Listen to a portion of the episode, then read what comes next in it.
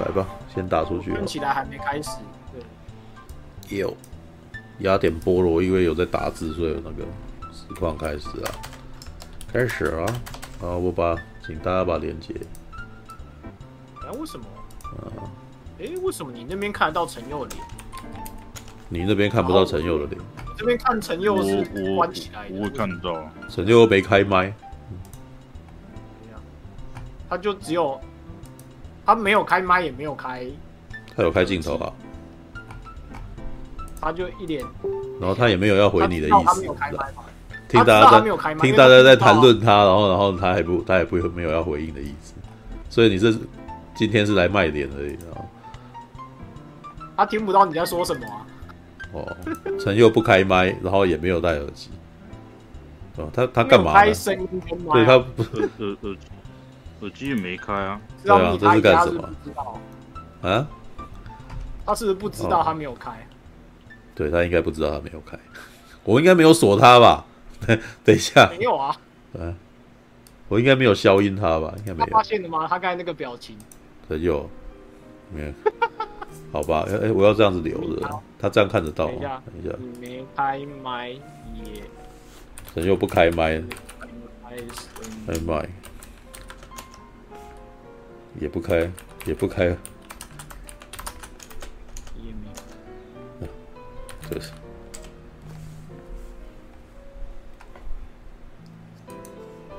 他是不是真的不知道？他真的不知道啊！对啊。我要如何？我要如何告诉他？好。发赖给他直接。累。那他在跟谁讲话？他在跟谁讲话？是啊，没有，我已经私讯给他了，他他没有反应。哦，那就没办法了，对，那就当做他不知道这件事，对，就就过来卖点，我就把他点变成特写这样，对，对，啊，用笔的笔给他算。了。就是那时候手语你，然后没开麦这样。但是我还没。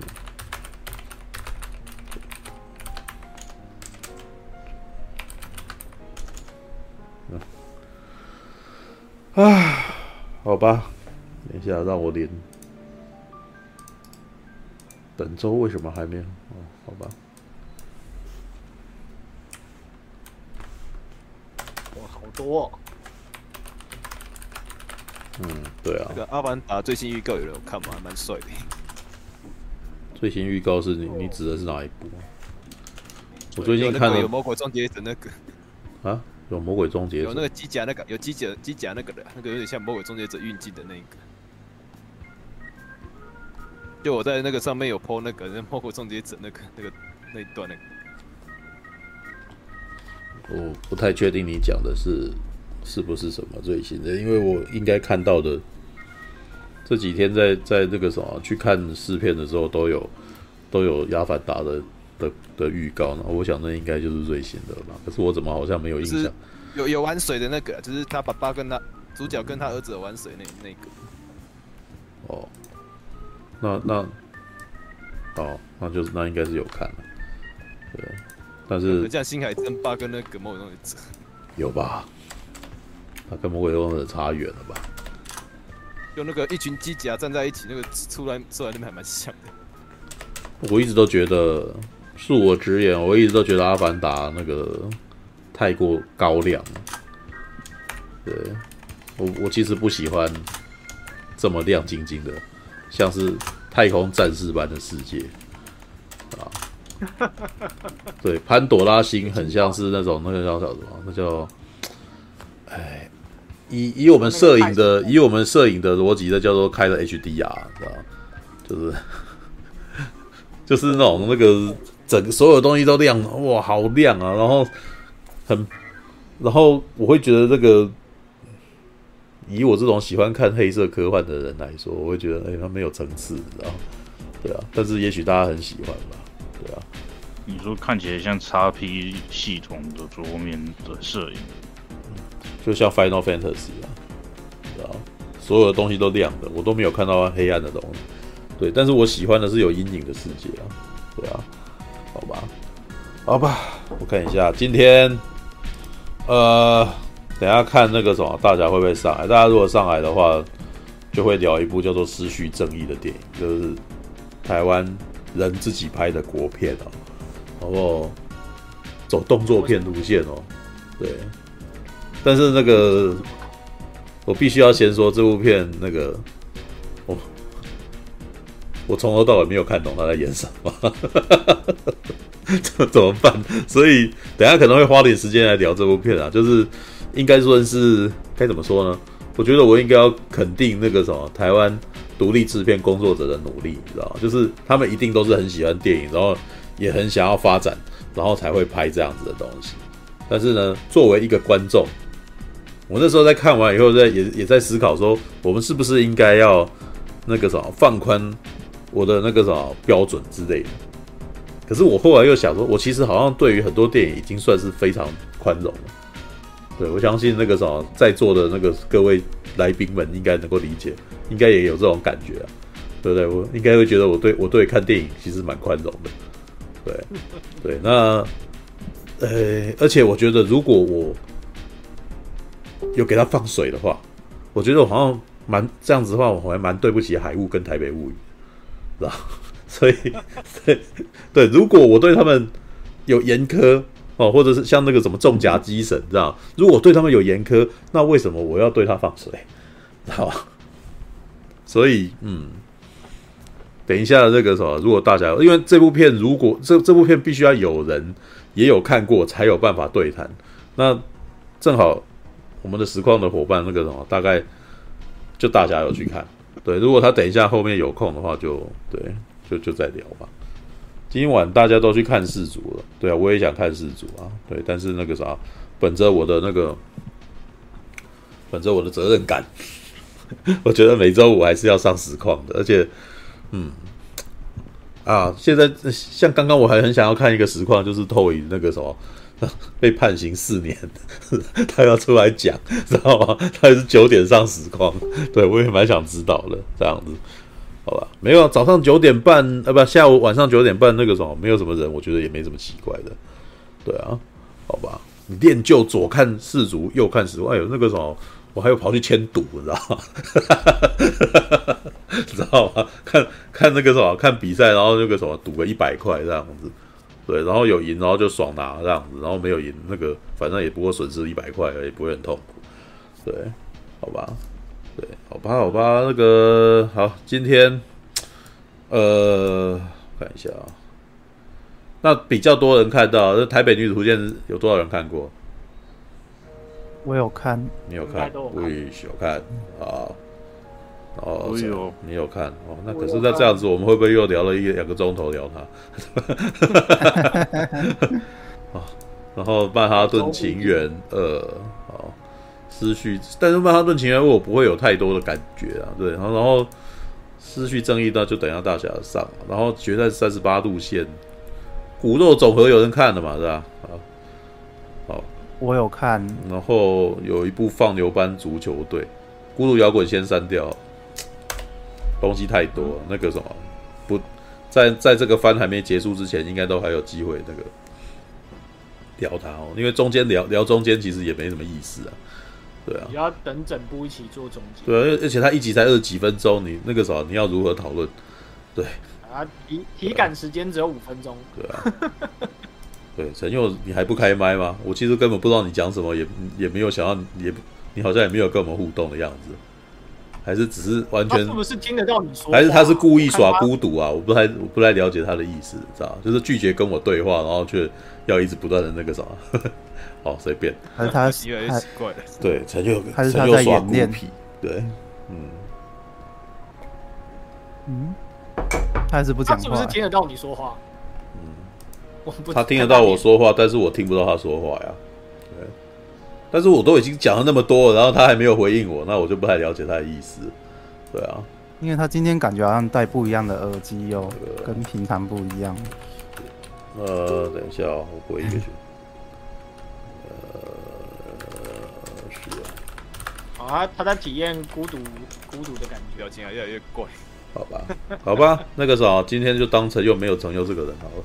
对他不开麦，我也不知道该怎么办。太可怜了吧？对啊，不是，我已经讲了啊，然后我也传，我们不是也传简讯了嘛？然后他说不理我，那我们当然要让节目继续进行下去，不然怎么办？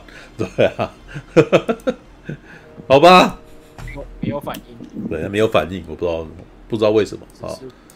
哦，来，来还是还是你在视讯画面写个字卡了？有没有将举牌？像救我，救你，我看一下。我有办法把它，等一下，不行啊！这其他的每个动作都那个啊！我把陈佑踢掉，超坏的，知道？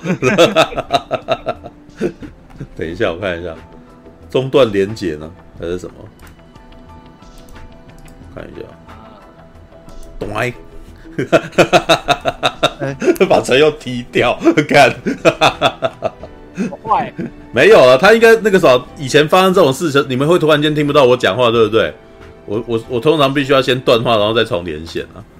对啊，重开就没。所以有的时候会有一些，有时候会有一些问题，那就必须要那个啊。对啊，等一下，等一下，私讯给他啊。等一下，哎哎。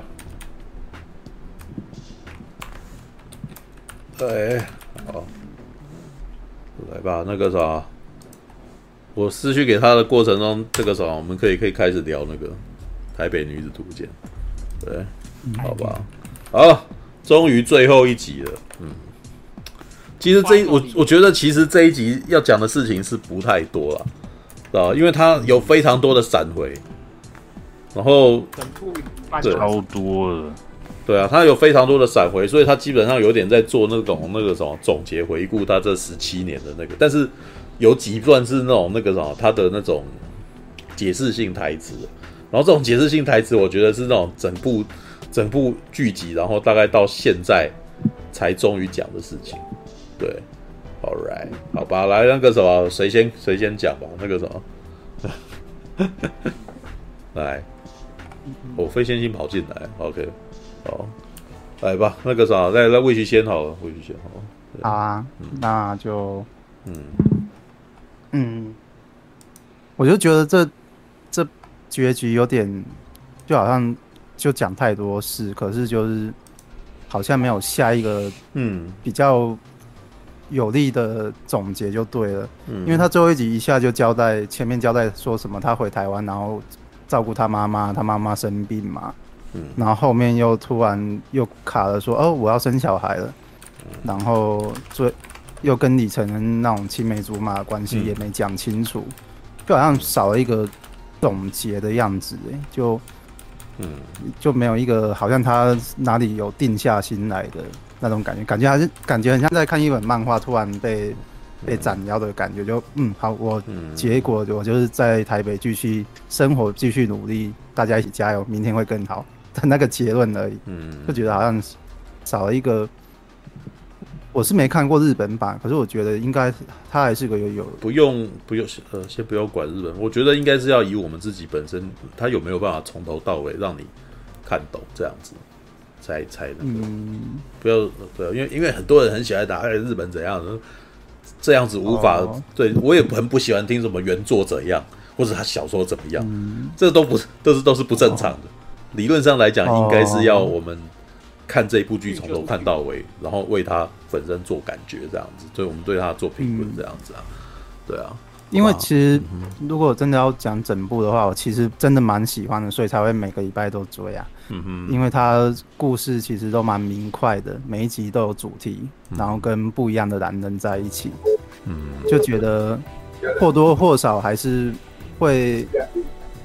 前面那几集就是都会让我感同身受，例如可能某个时刻的心理状态，或者是谈恋爱的感情经验，刚好有有某一部分就被讲到，所以我就觉得嗯还是蛮贴切的，嗯，就不会像大家在讲的这么这么会嘲笑他。我相信每个人一定都会有任性跟跟幼稚的时候吧，所以像什么发生什么。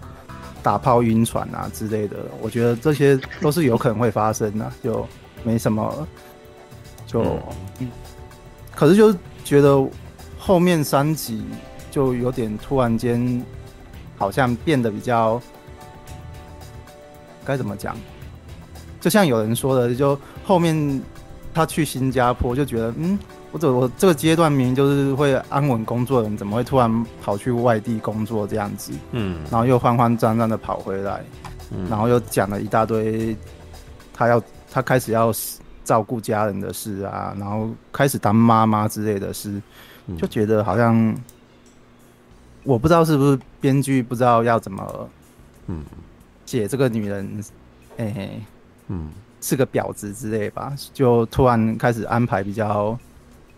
比较温和的一个故事结尾吧，就觉得好像少了点力道，就对了，少了点力道。嗯，嗯，对啊，就觉得好像哪里哪里看完就是觉得，嗯，好像你没有给我一个总结就对了，一个结论的感觉。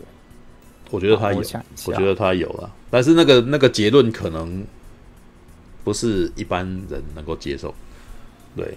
他其实，你是说他跟李承恩讲的那那那一段话吗？我觉得他的最后的结论是那个什么，他在那一间用那个什么民生社区租的那间大房子里面，然后最后几个女人在那边吃饭，然后一群人在那边讲，那个就是他的结论啊，那个就是他觉得台北女子最理想要拥有的样貌，而且不止他一个，有好几个范例这样子。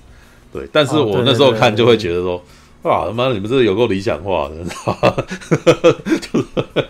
对啊，就就觉得好像很像在看一个广告的就结尾，就是我们都还在这边努力哦，大家一起来吧。不不不不，就是简单的说，他描绘了一个理想的那个什么台北住在台北的女性的理想样子哦。但是呢，因为毕竟我就住在台北，然后我会了解，就是说哇，这。想的美，知道吗？的那种感觉啊，知道吗？就是在台北苦过的来的人，然后那个也年纪也就大概也跟他们所描述的那个年纪差不多的，然后就会思索说：“哇靠，他凭什么？呃，怎么租得起林森社区？”你你你会想到非常多现实生活中他必须必定会面到面对到的问题，但是在紧急当中是呃，就刻意不去提这件事情，对。那等一下我我换做我换我的话，我会再好好的讲一下，这样子做结论的时候，我再好好讲一下。对，所以在魏雪还有什么要讲？对，因为因为我一直好了都讲到这个，就是因为他当妈妈之后，那个他的儿子是前一集周华健的，对，欸、周厚安周厚安的，对，对对对，生的。嗯、然后他朋友也都一直在提醒他说：“哎、欸，你们两个之间的关系。”要讲清楚啊！我也在想说，对啊，你干嘛不跟他讲清楚？然后就跟这部剧的结尾一样，好像什么都没讲清楚。不懂嘛？他就在跟那个，大家就跟周欢欢在冷战呢。啊，就不要介入人家嘛！我就在等，没有，我真的很懂这个。那个其实非常女孩子，你知道吗？对，我为什么要去跟他讲？他为什么不来找我？你知道吗？一定是这样子的，你知道吗？对啊，我我就是要等着他过来找我，然后发现我已经有一个孩子，然后这时候就是他的错，我要指着他的鼻子大骂，你知道吗？对，就是你拖得越久，就越是你的错，你知道吗？然后我我怎么会不知道他在想什么？他一定是这样子想的，好不好？看，然后当然可以呀，可是就是他好像没有。演出来就是，不是他在里面影集里面，男人回来找我。他在影集里面是他打电话要去跟周厚安讲这件事情，结果对方有人讲 Honey，然后那个什么周厚安又跟他讲说，你以后传中文就好。然后这些没有确认过，但是他那个什么眉头一皱，觉得不单案情不单纯，他怀疑他是不是有别的女人呢？知道吧？但是他没有去确认哦，他没有确认，嗯，对，知道吧？他完全是接下来已经擅自决定了。哦，你这个。你这个人到了英国去，有了新欢了，然后你现在我在我这边未婚妻肚子大，到你回来怎么办？我跟跟你要赡养费，知道吧？这已经已经直接进入了那个结论状态了，知道吧？他没有去确认哦，他没有确认，但是我不不会，但叫他妈妈的，但我也不会怪他啦。老实说，那个时候，当我以前被觉得被人家欺负的时候，我也会有这种想法啦，知道吧？就是我我觉得那个啥是不是一群人，然后联合起来阴我？然后不告诉我，然后越想越对，然后会有会有一些阴谋论或者什么之类的，然后你就越想越那个，你知道吗？然后这时候又觉得如果自己去确认的话，像自己好像是个笨蛋一样之类的，然后就不去做这件事啊。对，然后他根本没的情况就是这样。然后接下来呢，我觉得他接下来行接下来几个行为都是试图在台湾证明说我过得比你好，知道吗？然后你知道，孩子都已经长到长到那个时候，他都已经带出来，至少也就是说至少两年了，他都没跟他讲，知道吗？知道吗？对，好吧，就看你要怎么啊，他没有结，他没有，他对这件事情没有结局啊，知道吗？对，对啊、所以啊啊所以那个啥，意思就是说，我我这样子就很好了啦。对，好，那个 再来。重点是旁边的人也一直提醒他，就就就觉觉得这编辑好像有有想要讲什么，可是又不好意思说的那种感觉。就没有他，嗯呃，等一下他会再等一下可以再讨论一下这件事情。来，你先把你先把你的疑问做完。对，嗯，后来看大家在讲说。怎么会那么讨厌林一山？其实我一开始都不讨厌我，其实看起来我都不怎么讨厌他。可是后来看一些女生在那边讲说，她看完觉得林一山就是婊子，很讨厌的地方就是他好像很爱装就对了。我都有点开始在怀疑说，编剧到底是有意还是无意写出这样的让人讨厌的感觉。我就觉得他是装的吗？还是没有啊？我觉得他不是装的啊。对，对啊，对啊，对啊，就我我觉得很多人都会有趣的点在于那个什么，男生看剧跟女生看剧的不一样，知道吗？有时候男生看到一些男生做傻事的时候，男生会比较倾向于同情这个男人，就是哎，我也可能我也曾经有过经这种经验或者是什么之类的。对，就是当我们看到男人做傻事或者是做一些笨的事情的时候。我们会笑他，但是又能够觉得有的时候也能够同理他，对。但他但我觉得女生有一种情况是，有的时候女生跟彼此太像，他们反而会讨厌这讨厌彼此。所以你意思说，倪一山演的像那些女人，他们自己？我其实觉得越讨厌这个人的，他们其实可能在过去的那个什么行为上面就有发生过类似的事，知道吗？对。但是但是没有啦，这有点地图炮啊，对，所以我倒是 这这个只是一个推论，就不要把它当成是一个那个呃，不要把它当成是一个，我觉得是这样什么之类的，这只是我在乱猜的，对，好吧，对，好吧，那个什么还有什么？对，嗯哼，还有什么？我想一下，嗯，应该大致上就这样吧，就是觉得他好像。没有讲的很具体，说他在台北成过得如何，成为怎么样的人，嗯之类的吧。其他我都觉得还好，其他一到九集我都看得蛮，哎，一到十集都看得蛮开心的，总共十集嘛，对。哦，我只哎，我我我也我也我也一直很期待一件事，就是。怎么不把全部人再叫回来一起大集结之类的？他最后顶多那个什么？你说所有的男人吗？一字排开这样子，然后他站前面，然后后面站一排这样子，像那个什么五个黑人那种 AV 的那种那个，然后他现在坐中间，不是 可以像那个什么令人讨厌的松子那样啊，就回忆，然后就全部人出来唱个歌啊，或者是干 高手之类的，唱个歌，哦，原来只是一场戏啊！你们被骗啊！然后突然出来谢幕啊！然后，然后因为令人讨厌的松子就是就 就是最后突然间来这套嘛，是吧？好吧？对啊，这样蛮好。就是那个时候，我突然他突然在镜头讲说，我突然间决定怎样了，然后突然间后面布景被人家拉开了，然后大家一群人这样扭着走进来，这样，我我 然后什么？哇，好有创意啊，你知道吗？怎么怎么被骗十集啊？一切都假的啊，知道吗？还不错，不错，知道对。哦，所有前男友都回来抢当爸爸，哇，干这个也是很好的台词，对啊，对啊，然后每个人一人一一束花啊，一三，你那个时候你的孩子我会照顾，跟我在一起这样子，然后凤小岳又回来抓住我的手，然后那个时候硬塞戒指，你知道吗？那个时候我这一次那个时候。不止一个戒指，我两个戒指这样子，冠军戒指啊，你知道吗？他这次还有闪回啊，他这次凤小月闪回还在那边硬硬挤啊，这样之类的。对啊，对，好吧，就是大概每一集的那个经典画面都来了，你知道吗？那个石头突然间回来说：“哇，那个时候我是个开放式关系的男人啊，怎么的？”点他手是不是？对对，没有没有，就哎、欸，你看我我我截图的都是很，你知道我我自己每次在那个什么影片截图，你知道。他这一次回顾，你都可以知道说，你看我真的是一个会抓重点的男人，你知道吗？那个敲送波的画面也再来一次啊，你知道吗？那个敲送送波的画面多经典啊，震荡攻击，你知道吗？对 对啊，哎，看那个什么，果然我看电看电影看那么多年，然后也有做过电影制片，也是没白混的啊，你知道吗？对，那个什么绝对不是普通的货色哈。嗯，哦，好好好，好嘞。还有一点是整、嗯、整部戏让我最最反感的地方，就是他口白好多哦，多到而且都是那种文绉绉那种，很像哦，没有这个这个从第一集到现在都是这样子啊。对啊，然后每次他一讲，然后我就，好，你你在胡诌什么？知道吗？压起来 也没有。其实这我觉得这个是文艺啊，这真的很文艺。这个我相信应该也不是前。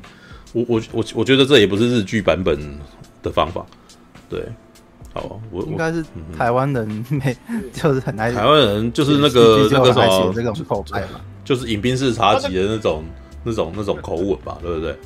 对，像他这集一开始就是在那边煮牛肉汤嘛，然后就讲一讲，好像真的要开始卖牛肉汤了。没有，他真的是啊，没有，没有，我我我 讲到这个来讲，我讲一个笑话。我这昨前几天看到有一个截图，让我笑破肚皮，你知道吗？就是而且后坐力好强，你知道吗？而且你们有个如果在有发了我那个脸书粉专的话，应该有看到我分享那个。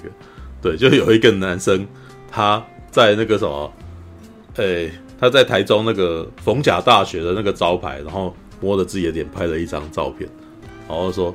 为什么？为什么到了逢甲大学却没遇到甲？你知道吗？然后结果我我觉得好好笑，你知道 为什么呢？因为逢甲这两个字，你知道吗？遇到甲是白话文，逢甲呢，知道吗？就有一点饮冰室茶几的文青调，你知道吗？然后再回想到逢甲大学的建立者邱逢甲，哇，是吧？在台中的秋日。逢甲，知道吗？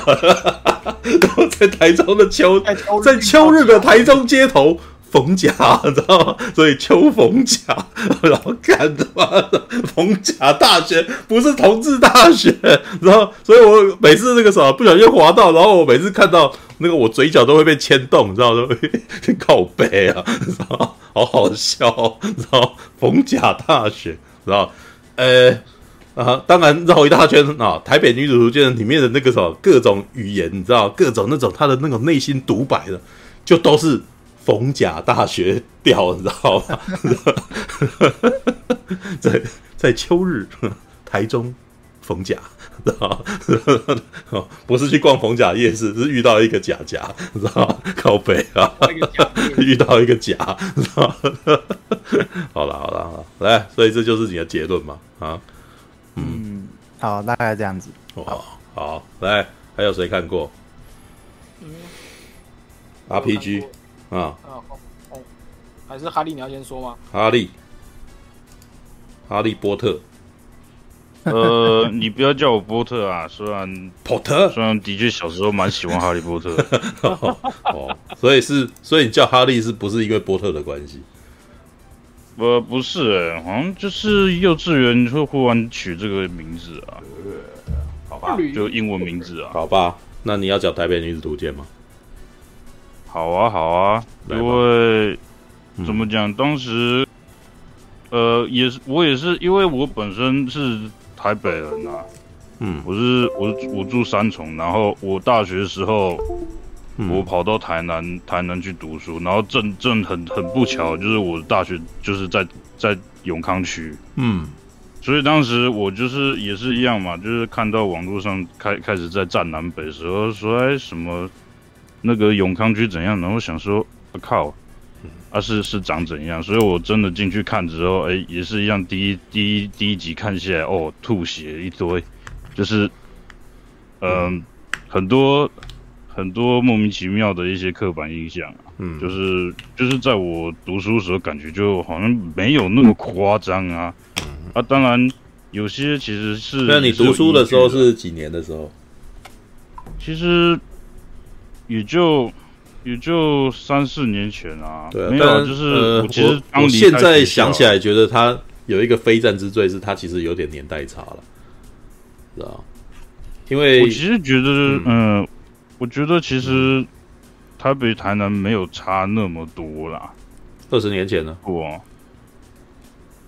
就没有，因为我现在就刚离开学校嘛，所以其实、嗯、其实就嗯，应该就是几年前而已啊。对啊，我的意思就是说，所以其实那个桂纶镁他大概住在永康街，跟他到台北去。那个时候的差异应该是，是大的网络有问题吗？等一下，对，是哦。呃，哎，你有声音没有。现在说话，现在刚刚都不说话。刚刚有说话吗？等下，没有，没有，没有，没有，来继续，继续，继续。哦，所以，所以不是我问题，我刚刚好好好害怕，是我网络又有问题。没有，没有，没有。刚刚只是突然间在换摄影师。所以你你说桂纶镁怎么样了？桂纶镁，因为在第一集，他有一个问题是他没有讲年代。所以事实上，大部分人第一时间还以为是现代，所以每个人就会在那边讲说台南跟台北没有差很多啊。但是我其实觉得他在讲的事情，其实大概是二零零三年左右的台南，因为你要去思考，他到了十一集，他变成四十岁的女人了，那也就是说，在十七年，他其实在第一集的时候，应该是十七年前刚出刚进社会的时间点，所以大约是在二零零二零零零年代初期。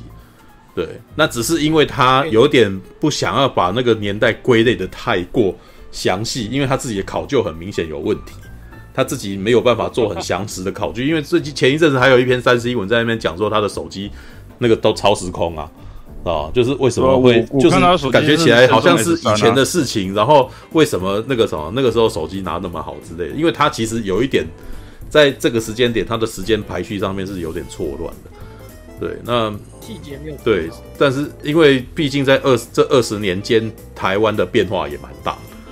你知道，二十年前我上我在刚开始工作的时候是没有高铁的，然后台北只有台北才有捷运哦，然后高雄捷运也还没有开始哦。对啊，真的啊，就是大概大概是二零零四年的，然后那个时候是购物频道开始的时代，然后到大概他到第二集的时候，他去当人家的那个什么。呃，电访小妹的时候，事实上他其实就就是有点在做那个什么电的那个什么网络行销啊，然后或者是那种那个电话推销，或者是正好那个时候也是电视电视购物台在兴盛推销的年代，然后我也大概在那个时候进社会，所以我大概能够理解他在讲的年代是什么时候，对，但我不知道有多少人会哦会这样想啊，好吧，All right，继续吧，继续继续，好，OK。我其实就怎么讲，因为我自己也有在写故事啊，然后我也是在有有写写描写一些就是我从来没去过地方的故事，所以我通常遇到这种时候，我通常尽量都是以着就是怎么讲，就是你你不知道就不要讲，不要细讲，就是这样就好。所以我当时就想说，呃，他这样描写，然后。考究不不是那么准确，而且就是说，它主要还是给现代人看的嘛，所以我就觉得，嗯，我就睁一只眼闭一只眼，就是继续，就是可能就是被轰炸第一集之后，之后继续看，反正就是我们也都知道，第二集之后就没有那么夸张了，所以，呃，所以我继续看之后，我就认为就是。有啊，当时我在看的时候，我有我有去揣摩，就是说这个编剧他的一个身份，就是我觉得他有点，就是显然他没有去过台南样子，可是就是说，我觉得他有一点，就是他知道台北哪里不好，然后他有点想要去用这部剧去表现出，哦，他发现表现出他认为台北不好的地方是什么，然后。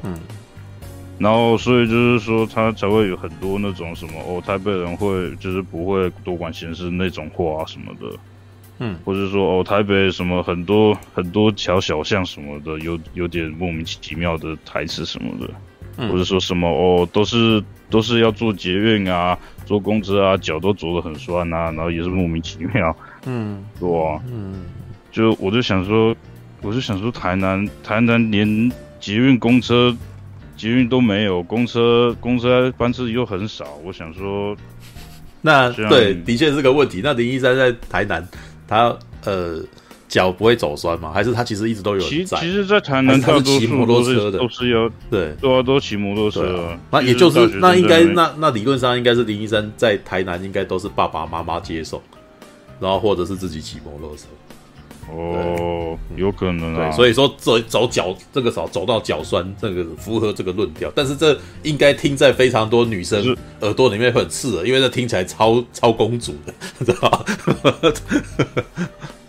All right, OK，来啊，继续，嗯，对啊，然后就是如果我不要讲太多细节，因为其实我本身，嗯，我本身跟怎么讲，我本身做做做艺术相关，然后我也知道一些怎么讲服装方面的东西，所以如果撇除掉这些，因为我我知道大家都已经聊到最后一集，所以。我就大概今天挑过那些我觉得很刺眼的细节，比如说你可以挑一两件事情来讲嘛。你这样子记起了一点好奇。哦，好啊，比如说中间，哎，那是第几？反正就是有一个有一个富家子弟嘛，嗯，然后他就是拿着唱片想要去跟林一山告白那个，然后，嗯，我我我当时怎么以。有第一个就是说，我总觉得这部剧里面描写男女情的部分非常的薄弱。就是我们都知道，就是他们通常都要做个爱什么的。当然，好像就是唯一那个公子哥没做过爱，有点可怜啊啊。对，尤其是石头，石头那一集做爱做超多的，我看到有点疲乏。就是每次又要开房间了，然后我就要按暂停，在客厅走一圈，然后喘口气回来继续看。嗯，有点有点疲乏。为什么？然后为什么不喜欢做爱？是不是？你不喜欢看人家做爱？没有我，嗯，没有没有。如果说你要让我看的话，我要我要看的像色戒一样的做爱，我会眼睛一亮。你要你要看着，因为像石跟他石石头跟林一山在要。又做爱之前，我记得他们，哎、欸，我我觉得他那个剪接有点奇怪，就是说他们运动完了、啊，然后两个人看上眼之后，下一幕直接到两个房间。哦，没有那个那个，我觉得剪的很好、欸。看着彼此，我其实觉得他其实他们其实彼此没有讲话，但是他们透过吐气跟吸气，然后眼神的交流的姿就在调情、啊。我我我我有观察到这一个细节、啊，只是我觉得很奇怪的是。因为他们做完爱之后，第一次做完爱之后，马上下一幕就是到什么，好像是酒吧旁边，然后互相认识，然啊，说什么，哦，我不相信你名字啊，我要看你的身份证啊什么的，然后就是先做完爱，然后再就是相互问名字，然后我觉得，呃，也许我没有经验没错，可是就是说我怎么觉得这两个。桥段应该反过来，嗯，就是，而且很很好笑的是，他不让他看身份证，然后后来又说哦，因为我已经有太太了，然后我想说，那你就给他看啊，反正你看你你都要用嘴巴讲的，你给他看又会怎样？就是就有点多此一举，嗯，我觉得对，然后这点观察得很好，嗯，对，因为据说在那个情场上面啊，有夫之妇，哎、欸，有妇之夫反而很。很，是很有优势，很多男人直接跟人家说：“哦，我是有老婆的哦，所以我只是来玩玩哦。”这种反而会好像挺受欢迎的这样子，对，所以好像其实我说有一种竞技感啊，对啊，然后你也知道他不会给你惹麻烦啊，所以其实好像如果是很会约炮的人，可能反而真的不会隐藏这件事情。嗯，对啊，可是我就想说，嗯，那你就给他看身份证啊。对吗？对啊，嗯、好啊，那那就好，就是回到那个公子哥那边，就是呃，我发现有些细节，就是说，当然第一个就是我发现那个公子哥的穿着，就是有一些穿着非常夸张，就是比如说他要跟长辈去谈资金的时候，他穿着一件浅色双白扣见领的一个西装外套，而且尺而且尺寸过大，很不合身，然后我就觉得。这个很不合理，就是你要去跟你的长辈，你比你大不知道几倍的人去跟他谈资金，然后因为我们都知道他人家那个长辈他就是穿着灰色的一个西装，而且就是呃，其实那长辈还蛮胖的，所以听看起来还蛮挺的。可是，哎，你居然穿的比你长辈还要更短背，然后我会觉得就是说你是要表现你的自信心吗？可是我觉得就是说。你好像有点太高傲了，而且其实我们都知道，就是谈下来，其实这个公子哥其实完全没有什么脑袋，就是要旁靠旁边林一山救场，所以我当时看到这个时候，就是忽然被吸到，就是我就觉得就是说这个跟公子哥很像《大亨小传》里面的那个盖茨比一样，就是嗯，他就是穿着浮夸，可是就是说，呃。他所有你看到的都是假象什么的，然后，嗯，尤其就是像我刚刚说，他的那个衣服很不合身，就是他明明因为，呃，他其实这个演员应该是很瘦小的，可是他穿一件很大很大的西装，而且是双白扣的，然后我觉得就是说这个很不合理，就是有点太过了。但会不会是特别要反映这个人的个性？就是你说，刚刚你刚刚在想的不就不也是好像就是你一看就觉得哇，你可以从衣服看得出来，这个角色在选衣服上面其实反映了他的个性之类的。对啊，可是我知道这个是反映个性，可是有一点其实说不准，有有这这一点就是西装合身的部分。如果西装合身的，如果你西装不合身，代表你已经去什么现成的实体店去买了，可是。你是一个有钱的话，哦、你认为应该要西装一定要量身定做的衣服，一定一定要有一个师傅帮你定制，就像是其实后面会遇到他哥哥嘛，他哥哥其实哎、欸，其实他哥哥，他哥哥也是穿双白扣西装哦，可是他哥哥穿的是深色，嗯，然后所以他的双白扣没有那么明显，而且他穿的一西装是挺的，是合身的，所以你觉得他哥哥穿起来就是，你就你你其实知道他有权利，是因为。就是因为呃，因为知道是他哥哥嘛，然后再就是说他其实说话有分量，可是就是说另外一点就是说他没有那么张扬，其实他穿的很低调，然后就是说他感觉就是说呃，他不需要去穿那么垮那么宽的，就是说特意还要把自己肩膀垫宽的一个外套去嗯证明就是说哦我自己有个地位什么的，所以我其实就是。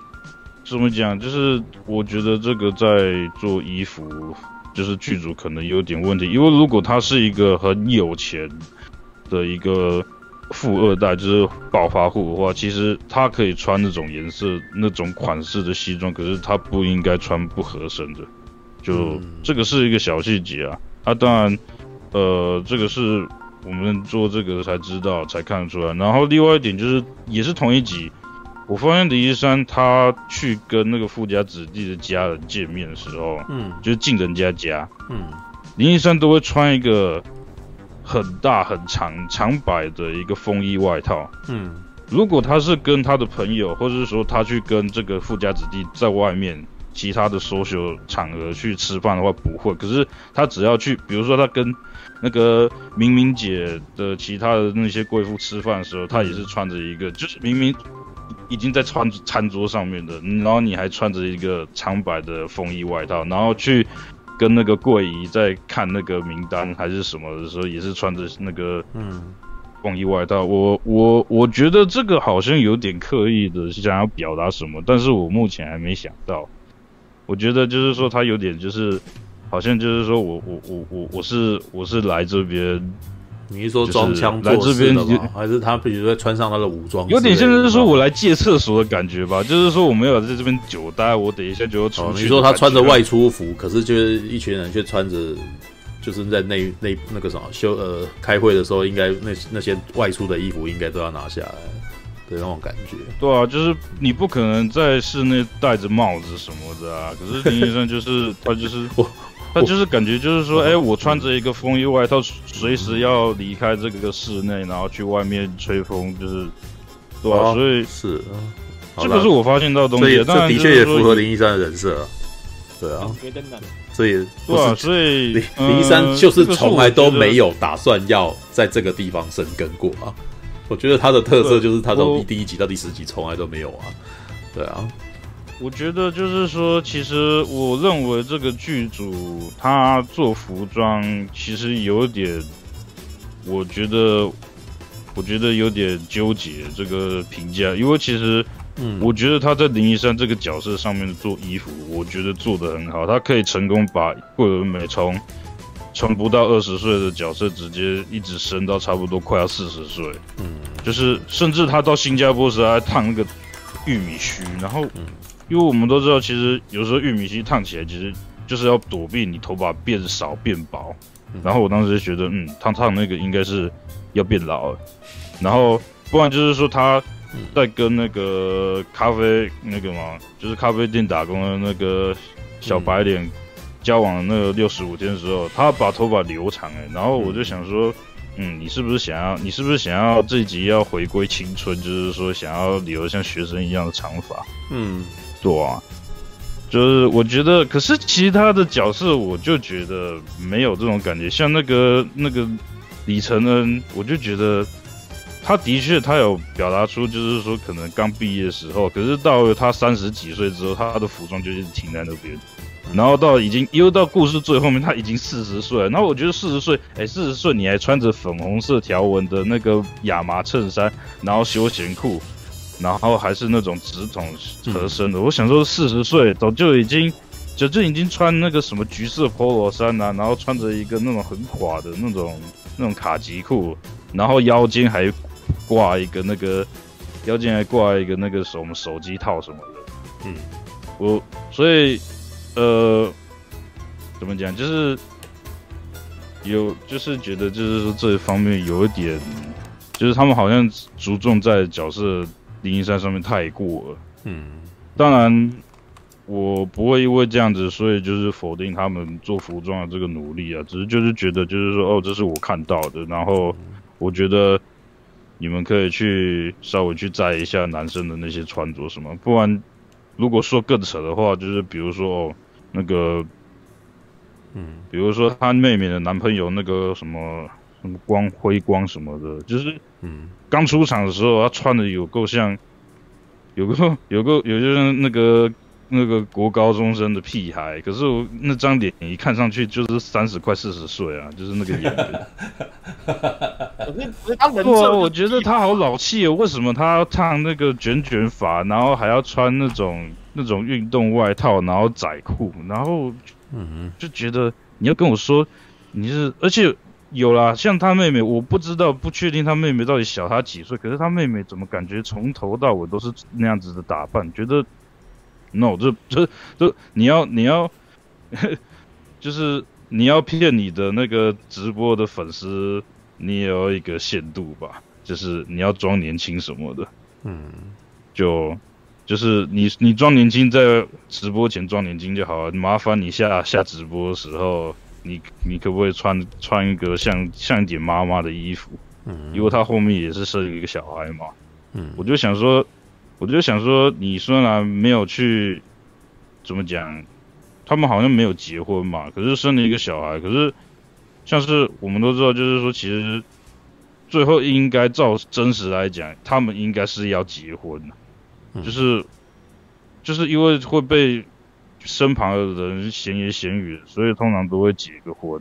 然后我就说，我就想说，你不结个婚就算了，然后你为什么你的打扮也不成熟一点，就是你有一个小孩在家里，当然我们我们也知道这个小孩最后被李一山拿去拿去玩。了，啊、所以，嗯嗯嗯嗯，对啊，这个有点，嗯、对啊，这些呃，所以，呃，那，嗯，如果说我还缺什么东西，嗯，就。等一下，我我我其实有做一些，我做一些笔记，所以现在在找笔记本。对，对对对，嗯。哎、欸，我那我回回一个那个衣服的那个话题，好，就是，可是其实我反而觉得，就是那些他们的衣服，嗯、我我觉得我自己觉得是没有什么问题，因为就是可能诶、欸，大家生活圈可能不太一样，因为你可能会比较注重这种细节部分。嗯、那可是像我看到的，现在一辈的可能三四十岁的人，他可能穿着大多数真的都还停留在尤尤其是男生啦，嗯，停留在比较年轻的时候的那个风格。嗯，我觉得跟以前那种长辈他想要每过一个阶段，他想要显得他的成熟的那个感觉，在我们现在这个年轻人的。世代来说，可能越来越少。嗯、我可能很多三四十岁的朋友，或者是他已经是 CEO 什么，嗯、我们出来他也是穿个牛仔裤，然后夹脚拖，然后也是就这样。他们这是他们习惯的穿着方式，所以他没有没有必要为了他就是变老了才要换一，就是换成他想要变成老的那个感觉。哦，对啊，这个当然是个人的个人的选择啊。哦，你你你你可以讲，你可以讲。你要陈佑讲？没有，我是要说，其实我懂哈利的意思，因为事实上，嗯，比如说，你看他刚刚说那个角色，他是公子哥嘛，换句话说，他应该他的家里，他应该是有见过世面的人，然后像他刚刚说的，哎，有钱人应该都会去定做西装，然后如果他又是见过世面的人的话，他不会不知道在什么场合应该要穿什么样的服装，所以事实上。就代表说，呃，那个剧组可能是考量了角色的性格去打造那个服装，可是却没有考量到在那个阶级、在那个身份地位的人的生活状态以及他们的他们的思想是他们的想法是怎么样啊？所以我觉得哈利指出的应该是这点啊。然后，然后这其实也很符合前几个礼拜。品初一直在说的那个观察，就是显然剧组其实并没有去了解到底，例如说你要讲商业职场到底是怎么样啊，好像没有做田野调查，对不对？那显然他要讲，例如说富家公子哥他们的生活，啊，或者说他这他们的这个这个人是什么样的人，显然也没有对那个阶层去做过田野调查。我觉得，呃，哈利观察到的可能是这一点，就是你要描写这这这个人群人。好，你要描写这个阶层、这个身份，他们到底会做什么样的事情？从服装到言行，啊，哦，一些东西背后的这个人的价值观，啊，跟他的对事情的判断，其实这些事情理论上应该是剧组该去掌握而没掌握好的。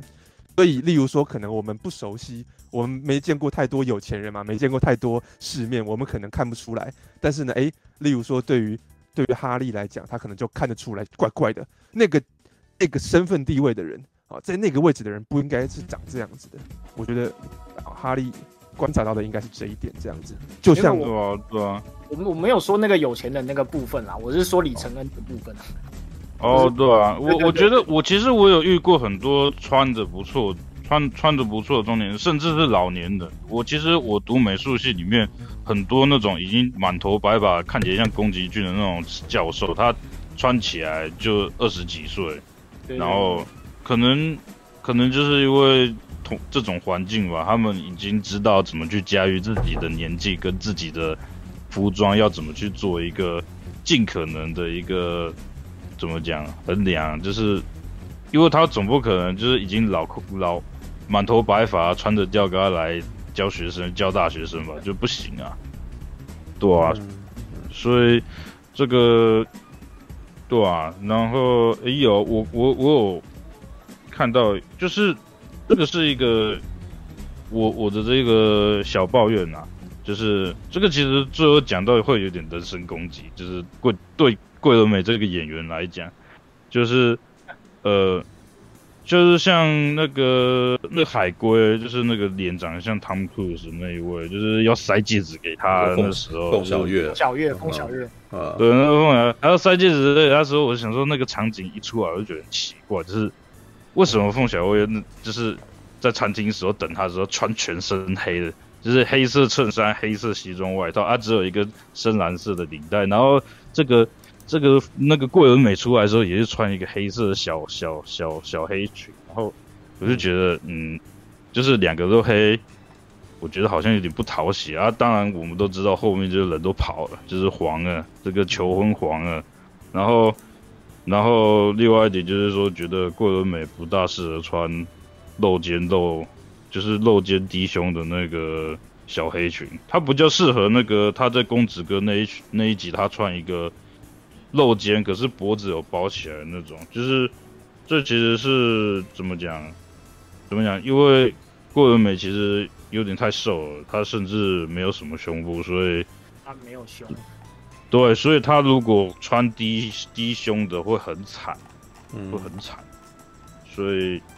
就是一个小抱怨，所以我当时这是以服装设计的那个什么的的角度在看他，对吧？对对，我这里面看的服装看了很多这个东西，嗯，对，然后呃，我看一下，就是有我我我有讲到这个，我不知道我不知道那个醋哥你嗯？有没有发现，就是说在那个明明姐家，就是他那个叫什么 cabin 嘛，就是他那个小侄子。他不是一送乐高给他，然后要进房间踩到乐高之后，那明明姐旁边，然后旁边放着一个那个钢弹 X，然后我想说，嗯，屁呀，小那种年纪小朋友玩钢弹 X，钢弹是多冷门，然后想说小朋友都马去玩那什么 RG 的那个自由钢弹什么的，谁要玩钢弹 X，听都没听过。没有这一点，那应该是哪有几个点？一个可能就是那个什么，呃，做场景的人自己本身的私心，然后另外一种可能是那个可能是我们小白脸给他的东西，因为你你到后来会发现，好像很多东西都是弟弟弟弟给那个什么姐姐的儿子的，对啊。就是哦，所以你是说那不是有啦有啦？这就像我、啊、我我我我小时候也是一样，就是玩钢弹，就是嗯，就是爸爸妈给什么就玩。但是细节，但是这个细节基本上我其实也不想要去追求追究了，因为我们的那个小开其实只讲了黑胶，他没有讲钢弹，所以那个在场景里面愿意摆一台钢弹，我也觉得还不错啦。对，还摆 S 钢弹，如果照你说的话，摆 S 钢弹那个。代表这个摆场景的人本身那个什么有点刻意的啊？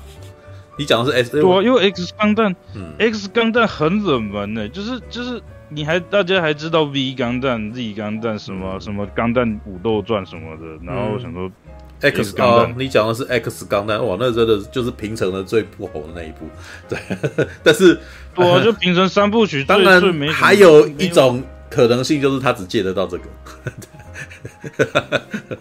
但几率几率蛮低的啦，对，万年几率蛮低。万年买一个，不不不不就不没有啊？也许是随便从他的那个收藏里面拿出来，甚至没有在顾啊。对啊，就是他自己本身啊，对啊，这这也是有可能的。小朋友的话，对，好了好了，那不用玩玩具，不不用追究那个《台北女子图鉴》里面的 X 钢弹了，因为对，我可以回，我可以。不过你觉得这这个倒是蛮有趣的，我哪一天其实是可以把它那个什么，等下回去以后把把那那个 X 钢弹把它截出来这样子，然后大家来来去模型版，大家讨论讨论，对，就是小开为什么喜欢 X 钢弹这样子，对对，我觉得 S 光那不不错看啊，我觉得长得不错看啊，可是就是那个关于动画里面内容完全没有任何听说，就是就是不知道发生什么事，不知道什么，没有他也没有。他没有，他只有在讲说踩到乐高嘛，对不对？所以没有，没有特别的。对啊，这这个我我我我我想太多啊，就是只是一个小抱怨，对啊。嗯，好吧，OK，对啊。然后呃，嗯、我有啦，我我想说那个，哎、欸，其实我蛮喜欢有一些桥段，像是他的一些安排，像是说他跟那个张孝全说买两张椅子，然后最后最后两张地址分开，我觉得这个是，我觉得这个小铺陈，我觉得。我我其实还蛮很蛮很喜欢的，嗯哼，就是，就是有点像是说他本来这个用这个东西两个买起来的东西的意义，嗯，是是 A 意义，可是到最后会变成 B 意义，就是两个人本来就是说，哦，我们是的特立独行的想法，就是我们是特别的想法，所以我们不要买长沙包，我们买两个椅子，就是感觉哦两个人是好麻吉，就是说是。彼此了解对方，可是搞到最后就是说啊，对啊，彼此了解对方，两个人都特立独行，所以两个就真的都特立独行吧。就 就是我觉得这细节，我觉得很很很好玩的，就是这这个铺陈，对啊，对，然后呃呃，好，那我我讲一下我的总结好了，就是我其实如果不要被你们这些细节轰炸的话，其实。我其实是蛮喜欢这个这个呃这个故事这种类型的故事的。嗯，其实就是有点像是说什么蒂芙尼早餐这种感觉。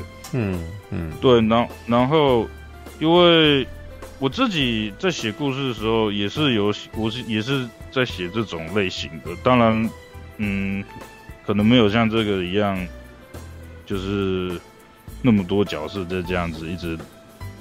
就是只有一一一集这样子，只是就是，呃，我其实就是对这个故事很有感触啊，因为我其实很喜欢这种故事类型，就是这种那种离乡失根，然后想要追求一个东西，可是又不知道自己要什么，就是好像在爱慕虚荣什么，可是就。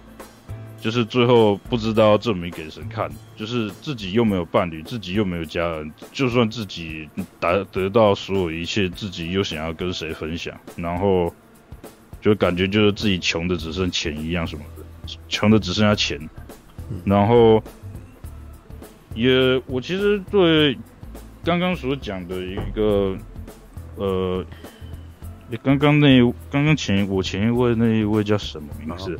不好意思，魏许啊，我吗？魏许啊，啊，魏许，就是我其实你讲的那方面，我其实也有感受到。可是就是说，像我，我其实我其实自己故事也写类似像这样子的方向。然后，可是就是说我当然不一样。然后我在看的时候就觉得。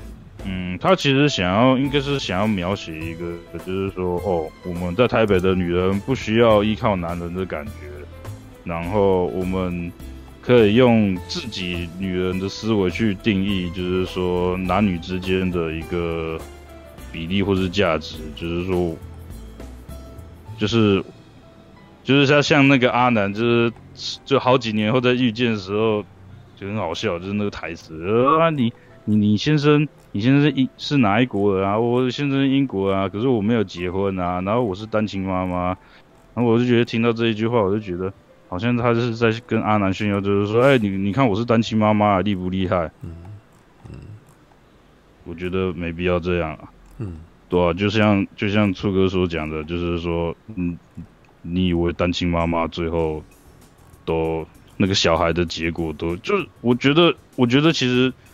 我其实觉得蛮蛮 sad 的，就是说，因为其实如果你说前前面那几集都是在讲说林一山他想要什么的话，我觉得都没错。可是重点是说，我其实看到后面，我其实有有点在目光那个感觉有点投射那个小孩，就是说，我就想说，现在你有一个小孩，你有一个责任的，然后，可是你好像把单亲妈妈当做一个。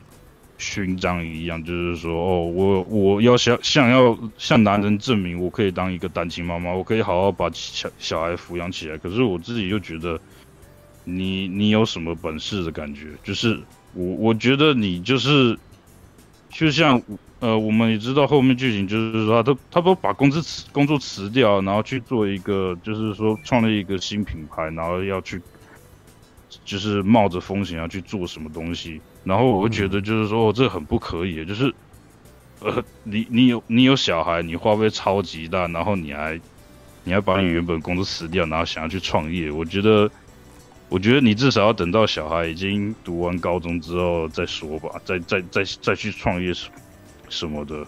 嗯，当然，这个都是我自己的观点啊，只是就是说，我觉得像是刚刚所说的，为什么？就是里面的角色有我在问说说，哎，为什么你不想要让孩子的爸知道孩子啊？然后林医生就说，我不想要，我我一我他他说的很很好笑，就是我我不是不想让他知道啊什么的，可是他人家在忙，还有疫情，我我心里就讲说，这不是借口啊，人家男人有那男人就算拔屌无情，他还是有权利要知道他有小孩。嗯，就是你就算你觉得这个男人不够格当爸爸，我觉得，可是你要想到小孩子，他也许需要爸爸。嗯，就是你，我我不知道，就是也许他长大会想说，啊，我妈，我怎么没有爸爸什么的，然后。我其实会觉得这个有点有点可怜。他他有一个代用爸爸，啊，就在就就李承恩啊。哦，是是没错啦。如果要这样子讲的话，可是我也觉得，就是，对，但是对啊，我承认啊，这是这是这个女生的一生一厢情愿啊，你知道吧？工具人当爸爸，他可以帮我养别人跟别人男人生的孩子，哇，这个这在台湾的那个啥男人的传统观念是其实是一种奇耻大辱，你知道吗？对，对，好吧，哇，怎么这这这这在台湾不大可能出现啊？对啊，就就是没有啊，就是呃，目前为止。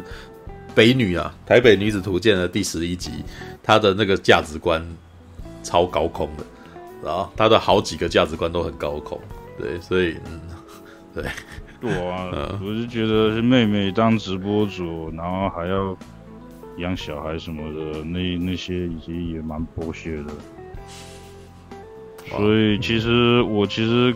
我其实看起来，其实我原本其实看到中间的时候，我没有那么讨厌李一山，就是我觉得就是说，我觉得就是说他就是还有点迷茫的状态。我其实理解，因为他到第十一集啊，不是最后一对最后最后一集的时候，他不是在婴儿车那家店里面大哭，然后我其实他大哭的时候，我其实就觉得，嗯，我可以原谅这个女人，她终于知道她自己做错了什么。可是哭完到最后，就是比如说它里面有细节嘛，就是说。里面有讲说，哎，这小孩户籍居然是填台台南，就是他发现就是李一山填小孩户籍填台南，然后旁边人就猜说，他干嘛不填台北？他明明在台北工作，然后，然后李李承恩在帮忙说话嘛，就是说他之后在在南北，就意思就是说他的归属在台南的意思啊，啊，就是那个什么，虽然我住在台北，但是我的但是我是台南人啊，这个有点那个什么，跟跟第一集的那个我们。不要住在台北，呃，不要住在台南，然后台北那边比较好，那个算是有一点隐性的跟他认，啊、呃，隐性的跟台南相亲认的错，但是这种有点，知道，有点那叫什么，跟那那那种情况跟他跟李承恩认错的那种感觉有点像，就有点轻轻的放下，然后借由一个不经意的小动作来暗示说，我其实已经那个什么知道错了，对，但是呢，这对于台南相亲来讲是不够的。哦，这对于广大的那个男性愤怒观众来讲，我觉得也不太够，知道啊？你要下跪认错啊，你也要没有露出胸部啊，没有，他没有胸部啊，他没有胸部，坏哦，你们好坏哦，好了好了，来那个啊，总结这的就嗯嗯嗯，对啊，就是其实我其实本来十一集刚开始他大哭的时候，有点就是觉得就是说我可以理解。就是，我可以理解这种人，可是到后面他面对小孩的时候，我还是觉得，就是说你，你还是就是有点自私，在套着你小孩的一个怎么讲，就是有点像说我先先替小孩做决定嘛，就是说哦，小孩不需要爸爸，啊，小孩不需要户籍填在台北什么的，我觉得就，嗯，怎么讲，嗯，可能可能大家，可能大家注意的地方不同啊。就是说，我其实是在注意，就是说那个还不会讲话的小的那个小孩那个角色，所以我其实看到后面，就是说又又好像有点觉得，这个女人是不是又在想要去像身旁的那些女人，就不管是 不管是打电竞边打电竞边顾小孩，不然就是说，不然就领养的，不然就是说根本就没结婚的人，我就想说，你你是不是就是在在争一口气，就是说哦，我可以。就是我可以，我可以做到，我可以做到，就是说自己一个女人去带小孩，然后给小孩完整、完整的幸福。就是说，可以光一个女人，然后去包含的爸爸跟妈妈，或者说所有家人，台北、台南所有的幸福什么的。然后我觉得，就是说，他好像又绕回来，他又想要去证明什么的样子。所以我就觉得，呃，就有点感觉有点不大不大舒服啊。当然。可是我们都可以看到这边，所以就是觉得就是，我觉得已经很不错了。就是他写这个剧剧剧情，就是我觉得这个结尾，嗯，至少不是完全不改变，就是说他有走出一个属于他的一个方式啊，嗯嗯，对啊，所以。我觉得就是不像初哥之前所说哦，台台湾人都是小确幸，然后想要过着原来的生活什么的。我觉得就是说他有一点改变，我觉得这个是一个剧情上面突破。如果他真的就是说，就是做着一样事情的话，我真的会觉得就是说，嗯，浪费我时间看这个剧。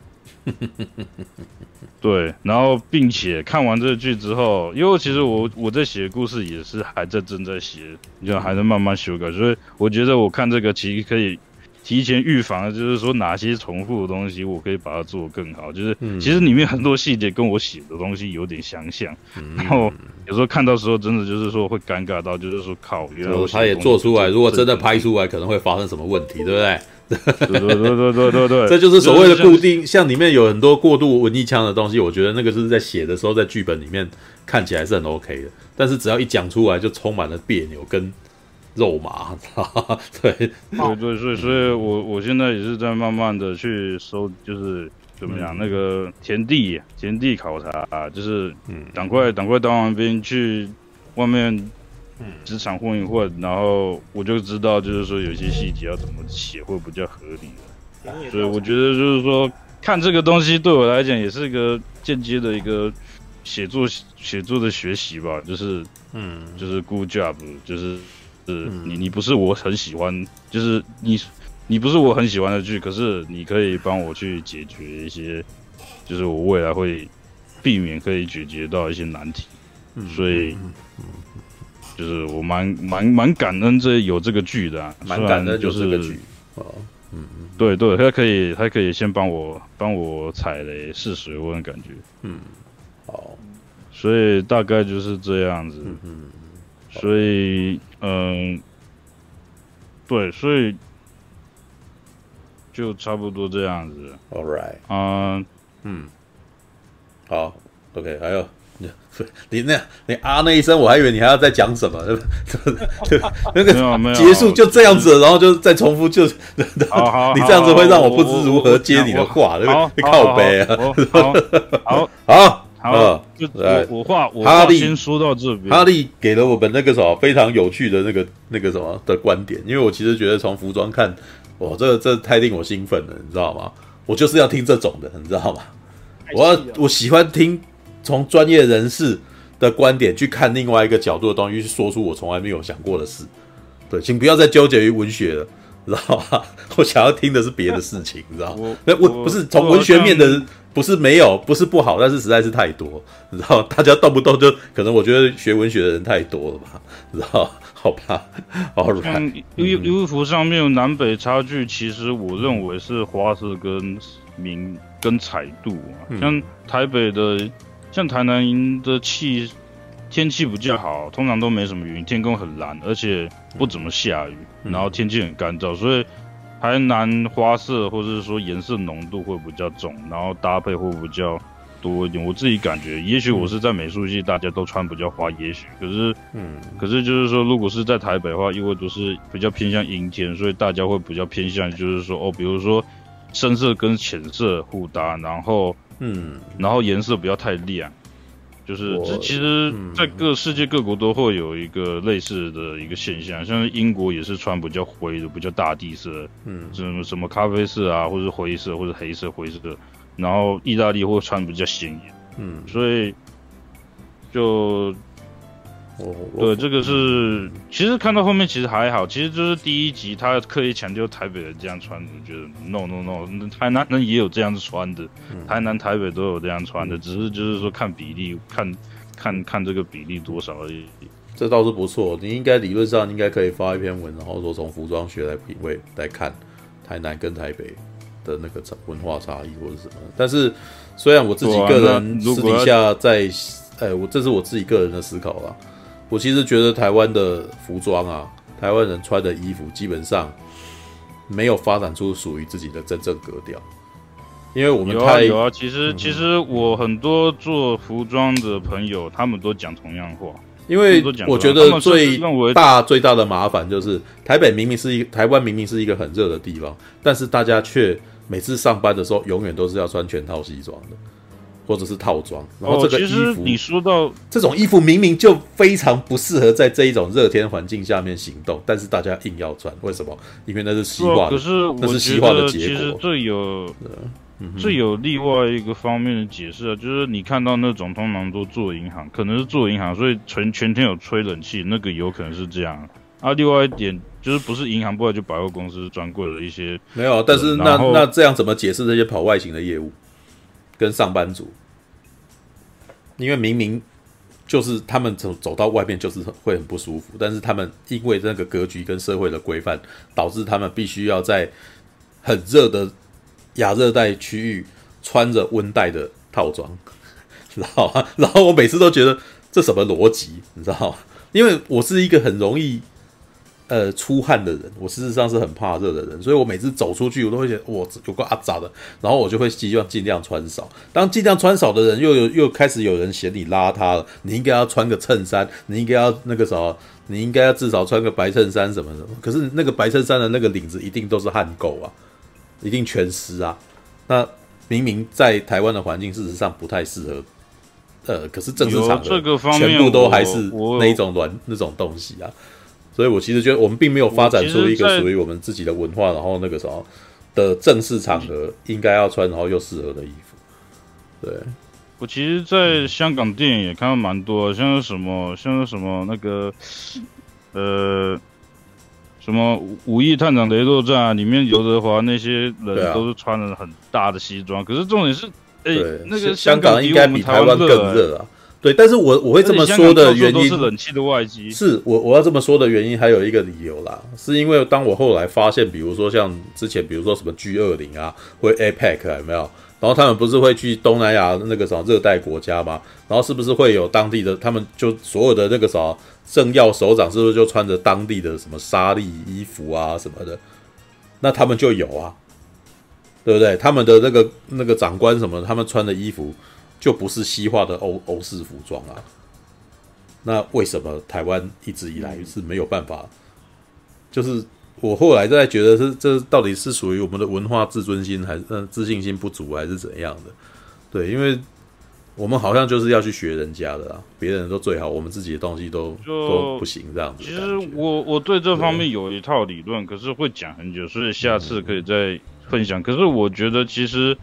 我们要那样子穿，我们学西化穿的话，其实我我我觉得怎么讲，其实还是可以找一个中间值啊。其实主要可能是面料，或者说你的版型啊。其实如果你要在大热天的时候穿西装，其实是可以办到的。可是有一点问题，其实我在台南的时候，我常常上学穿西装，所以其实。是撑得了的，撑得下去。因为台南的有风，可是台北很闷，台北没办法。像我回来台北，我就我就真的没办法穿西装出去出去上课，或者是说去去工作。可是可是就是说台台南算是还可以的，嗯、就虽然台南天气比较热，就是它太阳比较大，可是台南是有风的，所以我觉得是可以用面料或者版型下手。啊，当然，台北的天气也是太极端了，所以台北我觉得是不大有，反正是中南部可能比较有可能啦。我觉得应该这个时候要发展出属于在台北工作的时候能够穿的衣服，啊，尤其是那种在夏天晚上那个晚上七八点还是三十几度的那种，然后又高湿度的那种状态，那到底该怎么样穿？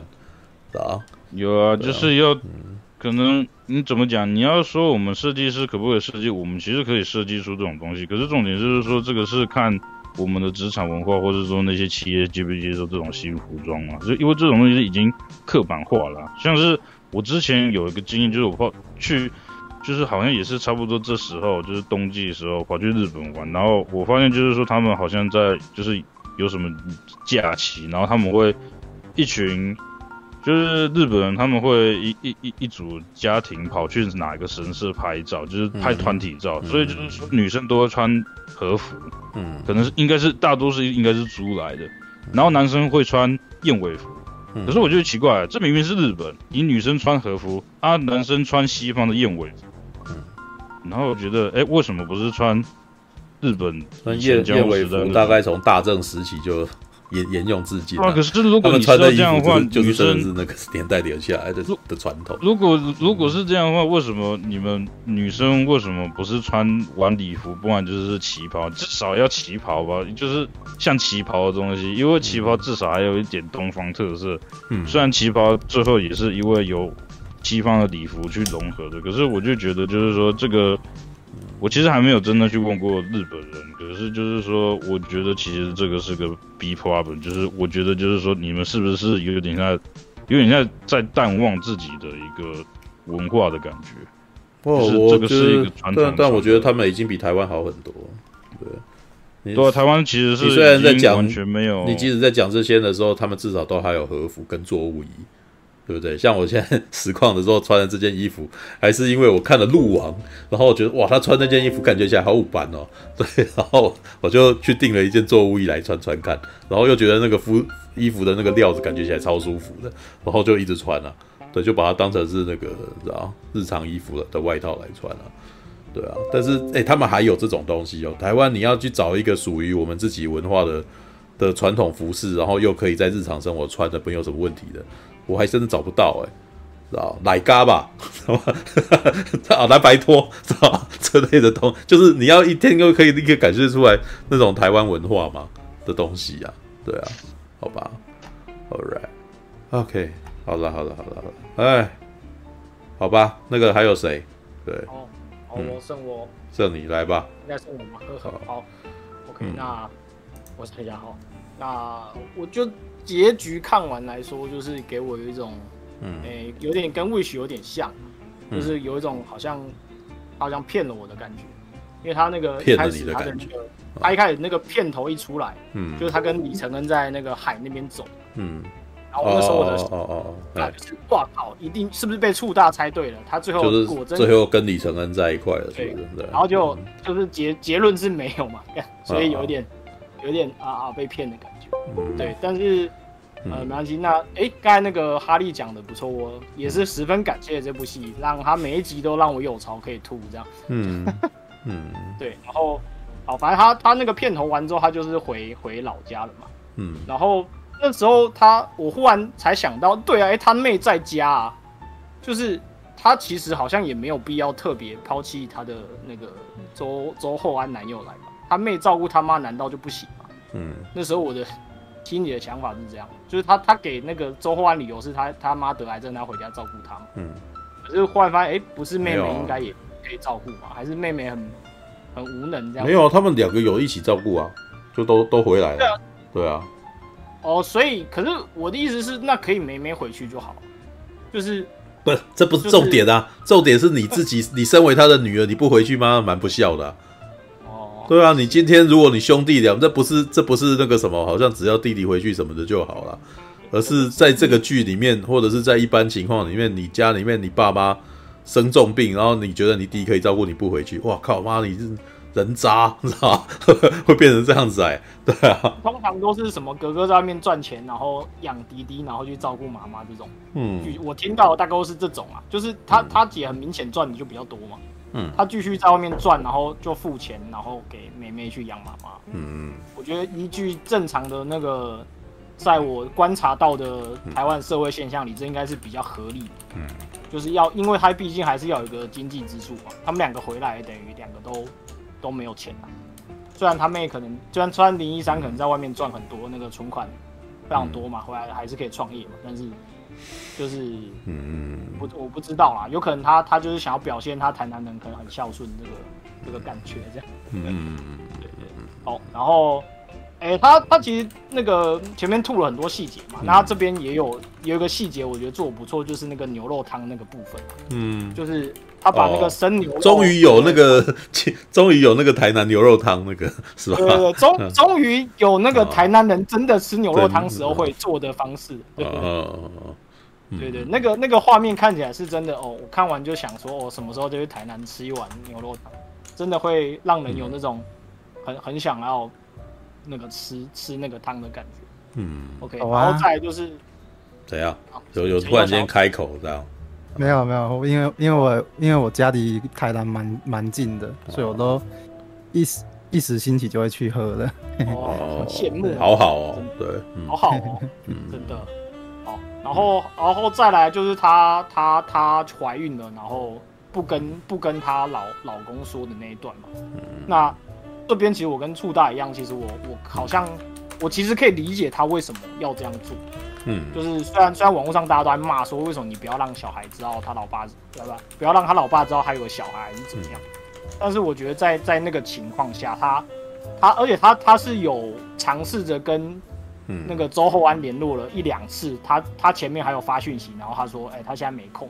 嗯嗯。然后后来他是打了电话之后，他才找到，最后才找到周厚安的嘛。嗯。那在他要准备说出那一口说出口的那个刹那，嗯，却又被旁边的那个哈尼，对不对？好，是是叫哈尼嘛？哈尼给打，对，哈尼给打断了。哦。所以我我很能理解他的那个心中那股被被背叛的感觉。对，但是他没有去确认，我就觉得这女的真的有点烦，知道吗？对。可是可是，我这我跟你通常我我我不知道啦，我我自己猜测可能是女生对于他们觉得那样来说，他们就是一种，他就下了决定啊，对啊。他他脑补脑补他被背叛了，但他就觉得他被背叛。没有这哎、欸，这个故事我突然间想到古伟里面成那个什么，徐若瑄也有这么来一段，有来也有来那么一段，知道？对，你们还有人看过古伟吗？对，哎、欸，你有讲过？对，孤味里面不就有一段吗？那个，而且那一段的那个怀疑还真的是很很简单的，就是他在那个书架上面看到一本书啊，然后那个上面就是什么爱什么东西的，然后他那本书又不是他女，不是他女儿的，然后他问男生，然后男生有点闪烁其词，然后于是他就怀疑了。等到男生突然间男老公回来跟你跟他讲说我要找跟你讲一件事的时候，许若瑄就突然间生气。知道？你要你要跟我离婚啊、哦？我跟你讲啊，抚养权是我的哦。然后你要赶我，然后我就想说，然后男生就愣了一下，然后谁跟你讲这个啊？这样子，然后再安抚他，你知道？然后你就可以知道，哇，这种事情，女生那种有一点怀疑，然后立刻就，哎，就直接下结论的那种爆发的那种那个什么个性，并不是，呃，并不是只有一个人，你知道吗？就桂纶镁这边的他的怀疑，跟他决定要去。就心中有点擅暗自擅自下决定，然后在心中暗自的给他一个惩罚，哦，对的这个逻辑，你知道吗？对，呃，所以所以是完全合理的嘛？是合理的，是合理的，对，就是对于台湾的女生来说，哎、欸，我得说啦，这一定会有人说不是只有女生这样，因为我也会发生，嗯，对，就是有很多事情我不太愿意哦，只是我因为我怀疑，然后我就对号入座去确认这样子。然后这时候就会觉得自己很鸡巴，然后我不想要当这个鸡巴的人，对，我宁愿坐到那边，然后那个啥，要等到呃一件事情明朗化。可是因为现在如果我出手去探究，是不是又显得我特别怀疑呢？你知道吗？就是我又不希望显得我很特别怀疑，你知道他自己内心在进入这种那个什么状态底下，所以当旁边的人会突然间觉得他做这件事情怎么不符合逻辑的时候，是因为没有去抓到他内心里面的那个波澜，你知道吗？好吧，因为他觉得他去问了，可能如果不是的话，别人就会觉得他很小气。对，是不是？没错，你知道吗？他不确定，但是他内心已经批判了，他已经确定了，但是呢，他不愿意去证实这件事情，因为如果去证实，证明他自己是错的，那他多丢脸啊，你知道吗？所以，所以我不要，你知道吗？我我要那个时候，我等的越久，然后那个时候他越不来找我，就越显得这件事情感觉起来应该是他的错，你知道吗？对，然后那个时候。各位很多那个时候，很多女生们那个不要觉得桂纶镁做这件事情是不合理的，因为我相信很多人都有这种情况，你知道吗？这个 这个反应其实挺真实，而且非常台湾人，你知道吗？对，OK，好，好，继续吧。对，没错，所以所以那里我是觉得觉得蛮蛮合理的。嗯，OK，然后好，然后反正是后面就是。这到我这部戏就是这一这一这一集中最喜欢一段，就是他带他跟那个李承恩去那个挑那个那是宝宝婴儿车的时候嘛，嗯，对，然后他就忽然不知道李承恩不是跟他说什么，说哎你小时候都说你要你要罩着我，对，然后那时候桂纶镁忽然一个情绪爆发，说哎我忘记了耶，嗯，所以我我就是这种人，答应别人的事情都会忘记。我就是很很自私什么什么的，然后我那时候就 always 说：“我靠，你现在才知道啊！”嗯，就是我你你自己好，你虽然你自己现在吐槽了自己，但是呢，我还是觉得你是个鸡巴人，就是的这个感觉。但是就是看到那段，我觉得啊，好，他他其实我官方是不是就是写剧本的人？他其实他也知道，他把林一山写的这么这么讨人厌，他一定知道。对，因为这个我所讲的问题是，其实是很多，就是我每一集看到的问题，事实上都是，我都觉得那个是编剧故意写的。那没有那没有不小心这件事啊，知道吗？对，那个是刻意去写出这个曲线来的，对，好吧，嗯嗯，所以所以好，反正他最最后就是他自己骂了我，骂了，就这十几集以来，我们都很想骂他的事情，他自己骂了他自己。那好，那这到这这里呢，终于让我有觉得有一点啊，好，你终于终于知道你自己错了的感觉。但是呢，就是这个但是呢，他最后面其实他好像也没有要改的意思，就是他给我的感觉是，哦，好，我知道我错了，就是我讲出来就就就就算了，对 对对，就是对对对，我知道我错了，但是下次我还是会犯哦，就是这种这种这种感觉啊，对，然后但这时候我蛮同情那个李承恩的，就是因为在这集他很明显的他就表现出他很想要当接盘侠的。的那个感那个感觉啦，嗯，就是他他想要他就那边玩小孩啊，然后陪他去看那个啊，他然后桂纶镁不是还哭完跟他说，说，哎，你别你要跟他说我不是你太太啦，然后那个那个李承恩就说啊，我我就委屈一点嘛，然后这个桂纶镁就还生气说什么委屈啊，委屈对啊，你就说妈你就很想啊，哦，好了。对 对对，那后面那个什么，那个就林一山他好朋友那个夏雨乔还有吐槽他说，哎，想当人家爸爸哦，对不对？然后那边靠北啊，嗯，我说男生会用这种方式讲出你不要那边靠北啦，就是他真的很想的意思，就是通常对。你如果 没有我，我其实一直都觉得，其实我觉得李承恩最大的麻烦是他在做这件事的时候，他又不够坦率啊，知道吗？嗯，他基本上也是用那种呃。没有这种事啊，别乱讲啊的那个啥来掩饰自己的不好意思啊。对，应该是说他如果够脸皮够厚的话，我就喜欢你啊。对啊，对啊，对，就哎，平常有智慧啊。要要用那个什么那个大陆人，然后中国人以为我们那个什么台湾人的讲话的口音啊，我就宣你啊，我我宣你，我宣你啊，我宣你啊。霸道的，好啦好啦，好烦啊！我以后用这种方法跟女生讲话，我就是宣你啊！好烦啊！然后好了好了，所以所以反正这个男生只要没有那个直接斩钉截铁拒绝，就是他想的意思。嗯，对，所以这部里程很明显，还有抓到那个男性这种想要但是又不好意思说出来，所以用这种靠北的方式来。缓解气氛的那个精髓，嗯、对不对？嗯，那然后他好像从头到尾一直在做这件事情啊，因为他很多集都是、嗯、都是夏雨乔吐槽嘛，夏雨乔负责吐槽，嗯，然后李承恩负责接这个哈哈的那个，嗯，对对对，嗯，对对对，好，所以啊这边就觉得李承恩可怜，然后呃后面他就是忽然就要创业了，对，我就想说他是不是真的之前赚很多的？对啊，他应该赚很大，不然他怎么可以随便创业？你知道吗？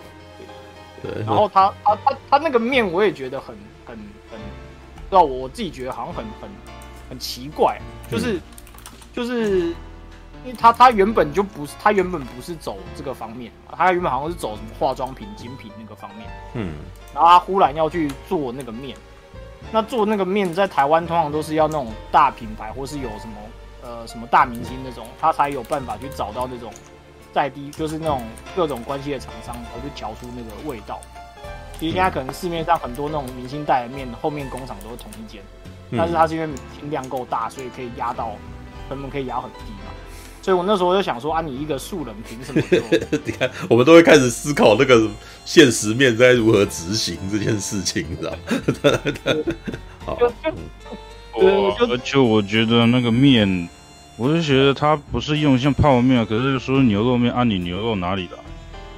就是你要如果说是那种软的，嗯，好像口感又不对，而且我我是觉得就是就是你要说做牛肉面用的像泡面那样子，我觉得就是这个很困难呐、啊。就是我觉得做这种产品很，你如果做真的做起来的话，你一定哦那个钱应该很多，可以找一堆厨师帮解决。可是我就觉得就是，嗯。嗯这种东西事实上有在卖啦，就是也有的确有人在做了，就是像前一阵子我不是还有发起团购嘛，对，那的确就是有厂商那个啥丢了几包过来，然后我吃一吃，说我看这没卖这样子，然后就那个啥大家一起来这样子，然后就就弄了一下选购这样，他其实走的是有点这个路线的，对，就是那种东西其实是存在的，但是呢，要做到这样子，事实上那个产销的成本，你必须要对你，你还是必须要找到有人做这件事，不然就是还是你就是贴牌挂名的嘛。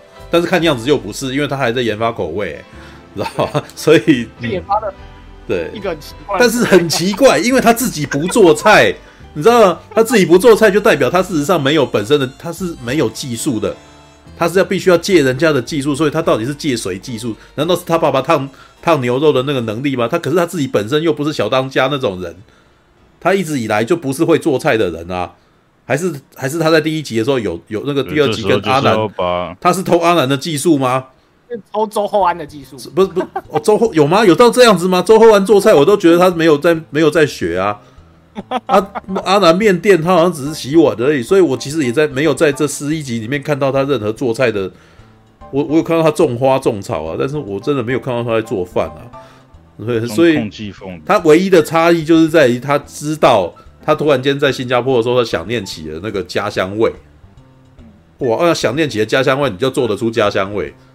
金搞金搞，你知道吗？我想念家乡味，我还做不出来。你这个一个你 没做过菜的，不你突然间会了，还是你要找到一个会的人？因为我觉得他明明就只有找到他妹妹代言人而已啊。啊，那个什么，到底去哪里找到这个厨师的？啊，那厨师男的女的？哦，当然不能再讲。如果他是男的，那接下来可能又要再演出一段那个什么，跟他睡，然后换。换秘籍的那种戏本的的的的那种剧本的这样子，看，好吧，那个啥，突突然间，你知道，一想到他一跳过了那一大段中间到底发生了什么事，你就会开始嘛，好吧，好吧，好吧，对，所以我说细节好像还要有点问题，就是，哦。然后他他那个端出来那碗面也感觉不像是那个调理包会做，就就拍的漂漂亮亮，没有，这这是很像我们的那个统一牛肉面上面就旁边要写一个字嘛，就是那个东西只是参考用的啊，就 满汉大餐呢、啊，对对对对对对，没有哎、欸，不过我要说，我去我我在发团购的时候，我的确很在意我自己做出来的东西，我要直接自己拍照拍照片哦，对啊，虽然那个时候当然是用个那个什么。当然还是要用个单眼拍一下，然后大光圈，你知道周厚安有讲吗？我都用这大光圈镜头，你知道？对对，我也的确是用大光圈来拍他的，还打了一个灯这样子，让他看起来好像比较漂亮一点。对，但是的确是我我拍完了以后，我就把它给吃了，知道吗？对，好啦好啦，然后 OK 哦，好，反正好创，反正创业那段结束之后，他就要就就去租那个嗯那个大房子嘛。嗯，对对，然后那个那个槽前面已经吐过，就就就算了。嗯，正正常的应该租不起啊。嗯，对，就是 没有，就真的是只能够去按去去合理化这件事情。知道他过去十七年真的赚挺大的，对，就是可能都睡男朋友家，所以自己一直都在有有存钱这样子啊，就没有不用付租金这样子啊。对，十七年来不对，十十七年来不用自己支付租金，那哦，那这样子真的是可以存不少啊。知道吧？对，哦，好吧，嗯，对，嗯，对他，他中间都有一段说想买什么就买什么，对啊，应该可以啊，对，哦，啊，不然就是跟小开那个呃交往的时候削了不少，贪污，看的，哦，哦，好啦，哦，好，然后，哎，然后他就最后就是，我觉得他最后那个偶遇她男朋友那边，我觉得。做的还不错，嗯、就是有一种给人家十一集到第一集的那种承先启后的感觉。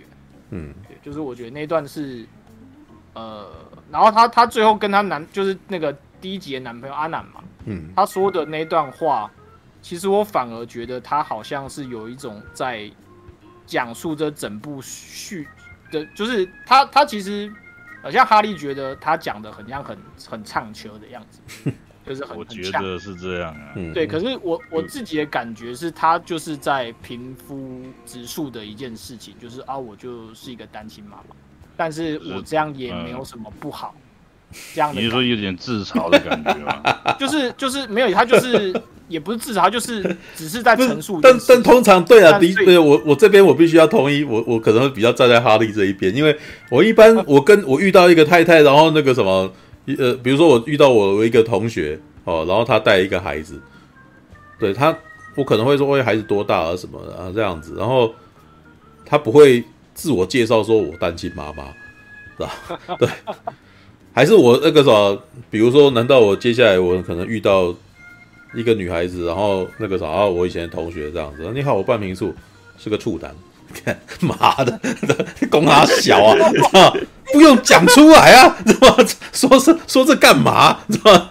有啊，就是像像大学一刚开始入学，大家自我介绍啊，后有一些比较有自信的男同学，最后面会讲讲一声单身，然后就觉得哦，单身单身的意思是说可以可以追的意思，可以可以来一下这样子，你知道。对啊，然后我我我我我听到就是翻白眼，就觉得干你娘，你来你四年打算在这里干什么啊？也不会啊，这样也不错哦。哎，别别别别别，哈利，我非常的那个啥，觉得那个啥。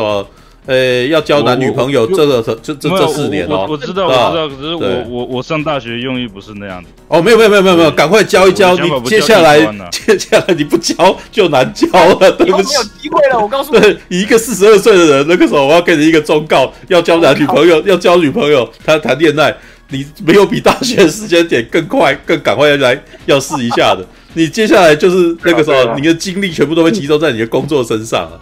知道，所以对啊，你们看，你们你们有看 D 卡这些大学大学文吗？什么？啊？什么？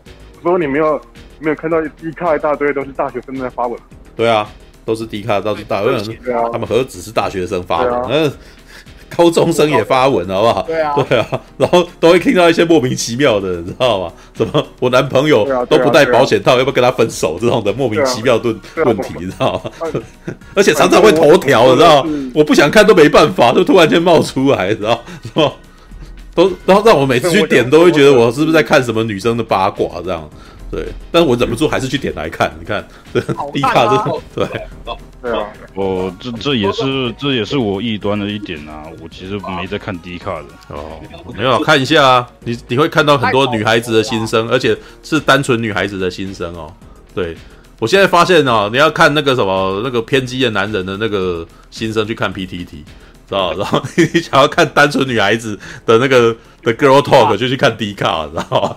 对，然后 very nice 哦，对对，然后八加九的那个基本上 D 卡也蛮多的，也会有，也蛮多的。然后你有时候会突然间这个哇，你的三观会突然间改变，你知道哇，那个时候，因为他们价值观是这样子，我还没想过，你知道吗？知道吗？然后这这也是我前一阵子为什么呃，像那个什么 Toys，你知道不是在讲 Gino 的事情有没有？对，然后。我本来也没什么兴趣，但是看完以后，我觉得有点开天眼，说哇，那个什么真的是有一点我没有想过的事情，他们讨论了，知道？然后这件事情应该是说我我觉得我好像好了，他们讲的精彩也是一个原因呐，你知道？但是以另外一个角度来看，好像那个什么看了以后，你会发现这世界上还有人是这样想的，知道？对，就是价值观会。能够能够多一个，对，你会你你你会有多一个价值观，被改变，对，然后这也对于好，也假设哈利要写剧本的话啊，你那对于你的创作面也是有帮助，就真的会有人会这样想，要不然的话，你会变成你写的剧本就真的只有自己跟自己对话，哎，就是没有只有同一种价值观的人在讲话，这样子就会有问题，知道？嗯，OK，好吧，嗯。嗯，好来吧，去那个 RPG 要哎总结吗？还是还有还还是还有要吐的？快快总结，对对，就是。我你你们就觉得他他讲话方式那个就是讲那段单亲妈妈很很奇怪，嗯，可是我我自己是觉得就是，哎，正常人说话是这样很奇怪没错，但他是他是在剧中的最后，所以他我我自己觉得他可能是在跟观众讲，就是他他想要做怎么样的自己，他都不会有有羞愧的那个感觉，就是他觉得自己好就好，嗯，所以他才会就是自信的说出他是一个单亲妈妈，因为他只想。他只想有选择权利嘛，所以他只想要做他想做的事，所以他单亲妈妈是他想做的事，嗯、对他来说这个就 OK 了，所以就没有、嗯、没有什么那个好好那个，所以他整部剧就就就觉得就是反正就是结最后结局给我想法就是他他觉得他自己这样开心他就好，嗯，他如果觉得他不开心他就就分手这样，嗯，对对对对，然后另外提了一点就是他那个阿南老婆好像也比他漂亮。就是我忽然发现，就是她她朋友好像还是她她男朋友未来结婚的对象，好像都比她漂亮。我自己的感觉啊。哦，这个这个就算了，这个是审美问题了。这个我倒是审美问题。对对对对对对。好，OK，所以大概就、嗯、就看完就是为什么李晨没有跟他在一起，就是最后吐槽这个，就是 那个李承恩就已经变成一个爸爸工具。以以剧本来讲，李承恩跟他在一起也不好啊，你知道吗？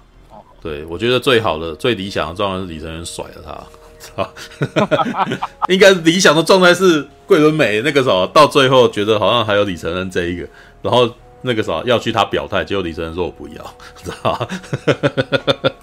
这才是理想状态，好不好？像李承恩现在这种那个还是扒着他的，这个都还是太女性一厢情愿的逻辑，知道吧？男生不要当舔狗，就不是因为在一般台湾男性的观点里面，呃，你可能跟他交往要过了一阵子才才那个了，不然的话，像林一山这一种情况，他有他跟那个周厚安。有点暧昧不明，然后他又生了他一个孩子。你现在李承恩如果去跟他在一块，哇，完蛋了，这个真的很麻烦。所以这接下来应该是那种花系列的那个剧情，对，真的真的会变那样子啊，会很奇怪。哦，变琼瑶了，是对对对对，会变琼瑶那种的，对，好。嗯，我听不清楚你在说什么。你说最后一集是 happy ending 吗？还是不是？我还是听不清楚你在说什么。嗯，你觉得这是 happy ending 吗？还是什么？没有，这个我等一下再来讲，知道？我觉得是一个很很惆怅的 ending。哪有惆怅 ending？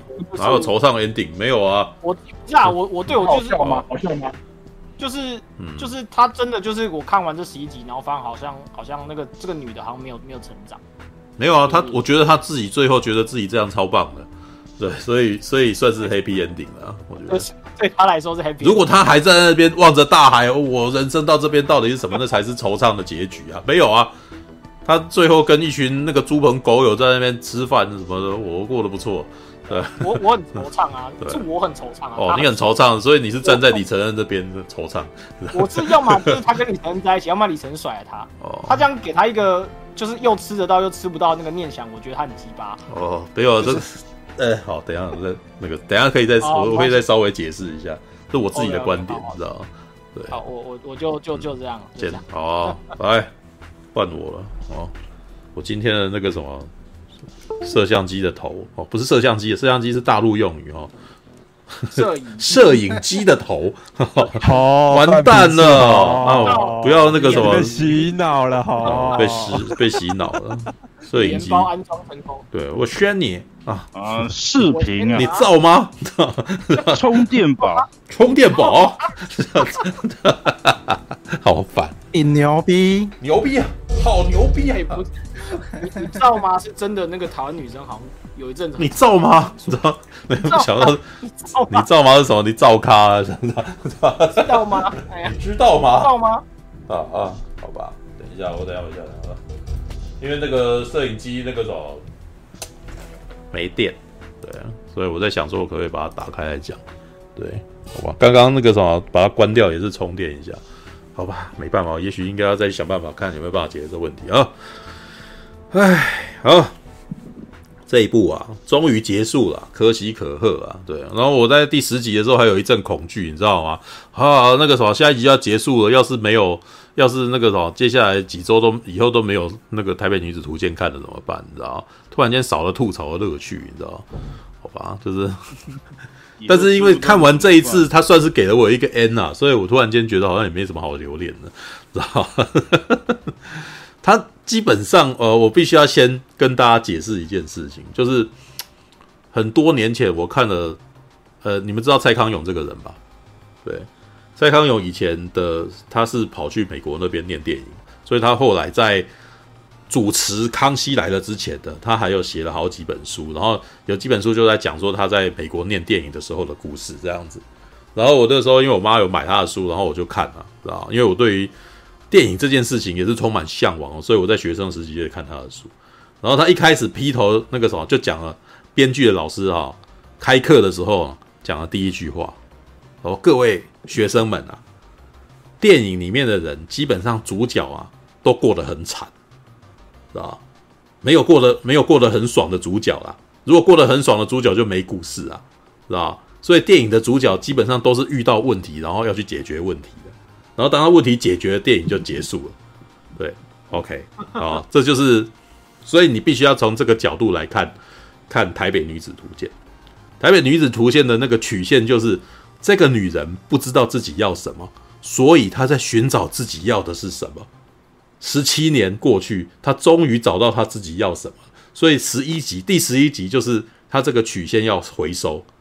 所以她所做的很多事情呢，就正好是我们在前十集里面每一集看每一集吐槽，就是他都没有找到，他都没有找到，然后他最后必须要认清自己是一个什么样的人。他终于认清了，你知道我就是个渣，你知道吗？对，他有讲啊，你知道，只是这个的这一点，他在剧本上终于做了，就是呃，这就是所谓他那个什么怀了孕啊，然后那个什么回去照顾妈妈，然后然后怀了孕，然后跟李承恩去那边挑那个婴儿车的时候，然后李承恩突然间跟他讲说，哦，那个什么，你以前在那个毕业纪念册里面，然后就还说我会罩你的啊什么的，啊，然后其实李承恩就有一点那个啥。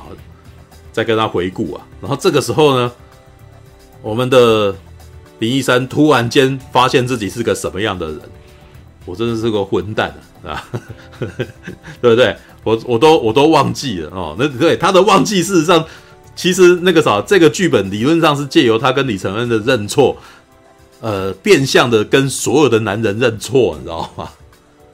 啊，就是他基本因为我前。第一集看到第十集，我觉得他最大的问题是，他其实都只有想到他自己而已。他一直都在想着他自己那个什么要什么，要呃或者他喜欢什么，但是他其实一直都没有为别人着想。所以当那个李承恩跟他讲说我会罩你的时候，他突然间发现了，他其实都从来不为别人着想这件事情。所以他都在逃避责任。对，就是他在那一瞬间突然间被点破，因为呃，他最好的男生朋友。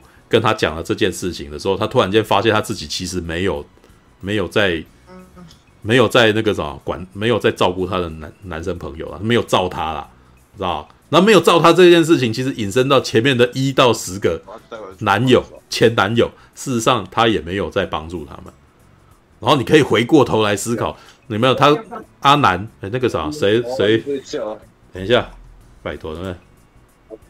蓝波，我帮你蓝波的声音降低，对，我帮你静音掉，对，讲话会那个啥，你们的那个音乐会卡到我，对，会干扰到我。我刚讲哪干，知道吗？哦，第一集的阿南，阿南是不是遇到了人生问题？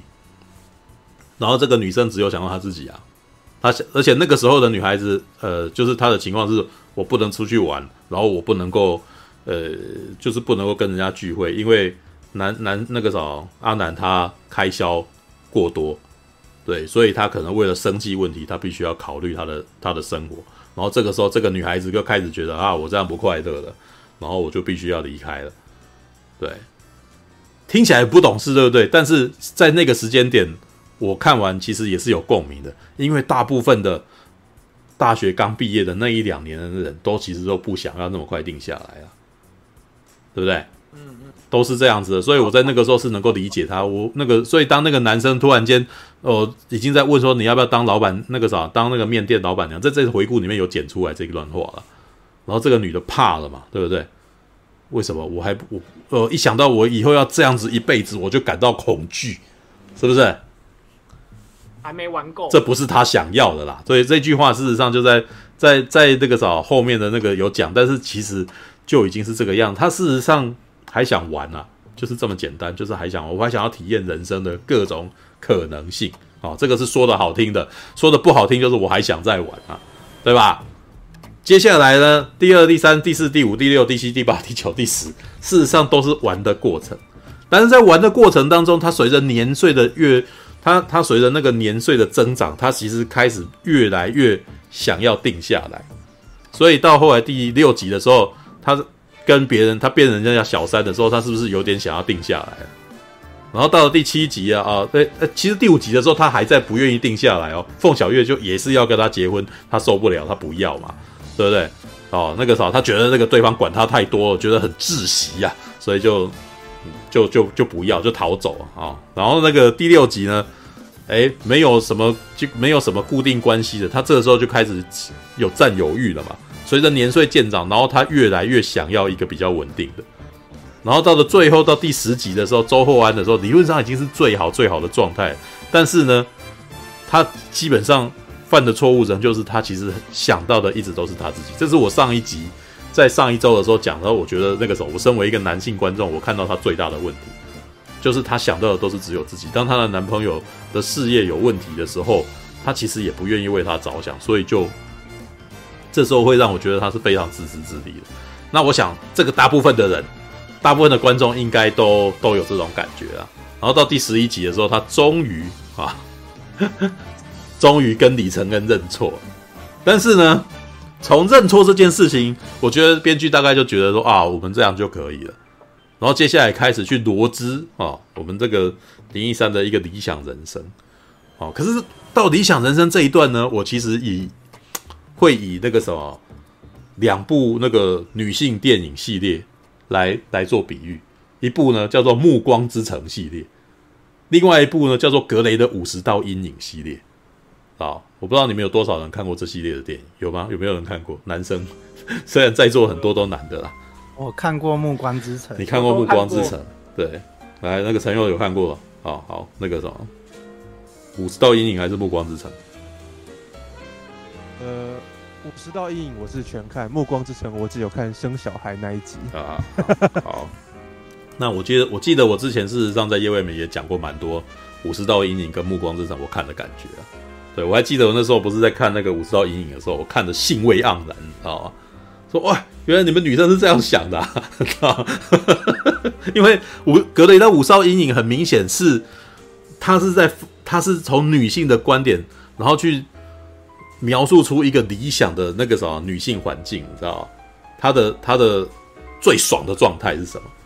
你可以去思考一下，因为像你看过嘛，就是格雷的五十道阴影，这个女生是不是在刚刚毕业没多久，然后遇到一个霸气呃，那叫什么？那叫什么？那种霸气总裁？霸气总裁啊！啊，霸气总裁，对，那个啥，然后是不是对他有兴趣？然后对他有兴趣，然后两个人就陷入了那个什么情爱纠葛当中，然后于是呢，因为情爱纠葛，然后爱上他那个啥，跟他喜欢他的是一个有钱的男人，所以他突然间，他连工作职位也三级跳，突然间变成总编。然后呢，在这个故事里面，他的能力本身完全没被讨论。格雷的五十道阴影里面，他当总编也没有人说他总他他到底那个啥一下子跳上去是行还是不行？对，只要你跳上去，总之你就是超有才华就对了啦。知道吗？就是没有什么靠着自己本身的能力，然后就那个一步一步爬上去，而是你只要到了这个职位，你自然而然就你的能力就会适合这个职位之类的。对，然后，哎，你现在回头过来看《台北女子图鉴》，他们对于他的能力值，林一山的能力值的部分，感觉起来也是这种描述的，知道？那到了第十一集，那个时候可能只剩下后面一点时间，因为他中间。不是有非常多那个什么他的闪回嘛，在回忆他的过去的那个什么来来去去的男朋友们什么的，所以那边也用掉一些篇幅，所以他就是会变得快速的去解释，去给他一个结局这样子。那他的结局呢？啊，这个快速的结局让我会你知道站在住在台北一阵子的人，然后会觉得哇靠，你你也这也。如果真是这样子，你也顺利的不可思议，你知道？那个完全不解释问题，你知道？首先，他单亲嘛，然后他决定自己养孩子嘛。哇，那个啥，那个孩子一下子就已经生出来了，然后已经那个，然后你没有发现，在那个影片里面从来没有看过这个孩子哭过，你知道？就是我有我有学妹哦。我有好几个学妹，因为我其实也是人家的姐妹淘啦。我念基督书院的时候呢，班上只有一两个男生，然后可是却一大票都是女生。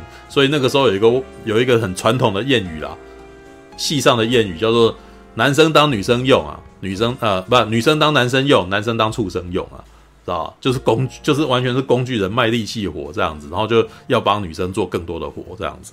好，所以我在那个时候其实常常要帮他们做很多事，然后呢。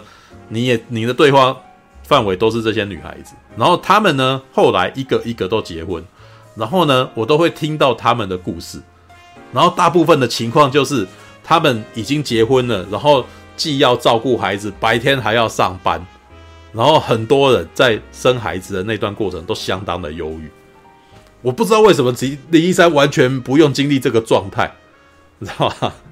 然后很多对、哦、很多夫妻事实上那个什么，还有先生会帮忙照顾。虽然我每次听到的情况都是女生后来在抱怨男生总是照呃轮的不够多啊，然后一遇到有事情，然后就那个什么就光速逃，然后闪掉啊，哦。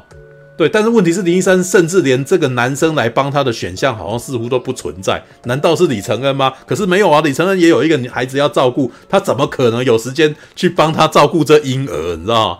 听起来，呃，不合逻辑，不太，不太合逻辑。除非他妈妈也要帮他顾，但是呢，呃，中间很明显的第十一集呢，我们台北女子图鉴呢就完全避掉这一这方面的探讨。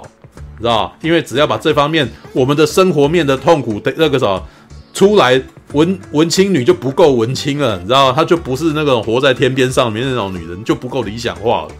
你知道，这里面只要有任何一声，呃，我们蒋万安所讲的，让那个什么婴儿的哭声成为台北的交响乐吧，你知道吗？你就知道为什么那句话，他在那个辩论那句话会那么多人在那边。嘲笑他为什么？因为所有人听到婴儿的哭叫声，都想到的都不是好事情嘛，你知道吗？所以就，如果你在台北女子图鉴里面听到那么一声哭叫声，你知道吗？那个故事整个就会从我们的所有的个每个人穿着光鲜亮丽在那边遛小孩的那种云端，然后急坠下来，变得很恐怖，你知道？他没有提到这件事情，那但可是问题来了，他以他的身份来讲，以他的情况来讲，他比一般人还会遇到这个问题。嗯对，然后呢？第二点，我觉得诡异的是，你为何要回台北？你知道，如果你想要做这种东西的话，以你自己本身什么云端餐厅啊，什么网络行销啊，这是需要回台北做嘛？当然啦，我能够理解回台北可能还会有很多收那个什么商业问题啊，商业呃的那个探探讨谈生意这件事情啊。但是呢，呃，我觉得在剧中里面的感觉只是他。比较喜欢民生社区而已，你知道？对，那个时候一进来，哇，这个房间真漂亮，这样子。那个虽然我自己看眼尖就发现旁边还是出现了隔壁还是出现石棉瓦啊，啊？就是那个隔壁还是有一个改建的、改搭的那个什么，一个那个波浪状的那个石棉瓦的那个屋顶，这样子。嗯，那一段那一段至少你避不掉，那一段挺台湾的，你知道？吗，任何的台湾建筑物下面再怎么漂亮，上面都有一个加盖这样子啊，知道吗？对哦，有人问说台湾那么小，南北来回很方便。对，那那这样子有必要跑去台北？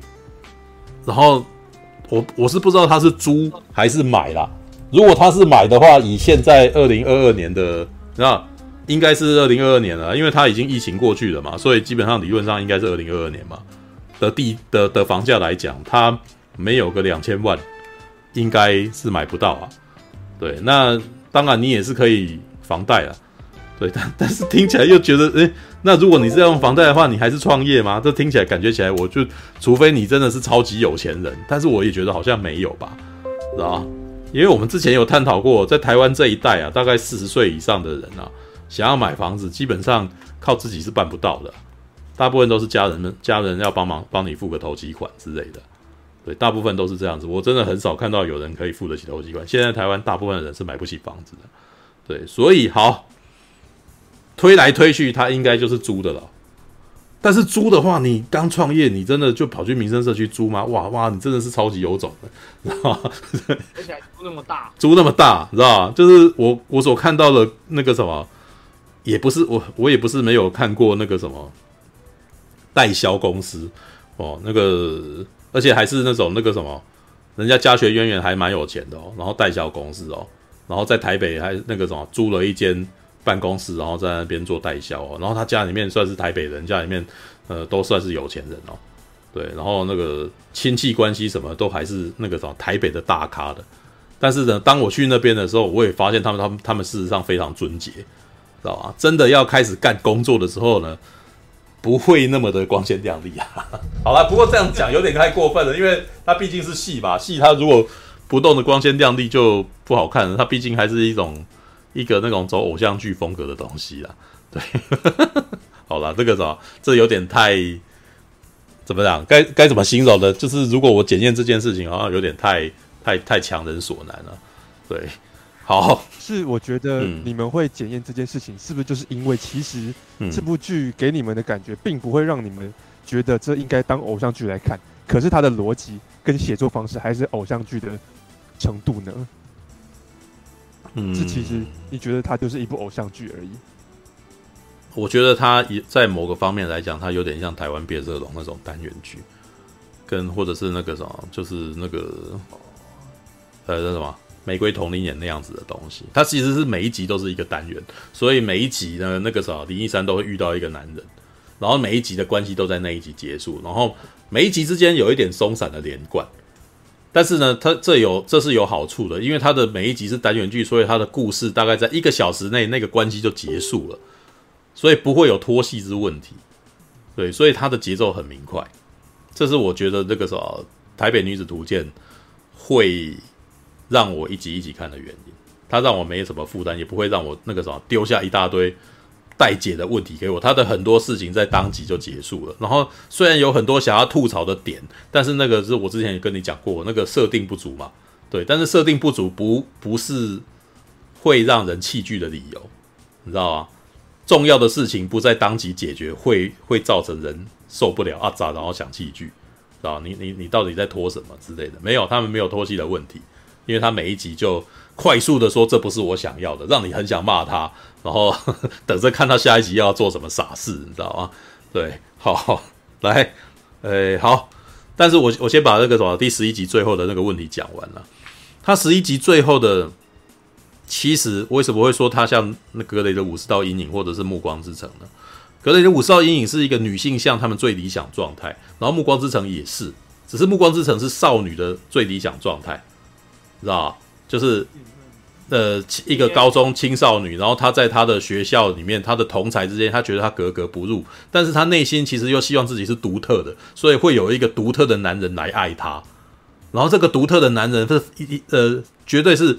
他要非常的危险，然后他要拥有帅气的外貌，但是他要有危险的形，呃，危险的那个什么本体，你知道吗？然后，但是危险的本体可能会让他去伤害别人，他拥有伤害别人能力，对，但是呢，他不会对女生出手，这个是《暮光之城》的那个剧情逻辑，第一集的剧情逻辑，对，但是二三四集都有在添，会随着这个女孩子的长大，然后会会。添加一些新的议题，像第二集就会有另外一个男人进来嘛，然后第三集、第四集就是他对于女性、青少女、对于少女、对于生育的恐惧，你知道吗？所以他生孩子会折断脊椎骨这样子的，然后会是吸干他的脸，哦，这是这些事实上都是出于女性价值观，他们自己对那个什么，对他们恐惧的原生恐惧，然后把它植入，然后把它奇幻化，你知道吧？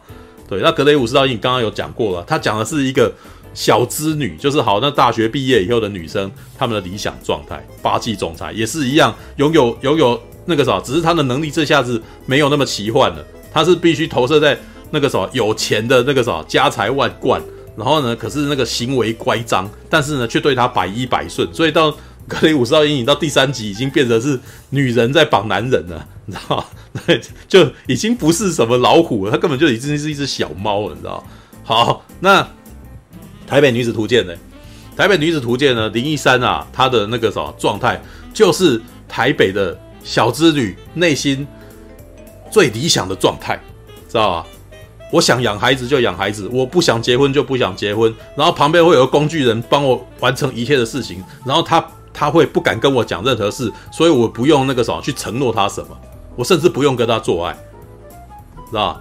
但是他会为我完成一切的事情，哇！里面有非常多小动画，小呃，是非常多小小的那种的对话，你知道吗？像林医生突然间在第十一集终于决定去买车了，他买车也是一个在剧本上面编剧的一个行为啦。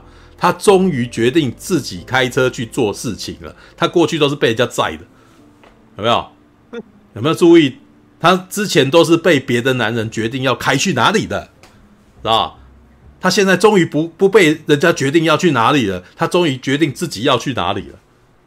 对，然后呢？可是呢，我们李承恩在那边挑车的时候还，还哦，感觉起来里面还有一段好像他很喜欢那辆车，你知道吗？然后他还讲了一句话：“哎、欸，林一山，你如果去新加坡，你的车子给我雇啊！” 干，哇，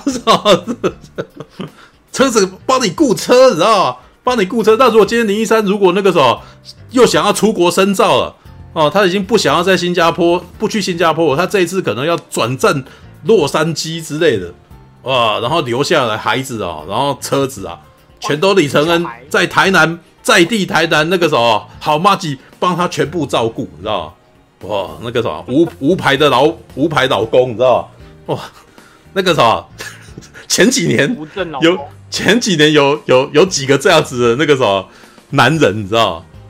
海伦清朝的前夫，就就这种感觉，你知道吗？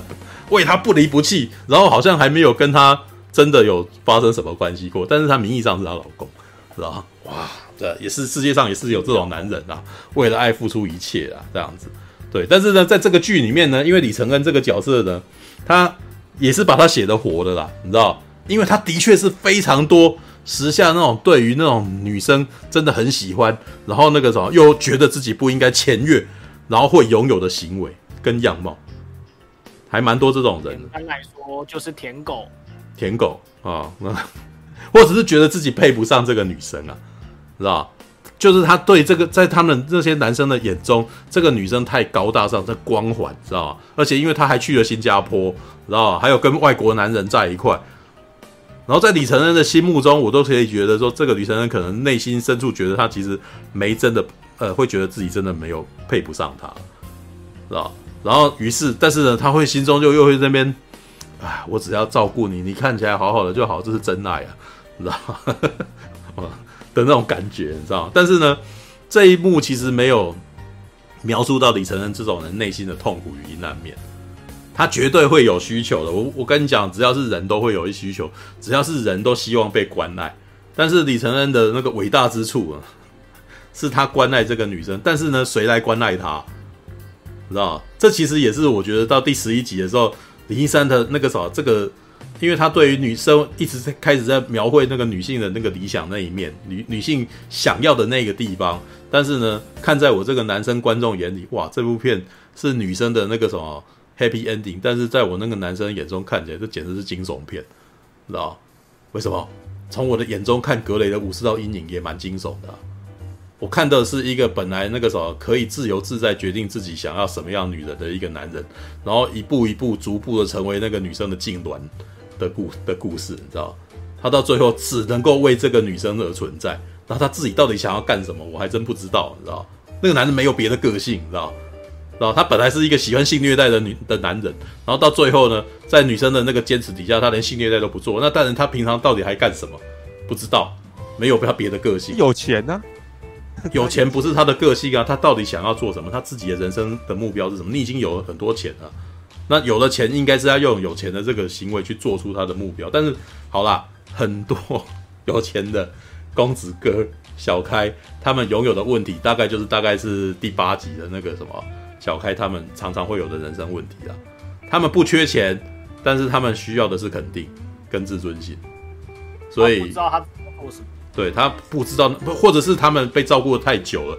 事实上，他们对于一些林柏宏吧，什么？梦想？对，你说你是说林柏宏吗？对，林柏宏啊，林柏宏的情况是林柏宏，林柏宏的情况，事实上是他其实不知道自己想要干什么，但他想要的是被尊重这件事情。然后，于是他就去做各种觉得可能会被尊重的事情，然后，于是他才会崇拜林一山这样子的女人，因为林一山感觉起来好像很那个啥，好像很有自信，好像很那个啥，很懂得自己要什么，然后很懂得为自己争取些什么，所以呢，他就他就向往这样子的女人，然后好吧，好，这个是基本上我真的是看故事，然后。去解构这个角色个性，觉得这个角色的那个什么逻辑是成立的，所以我会觉得，喂，他这边写的不错，知道吧？然后当然他在表演的时候，事实上也有演出来啊，也有也有也有也有演出那样子的一面啊，对，所以好，嗯，感觉那个女子逐渐是后来居上的那种台剧是吗？一开始负评，然后后面越来越好评。嗯，我觉得我一开始对他的阿扎来自于那个什么，他对于那个。刻板印象的描述太，太，对啊，呃，那叫什么？太粗糙了。对，会太粗糙，就是那种太粗，就是那种会哇，那你你你这句话就是可能一句话立刻就得罪人，或者是如何一个字激怒台南人的那种那种那种写法，你知道吗？对啊，对，那所以就会让很多。如果如果今天把那个，如果今天是把地区换成是南投或是那什么嘉义的话，我我我觉得这样子可合理啊。嗯，没有，但是呃，好了，虽然很多虽然很多从一开始就已经不喜欢《台北女子图鉴》的人。听起来可能会很刺耳，但是我必须要说，《台北女子图鉴》嗯，它基本上是成功的剧。那为什么这么说呢？首先，我必须要从那个什么戏剧的粘着度这一点来下来来讲啊。我不知道你们知不知道“粘着度”这个词啊？是吧？“粘着度”这个词，我们我之前第一次听到是来自于那个游戏，知道？因为我我那个啥。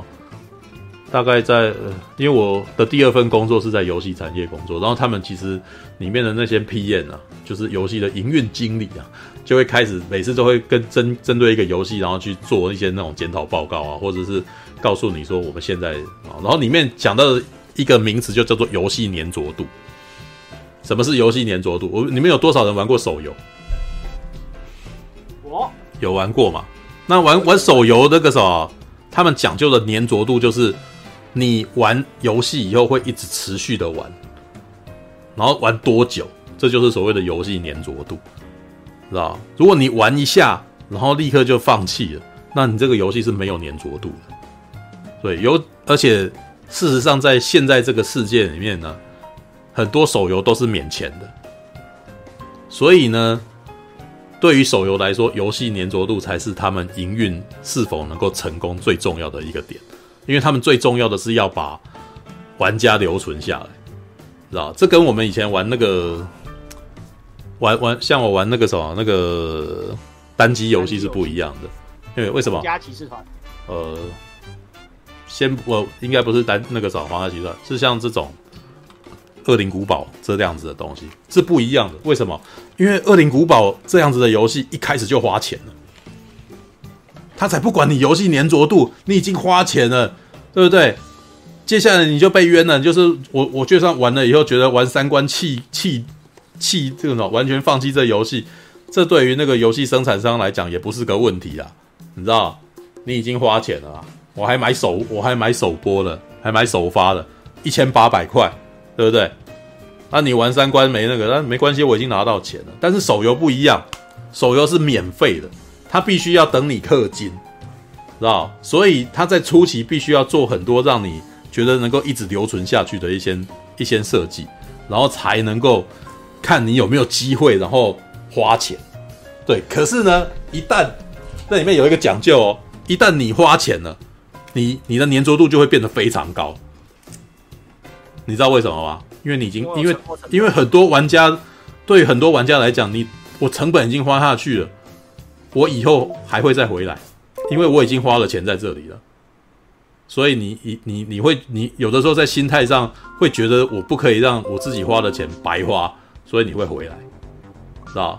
所以最通常最有最重要的都是要让玩家氪第一笔金下去，只要你氪第一笔金下去，你就会再回来持续花钱，你知道吗？然后我内心一直都会。我内心一直都，因为我自从我跟跟他们营运过后，你知道，跟跟他们看他们营运之后，我玩手游就是那个种会坚持不肯花钱，我就不要线下去，你知道？对，哎，我就零一三，你知道，我在手游界就是这样子零一三这样子的渣女渣男，你知道？就是我每个都白嫖，然后每个都白玩这样子，然后那个可是我我都不肯，我都不肯陷下去，我都不肯把头洗下去啊，知道？对，因为我不希望我那个时候沉迷于。手游当中，然后一一氪可能不小心氪个几万块，因为那个只要是手游，通常他们氪金会不小心就就就氪个一万两万，事实上还蛮常见的，你知道吗？对，好，简单好，这个我大概讲完粘着度这件事情啊，戏剧也是有粘着度的。我刚刚解释完了以后，我想你们应该能够理解那个什么，我为什么这么说了。你们觉得我之前老是在不断的臭骂的，呃。《醉梦者》，你觉得它是有粘着度的戏剧吗？哦，在讲零一三，OK。对，在讲林一山。对，我说《醉梦者》，你觉得《醉梦者》是？《醉梦者》，我就知道他要讲林一山的。为什么？对我，我现在在讲的是戏剧的粘着度这件事情。请问你觉得《醉梦者》它是有粘着度的戏剧吗？没有吧？我们是不是看完第一集，我们都还搞不清楚到底干什么？他这他根本在第一集就那那有那个啥串流界，事实上我还记得那个时候的那个啥导演还一直不断的在强调 hook hook hook，你知道钩子，你知道非线性其实也在有有跟我们介绍过戏剧学的钩子，你知道钩子事实上其实就是跟我所讲的游戏粘着度是同样的东西，你要如何抓住他，让他愿意像看下一集，你知道？追梦者完全没有钩子，你知道他他就是看完了以后让绝大多数人一头雾水。他以前公差小，知道吗？然后，然后呢？后面我在看了几部呢，也都有那种粘着度严重不足的问题。像《火神的眼泪》啊，看到第二集，我我勉强看到第二集，我就受不了了。为什么？他没有节，他没有极快的节奏，或者是他没有留下一个强烈的伏笔，让我觉得哦靠，妈，我可以继续看下去，对吧？然后呢，斯卡罗，我也是看了一部我就气了。我还看到那个躺在地上，然后有一个人死掉，然后一个悬念，然后可是这个悬念我也没什么兴趣知道，你知道吗？然后到了勉强看的下一集，那那群人还在那边不晓得要干什么，走来走去的，情节无尽展，你知道吗？那小弟弟，这是我，而且在我之前也有聊过这件事情啊，在现在这个瞬息万变的年代，你知道吗？在现在这个各种资讯哦发达的那个年代，很多东西就会。我们会很希望很我们的耐受度变低了，我们会很希望快一点知道东西，所以反而在这个时间点呢，单元剧比较适合，知道？就算是它是有连贯的故事，它也必须要在一集内，它立刻就有一个很很很快的那个曲线，让你能够快速感受到一些事情。那怎么样？最呃，在这个年代比较成功的那个什么串流剧有哪些呢？像是那个什么《曼达洛人》的第一季。它就是非常成功的单元剧，然后可是呢，它都又有连贯。它大概通常一集都是一个任务，然后那个任务基本上就会给你一个娱乐感，然后就当当下就结束了。然后呢，可是它会留一些伏笔，下一集的开头跟第一集的尾巴，它其实会有点连贯，所以你会觉得哇，我还可以继续看下去。然后而且它是它剧集的速度不是很不是很长啊，很快就结束了，大概四五十分钟就结束一集这样子。然后还有谁？想看看这一季的串流剧。其实，诶，想看看。反啊，孤独摇滚。其实孤独摇滚不算是串流时代衍衍生的东西啊。其实它其实一一般做起来都是日本的那个什么动画剧。然后日本的动画剧基本上一直都是二十五分钟内。啊，你说什么？安道安多安道安道尔，我其实觉得不那么算串流剧啊，是串流剧，但是它比较没有那种在一集内就做出一个高高潮点，它是三集一个，所以才会导致成就戏剧啊，知道吗？对啊，就是如果你有心看下去的人，大大多数都都越看越成长。对对对对对，可是这就是我所给大家耐心。对，但但这就是我所讲的问题，这这就是我所讲的问题，就是。你如果对于一般毫无那个啥，呃，就是一张白纸的观众，你要如何快速挑起他的兴趣，又又能够让又让他能够想要看第二集、第三集？对，那《曼达洛人》是最成功的串流剧啊。对，那真的真的真的真的。容我说一句，台湾的台剧啊，一直以来都非常不善于做这个啊，知道吧？台湾现在的台剧没有，以前有。以前的台剧，我。老实说，我觉得以以前的年代做这一点做最厉害的是霹雳布袋戏啊，知道吧？但不是现在的霹雳布袋戏，是霹雳狂刀那个年代的霹雳布袋戏，知道吧？你如果回头看霹雳狂刀那个东那个时代，你会发现他的故事其实是非常快就把一个人给杀掉。因为他要快，所以他接下来在那个时候会狂出大量新角，你知道吗？对，就是会突然间有一个神秘客出来，然后干嘛了？为什么那时候会突然间洗很多？对，他会他会洗很多角色出来，为什么？因为很多，因为大部分他刚出来角色没过多久就死了，你知道吗？对，然后他，但是他为了为了会让一些故事本身有穿插与连贯，所以他会把很多段短故事接在一块，这边讲一点，那边讲一点的讲，所以。你一开始前可能还会没有感觉说这个是一个单元剧，但是事实上呢，它有很多事情是节奏相当快速就过去了。对，但是呢，随着年代的增长跟它的设定的堆叠，还有粉丝向的取向，导致现在的霹雳布袋戏已经变成了一集一个礼拜两集九十分钟的大尾大不掉的东西了，所以它会变得很慢、很拖。对，所以我为什么讲，就是以前在那个黄俊雄的年代啊，或者是那个霹雳布袋戏的年代，那个金丢金丢金丢气给气给气给，那个是有原因的。你知道，他那个时候其实就已经有做出钩子这种东西来，他事实上有做粘着度这个这种概念，只是他们自己并不知道那是什么，那也没有被没有被理论化了，知道吧？那个时代很多东西没有理论化，他们就是做了，但但这是为了他们为了生意，或者是为了要勾起观众的那个他们自然而然所做出的行为。所以简单的说，对啊对啊对啊，为什么那个时候的东西会节奏那么快？是那是观众取向，那是那是大众取向的东西。那台剧这样讲，我就想到一件事情。嗯嗯嗯，嗯我想到一些，就是像我我在，因为因为我的工作做光剑嘛，对不对？是。然后我在做光剑的方式很多原则嘛，然后就有一个学商业的人，就是在我那边的，因为我最近有进新闻的采的那种采访嘛，有媒体帮我举新闻嘛，对不对？对。就有人这样留言说，哦，这一个职人的行销策略比很多公司好很多。我说什么行销策略？啊，林北就是用我的方式在做，是什么行销策略？没有，对啊，可是他看完之后为什么？的确是行销策略，只是你自己是个人，自己在脑袋里面开会了，你就做出了决定，所以你的决策绝对比很多公司快很多啊！对，对啊，对啊，对啊，而且我就是我有参照自己能够做的东西去做选择，选择客户啊，选择人之类的。是啊，对啊，啊，我现在我现在在日本的旅馆，我现在躺着跟你们聊天。你这样是躺着吗？哦，我现在躺着啊。哦哦，是趴着不是躺。因为这个今天逛啊，对了，趴着啦，趴着。因为今天逛完那个日本动漫展真的太累了，我真的太嗨了。Alright，你们先聊，你们先聊，我都看你们晚点还聊。如果如果你们晚点还想聊日本动漫展的话，我再来聊，我再陪你们讲。OK，我先跟你们聊，你先讲你的。好，好。那刚刚讲到的是台北女子图，是商业行为。好，没有。我刚刚讲了这么多，其实是在讲台台北女子图鉴作为一部戏剧，它的成功之处在哪里？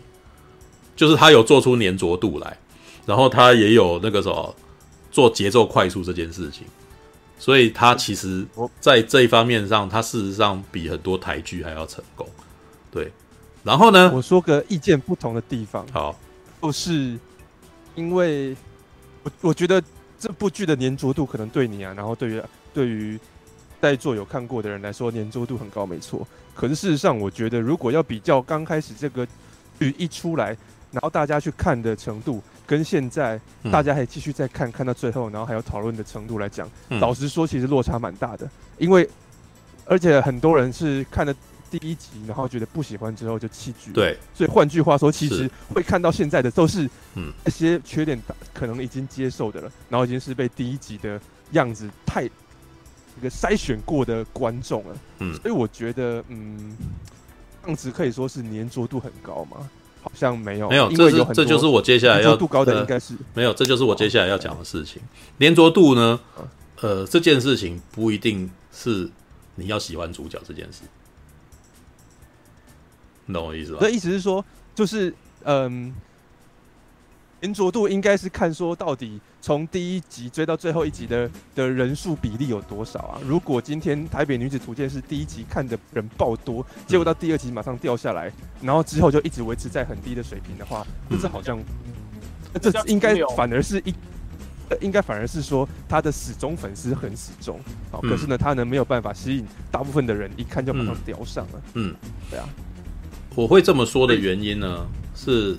来自于我自己个人看到我发的文，然后他的回应，然后来去推测。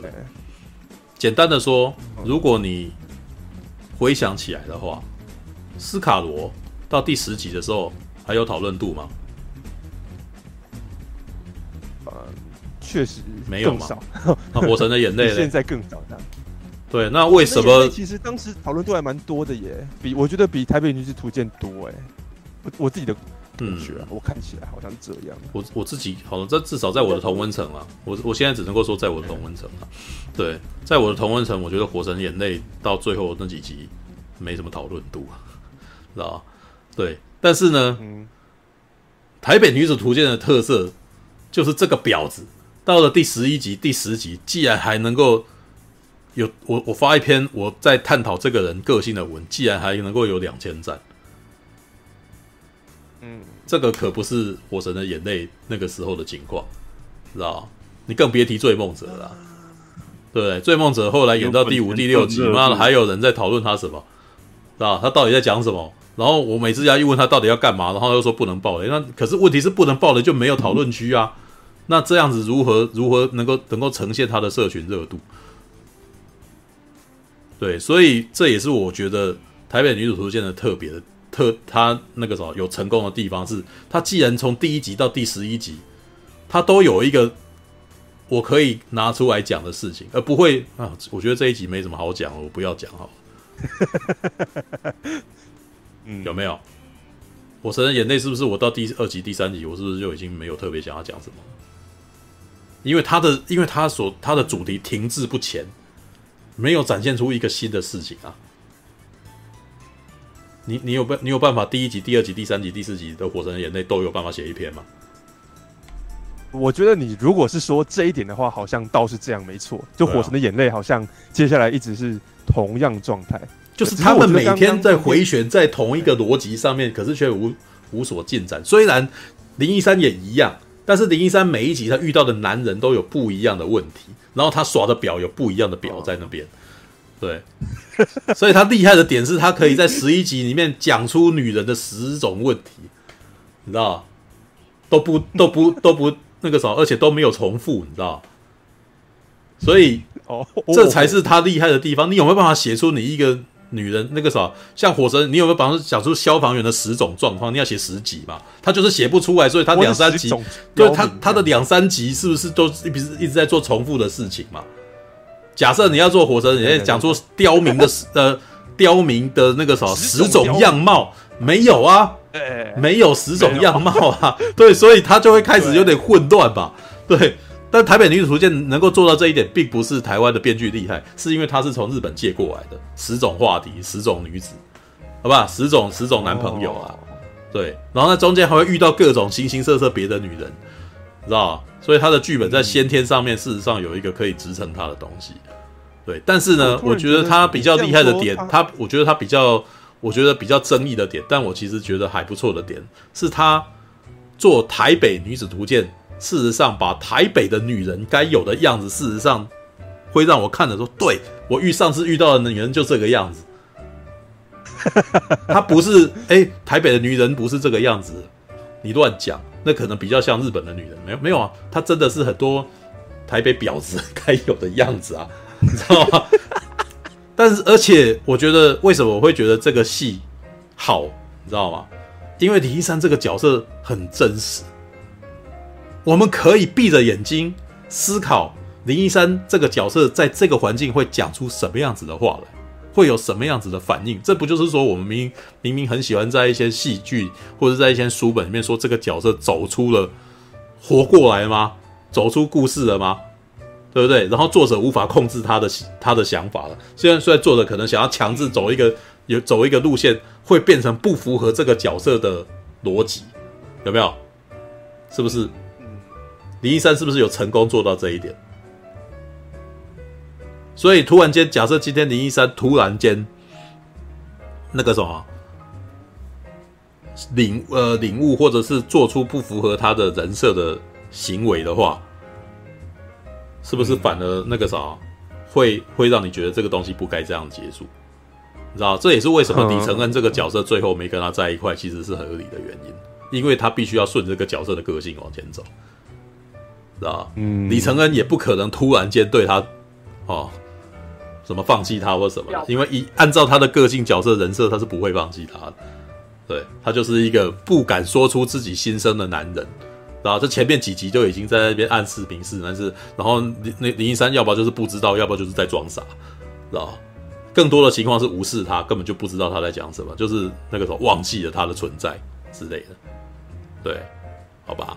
所以我其实觉得这也是台北女子图鉴我会给他一个好评的原因，因为这个角色太火了，太真了，真到你知道吗？有够讨厌他，知道吗？真的就是你觉得哇，这就是所谓的呃很多台湾婊。好了，我现在那个应该没有任何，应该没有轰到任何的女生吧？应该不会有女生自认为自己是婊子吧？你知道吗？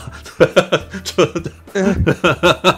就是因为他的个性是很，我又要什么，但是我又不希不愿意承认我真的是这样子的人的那种状态。嗯，懂吧？所以这在我眼中看起来，哇靠，这个很台湾，你知道吗？就是哇。我又婊子就长这样，就是我又爱钱，然后我又不愿意承认自己爱钱之类的。嗯，我明明需要靠男人，但是我到最后又要承认，又要又要做出一个我不靠男人。妈，你旁边就有一个工具人一直在帮你啊，怎么会没有靠男人？对不对？不是吗？他到最后都一直是这种状态，然后或你不要，也许那个时候他自我感觉良好到他完全没有意识到这一点，但是这这个让这个角色超真实的。你知道吗？真实到让你觉得说，哎、欸，那个什么，这是编剧不小心的。虽然从我的眼中来看，妈，这都编剧故意的，你知道吗？对，是是是，好吧，那好，但是我也有一天，我觉得那个什么，这个剧如果可以做到某个情况，也许我不，我们不会这么的不喜欢这个角色，知道？首先是这个角色的反转这件事情啊，我觉得，因为你知道，我从第一集看到第十一集，你知道吗？我对于林一山有一种阿杂的感觉，就是为什么没有任何一个角色愿意指出他的问题？他明明就这么的自私，为什么他的朋友都如此的迁就他？你知道？因为这如果是在一些美国的电影啊，或者是美国的影集里面呢？是会有一些角色出来教训教训主角的，甚至连那个什么《Sex and City》啊，《欲望城市》里面也有类似的，也有类似的那个故事哦，也有类似的铺陈啊。我还记得里面就有一幕是那种那个什么凯莉布雷肖，知道他在他可能会去跟夏绿蒂哦抱怨说那个什么，呃，我现在没有钱了，该怎么办？可是啊，怎么办？我就是好想要这只鞋子啊，什么之类的。然后这时候夏绿蒂会跟他讲说：“You are a big girl，你必须那个啥，你的财务必须要自己好好处理这件事情。我没有那个啥，你不应该过来跟我讲这个，知道吗？他会讲出这样子的话哦。对，那以我的情，以以我平常太常看美剧的个性的的那个什么的习惯啊，我会忍不住思考说，林一山的情况，也许夏于乔。”会有一天忍不住骂他一顿，然后突然间会开始让林一山开始思考到自己的人生到底出了什么问问题啊，啊？其实也不是完完全全没有啦，至少在第十集他就让那个曾婉瑜做了这件事情啊，对不对？就是那个啥，你以为那个哎，你以为我的那个爸爸就是什么什么哎，那叫什么拿督，知道？对，你有爸爸是拿督，但是完全是你自己在那边，但是。很淡，讲得很淡，你知道吗？而且讲的不是他真正的问题。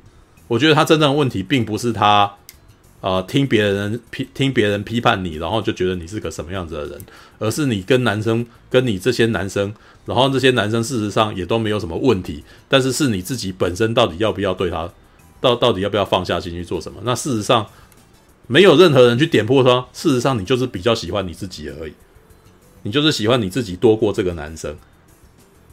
那你那个啥，是你太任性了吧？我觉得其实应该要有一个角色去去点破他，然后这个角，然后那个林一山可能必须要有一个最黑暗的时刻，可能要苦在角落，然后真的没有人来理他，然后他开始去思索自己到底做了什么错事，知道？因为他他其实，在第十一集虽然有一个他认错的片段，但是这个。在我眼中看起来真的是太轻太小，太太太轻判他了，你知道吗？就是这个，呃，让我觉得他的忏悔程度不够啊，知道？让我觉得他的醒悟其实是不够的，所以会让我觉得说，呃，而且又在一个工具人一直对他很好的人的拥抱底下，然后那个什么跟他认错这件事情，他其实选了一个最最不会受伤害的一个环境来来求取。原谅，知道为什么？李承恩一定会原谅他。看到他被狠狠的惩罚吗？不是，呃，如果是狠狠的惩罚，可能对于一般观众来讲，可能是像那个什么或，那个什么霹雳火啊，或者是龙卷风那样子，那个给他限罪配或者什么的。但是我想的不是这一点，我想的是他的人生，可能他的事业失败，他的男人那个啥，在他需要的时候突然间不想理他。哦，然后然后跟他讲说，对，然后跟他讲说，你想想，你你应该想想，你为什么交了那么多男朋友，然后最后没有一个人愿意跟你在一块，然后你最好自己想想看，然后接下来他可能必须要去做出，你要用文青调讲也可以，因为他前面也很很常用文青调在描述他自己的心境啊，他这时候可能也可以在哦那个啥，可能看着别人，他也许没有按照一些比较。八卦的呃一些一些八卦的一个写法，他可能可以去看到一个男生跟一个女生的那个啥男女朋友本身恩爱，然后那个啥吵架，然后到最后和解的一个过程，然后他开始醒悟他自己是不是没有做什么之类的，因为他其实一直以来，我从我眼中看起来就是他比较不为男生着想，他想的都是他自己的问题，男生的问题好像男生都过得很好，所以他们男生不需要我过去关心，可是。男生过得很好，不代表你就不需要关心他呀。他的内心深处的脆弱，你有没有去？你有没有去去了解呢？你有没有去感受？没有，我相信，我相信林一山都没有啊，因为他想的都是他自己的问题啊，知道？阿南的，像阿南的那个人生问题，他有去问，他有去解决吗？阿南大概是第二集里面出来的时候，大概是最，你知道。最可以显现男生也有问题的一个一个一个状态了。他接下来的几个男生都是那种没有特别去让观众注意到他有没有什么问题的。凤小岳可能也会有他的问题啊，知道？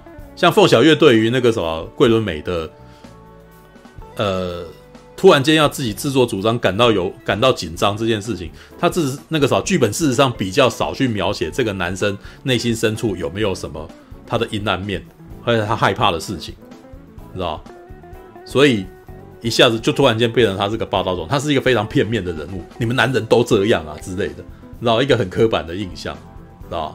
对，呃，那个啥，说我我是男性角度，对我的确是男性角度啊，因为从男生去去读这个东西，我就会知道说，哇，这个男生为什么会做这种事？对，然后 通常都是在什么情况下会发生这样子的事？对，那有的时候不一定是大男人主义，有的时候是他们自己本身有一些不能说出口的痛。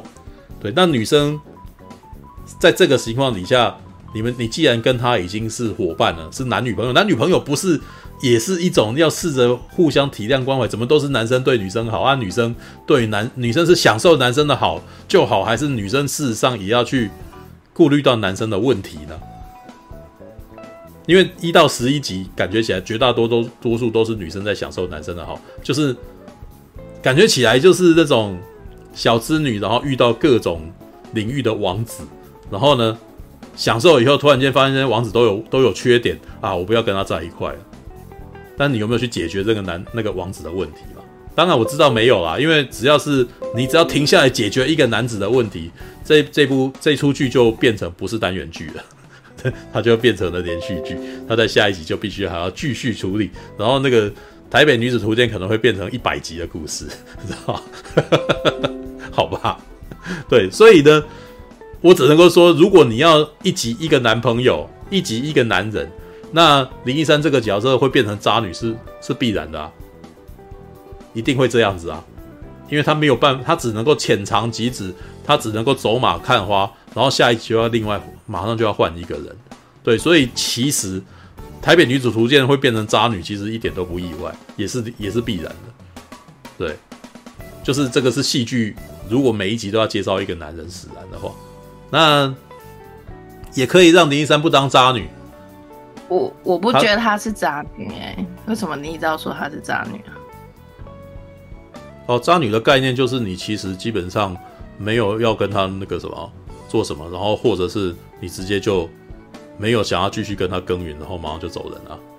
谁说他一开始就一定要走到最后面？那谈恋爱就是要谈看看啊，谈完之后才。对啊，对啊，但是也但是吧，但这样子的男性在传统传统的那个概念也是渣男啊。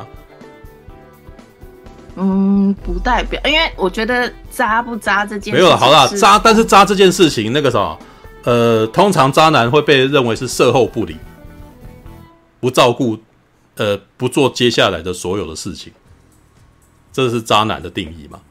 对，那渣女的定义嘞？渣女她也她感觉起来好像也是售后，她都常常都是说走就走啊，是吧？传个简，她传个简讯就分，她传传个简讯就分手了，而且还好几次这样。呃、这点我有我有异、啊嗯，我基本上是站呃，我可能观念会跟苹果比较接近，就是嗯，谈恋爱、谈感情，如果不适合结婚、不适合在一起，就分手。但分手方式很多，你可以说他分手方式很烂，但是不代表渣。什么意思？第一，他一次是只交一个。哦，所以你的意思是没有他同时当人家小三啊，是吧？他在别人有的情况下，他还都还跟人家在一块啊？没有，可是那个他当小三不代表他是渣女，哦，当小三跟渣女这是两回事。哦，那一集石头有表明，石头有表明，就是石头也说大家都是开放式关系，所有的人都要，所有人都同意这样子的关系嘛？对。对，因为在我的想法里面。嗯嗯，我 OK，我我先讲一下了，在我的想法，嗯、渣男渣女叫脚踏多条船才叫渣男渣女。对啊，你是一个哦好，或者是你是的，不管多少，你这样讲也你这样讲也成立，但是只是在我的概念，那个我觉得渣男跟渣女的那个其实就是那个什么，一段男女关系相当短暂。这个我觉得不是问题，我觉得不是问题。好啊，那我们可以把它当成是，好，我们可以用比较中性的词啊。好啊，如果你对于这个批判感到难过的话，我可以把它解释成是一个风流的女人。OK，风流女人我觉得可以啊，风流风流可以，但不要下流就好。对，下流就什么，同脚踏多条船叫下流。嗯，一次一个，但是你可能真的不适合，你要轮流换。我个人觉得一次一个不是问题。嗯，当然每个人想法不一样啦。我是觉得林一山不叫渣，他只是分手手段很烂而已。嗯，他不叫渣，哦，不叫渣，我是这样认为的。每个人想法不一样，所以我知道苹果在在意什么。那个时候，我也可以再改变另外一个说法，她就是个爱玩的女人。其实，爱玩，与其说他爱玩，不如说他不知道自己到底要什么。对啊，嘿，我觉得他比较像这样。是啊，什么？呃，我应该讲我的定义，什么叫爱玩？我就是想玩，我就是不想负责任，我就想要享受人生，觉得爱玩。对啊，但是他其实是在一直的寻找自己要的东西，但是一直寻找不到，所以他在错误中尝试，失败中尝试，是啊，在男女之间关系之中尝试。嗯，所以呃，与他真的是爱玩吗？我也爱玩呐、啊，我也是个爱玩的男人，所以我到现在都还没有要定下来呗。啊，你们不要不要对这件事情感到痛苦，好不好？不一样哦，就是不要对名词，在我的价值里面是这样子的哦。我到现在都还没有负担负家庭责任，也没有养育下一代哦。我们在座的各位都是爱玩的人哦，都都还在追寻人生的方向哦。对啊，我也想讲一下话，我也想爱玩的时机才可以。来来，大侠说，大侠说，对。说自己是爱玩的男人，你要有爱玩的实际经验才可以。没有，我讲的爱玩不是玩女人啊。你这样讲其实有点那个啥，有点那个，你这样讲有点以偏概全。我所说的爱玩是指说，我现在想要做我自己喜欢做的事情，所以我不要跟另外一个人缔结那个缔结一个永恒的关系，或者是一个稳定的关系，然后稳定下来，然后为了别人而活。嗯，你们扪心自问，你们是不是这个样子的？也只是用词遣字不一样嘛。对，但是是不是这样子嘛？就是那个影片跟视频的那个不一样而已。对，没有对，那一样的意思，那不是同一个意思。你们只是觉得我讲的不好听而已啊。他是他是爱玩的男人，没错。他是个爱玩，我是个爱玩的男人。林一山也是一个爱玩的女人。他甚至到第十一集，他仍旧，他觉得他负担了传宗接代的任务了，已经生了一个孩子了。但是我仍旧不要跟一个男人在一块啊。你知道吗？我说因为我看到第三集有戏剧了，所以我就没再看下去。对啊，All right，没有第三集是戏剧力最庞大，第三集其实上是戏剧力最大的一个一集啊。大部分的影，大部分的影集都是这样。我只是看大家留言在讲而已，对啊，我就没再看了。对啊，但是我知道他想讲什么了。对啊，我我想跟你讲一件事哦，如果是欧文那一个男生的话，他不是一个好的对象哎，因为他没有，他没有。他一件事情就打败他自己，他没有能力去照顾别人，所以如果林一山要把他的将来给他的话，我觉得那个人没有能力耶。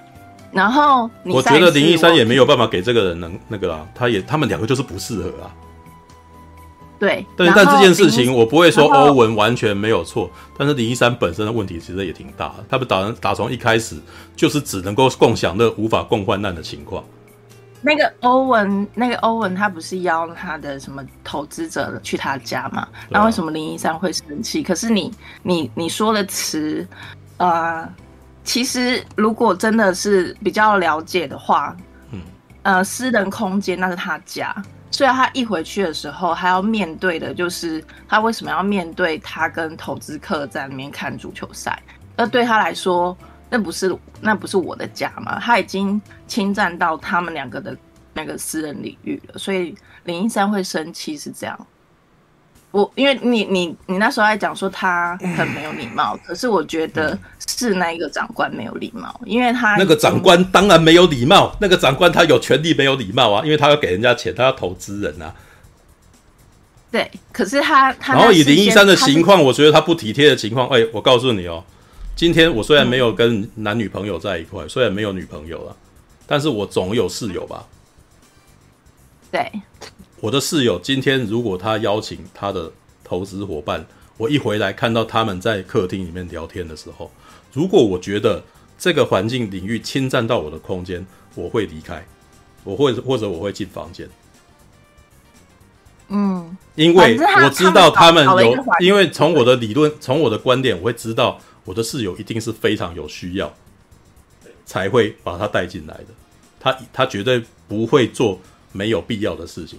所以我必须要体谅他。这个时间点，这个时候他们又先来了，当然是他们、啊。因为那细节，对啊，因为那细节并没有演出，他有预先告知那个林医师。没有啊，我现在讲的也是没有预先告知我的情况啊。嗯嗯嗯，对啊，我们常常我们男生跟男生之间分住公寓是常常发生这种事的、欸。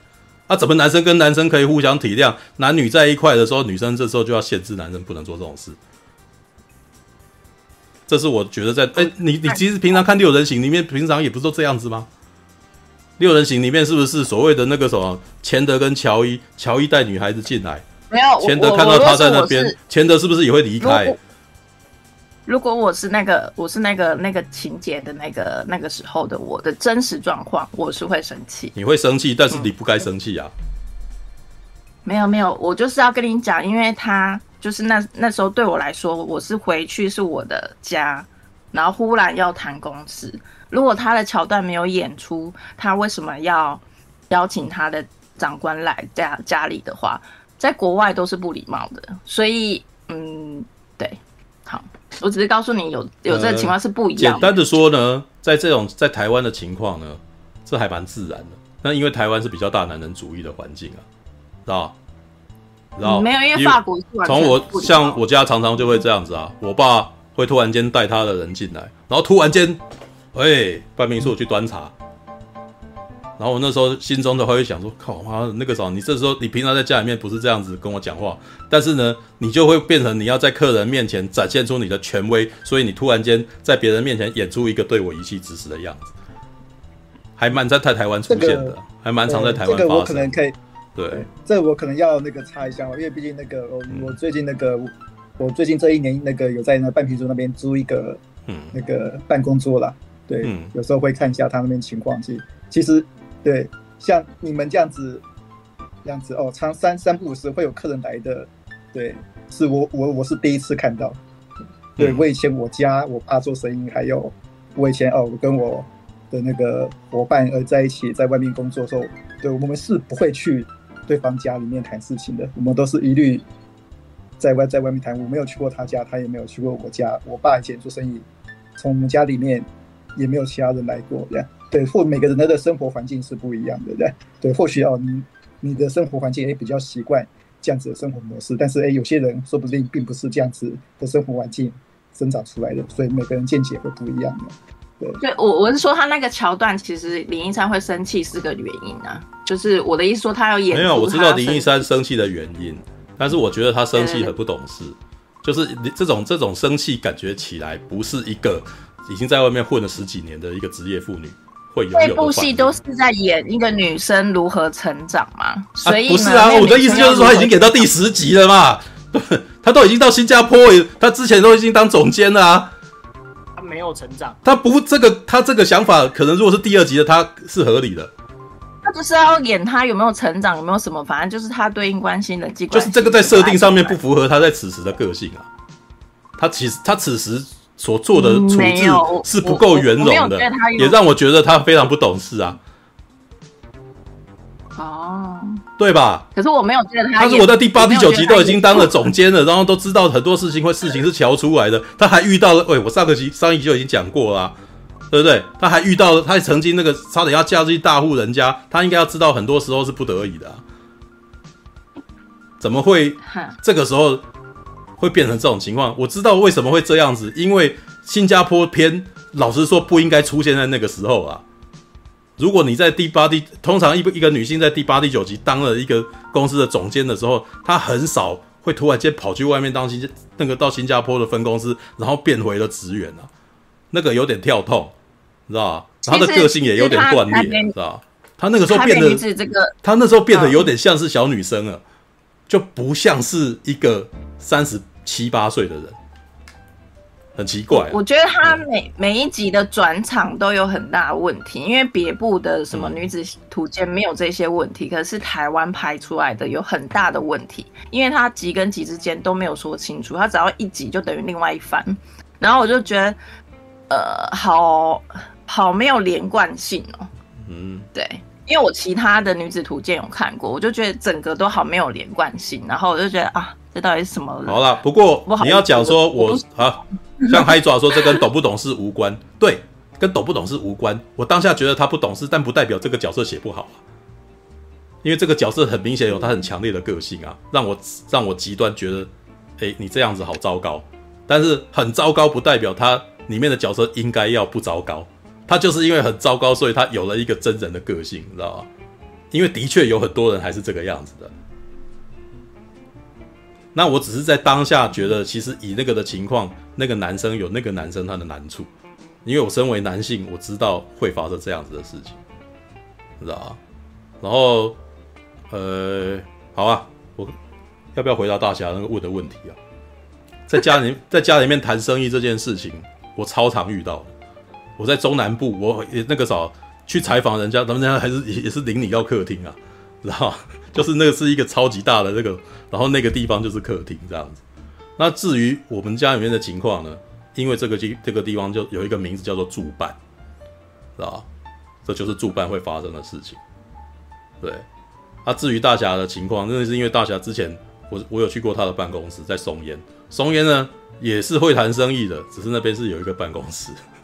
但我们现在的情况就是太穷了，所以我们必须要把办公室跟住住住所放在一块，而这在台湾大概至少有三分之一的人会会做这种事，不然就不会有一个叫做驻办的场所了，知道吧？还真的有一个特别的一个一个选一个那个什么一个单位叫做驻办，你知道？所以会会发生这样子的情况。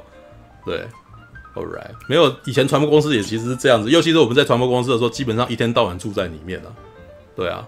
那当然，那个啥，像大侠的那个啥，以前你不是有在钮承泽那边工作过吗？钮承泽那个基本上也是住办，只是他更有钱一点，他分他分开了，他上面住的地方不要你上去。上过新闻那一栋嘛？对啊，对啊，他下面应该是办公室，上面是他住的地方嘛？对对，那楼上那边蛮漂亮的啦。对啊，对啊，那个是 那是他有钱，所以他可以隔成那样子。那现在你所看到的情况，只是我没钱，所以我知道有一间是我住的地方，其他的地方是谈生意的地方而已。对对，如果如果可以的话，那当然是哦。对啊，所以人所以领人来家里面是。不是没发生过，是合理的。只是你所会看到的情况是他的，只是住家跟那个什么办公室的单位在穷困底下，他好像变得比较模糊，知道吧？对，这个算是比较，你这边是比较模糊，但我我是没有看过台北女子图鉴，我不知道说。我讲的是我讲的是文化差异一样的空间，所以台北女子图鉴它那个情况，因为她跟那个投资人已经是他私底下在那边讨那个什么，在那边套交情的情况。所以那个那个领域，事实上他当下是私领域，因为他的公他已经有点进入公私不分的状态。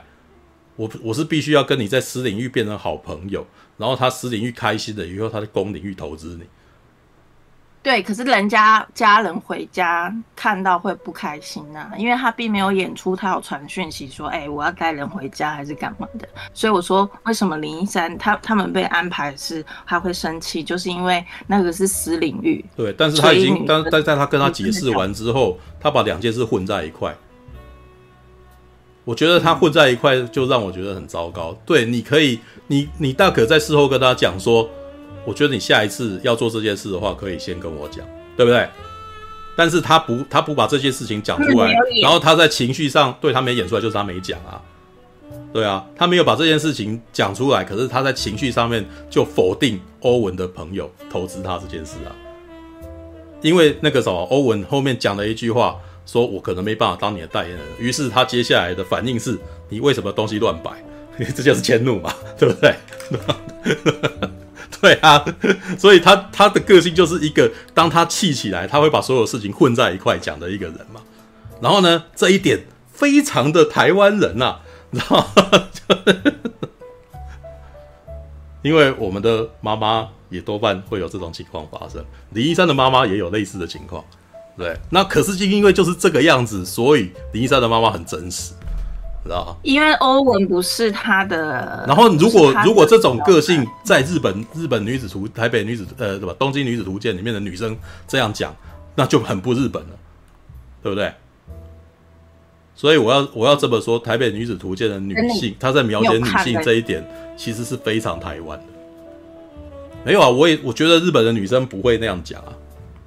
至少我看了非常多的日剧，跟我在看到，没有没有，我不用看，我我看了一大堆那个什么日本的节目里面那些女生她讲话的方法，我就知道她们其实比较不是这样子啊。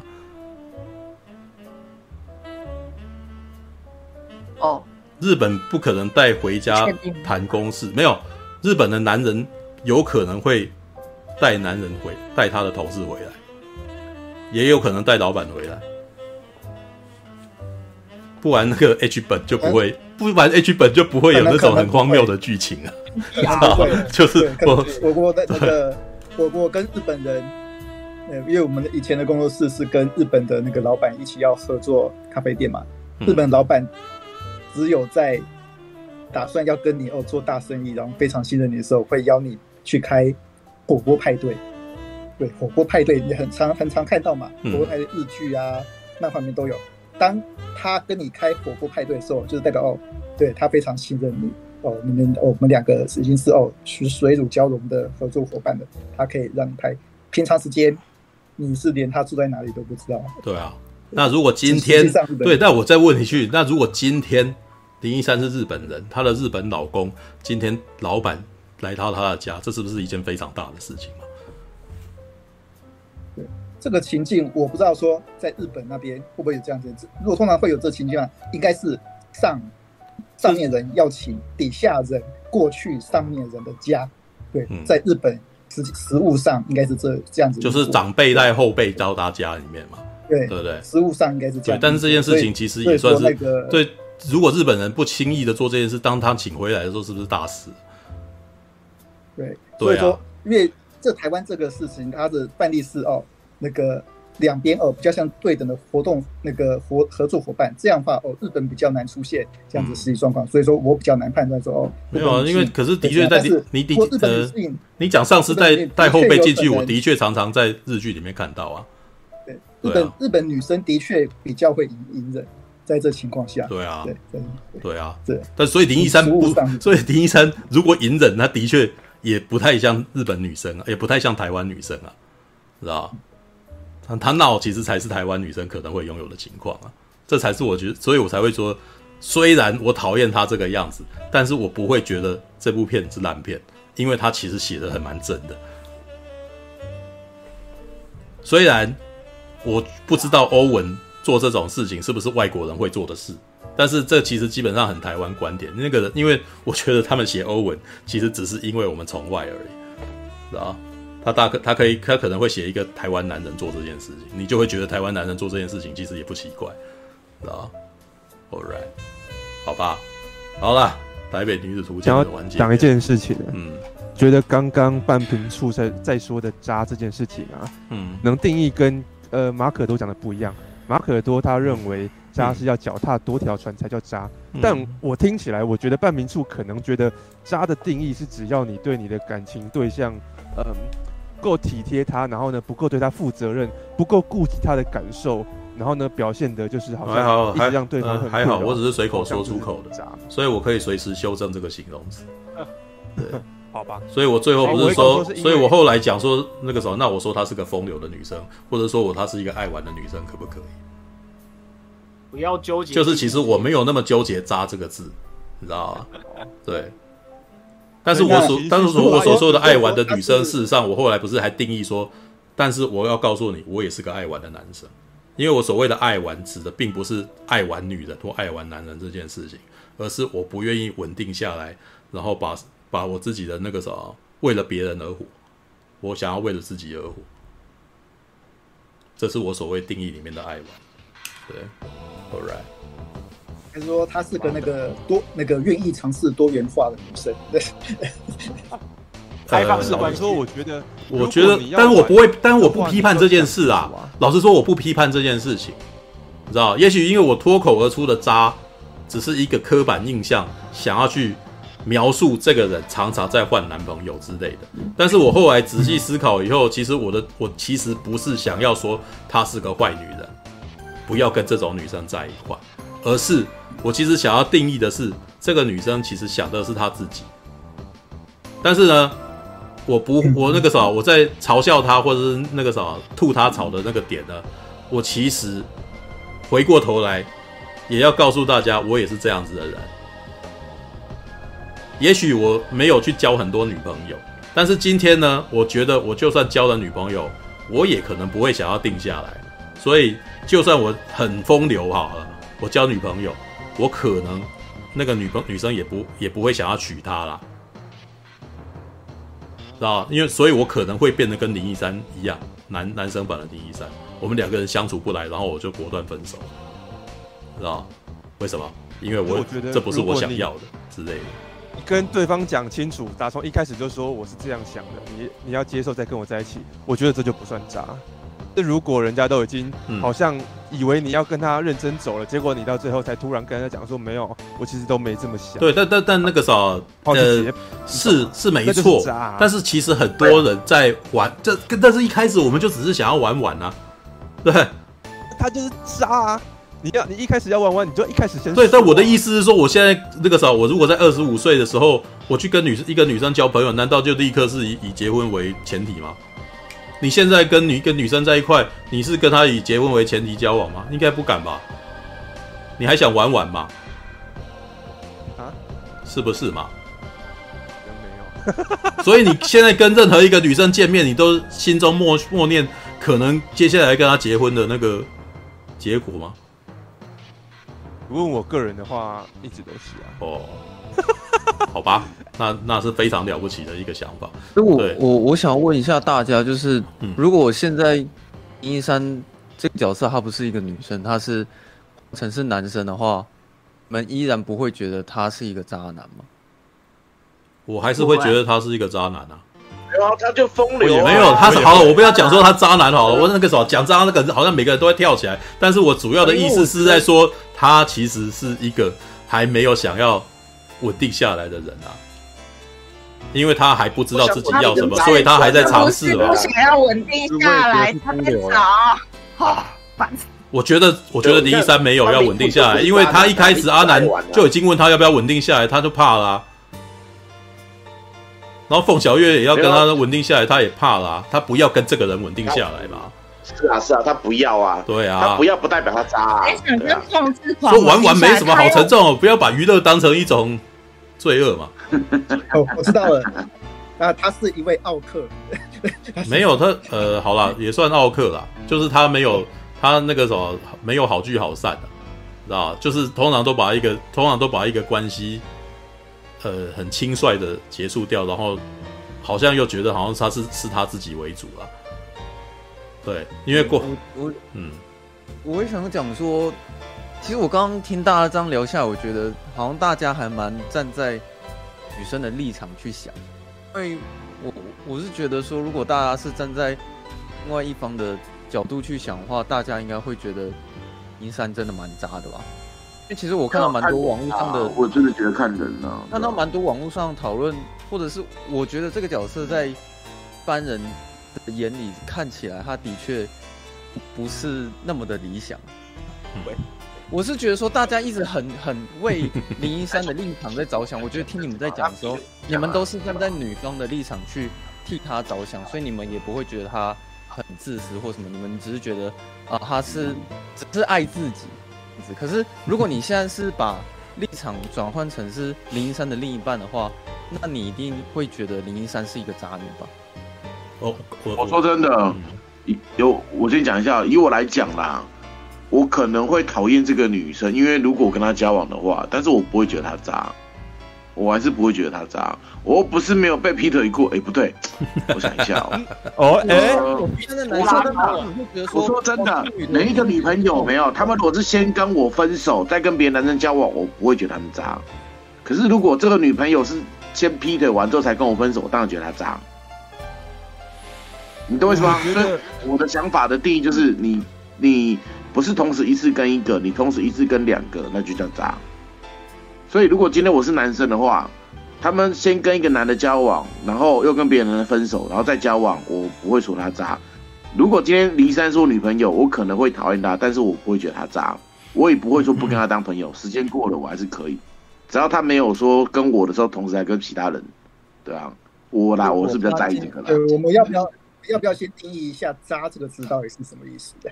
对，嗯，啊，渣这个字到底是什么意思？渣字的以定义来讲是剩下的意思。对，渣剩下。所以那个啥，老实说，在呃，坦白说，在我大学的是没有明确的定义啊。其实我也很同意马大讲的。如果你以剩下来讲，林一山算是剩下来的，没错，她是没有结婚的人，她是剩女啊。是剩女，那点他是她是剩女，剩女啊，对啊，而且她她就是都他就是。败犬啊，对，他就是，他不就是之前那个那个谁演的那个《败犬女王》里面的败犬啊？王，对啊，杨谨华，对杨景华，对啊。所以这个角色应该我我得先说，如果你要讲渣这个定义的话，老实说，在以前啊，在我大学的时候，我们实际常常自嘲自己是渣渣。对，渣渣，对，对，我们常常自嘲自己是渣渣，但是我觉得我们渣自嘲自己是渣渣，事实上跟时下的渣男的定义不一样。对，渣渣的意思，事实上是我们自嘲，说我们没有人要，不是剩下来的东西，就是大家都不选我们，对，我才说我们是渣渣。但是呢，现在大家对渣男的定义呢，其实是女生在讲男生是个渣男，人渣、精生，对啊，为什么？嗯，因为你售后不理。因为你不那个啥，呃，因为你那个白嫖我什么之类。因为前一阵子那个谁啊托伊在访问 Gino 的时候托伊其实就到最后托伊就到最后就是说，所以你是个渣男。他用新加坡腔讲的时候，我特别觉得有趣，因为那个口音就很不台湾，你知道？你是个渣男，你知道？对，为什么？因为 Gino 被判那个什么三审定谳，他那个什么人家告他强奸，你知道？所以那个，所以呃，他还上去那个什么说他自己那个什么不觉得自己没有强奸啊。对，但是虽然我们每个人听完以后觉得啊，这个女这个男生就很明显看到女生那个什么，就就可能自己自以为，然后就就直接对她出了手之类的，啊，然后结果女生后来那个反应，然后他又认为说你当天晚上没有没有什么特别的那个什么反对，所以应该不是啊之类的。好，虽然这个大概很相信，就是时下的女性对于所谓渣男的定义是这一种的。对，那也许我我啊怎样？嗯、我觉得说其实。渣这个字，它本来就没有很明确的定义。我我记得“渣”这个字出现，真的是从是从男生开始啊，因为大家会讲渣男，然后渣女其实这个说法会比较少一点，也是有，但比较少。但通常渣通常都是形容。事实上是骂人话，没错啦。对，那也就是你，嗯嗯嗯，比如说不知道大家对于就是渣男定义什么，但是因为就我自己跟身边的人相处的情况，其实这个字非常广泛，就是你只要对女生不好，你就可以被称为渣男的。对啊，说你劈腿，讨厌的男人，然后你你骂女生，你打女人，不礼你对女生不礼貌，或者是用简讯分手，反正你只要对女生不好，就可以符合渣男的需求。所以我常听到女生可能在抱怨男生的时候，她抱怨完，然后最后就会补上一句说：“干，那渣男。”对，嗯，他只是一个骂人话而已。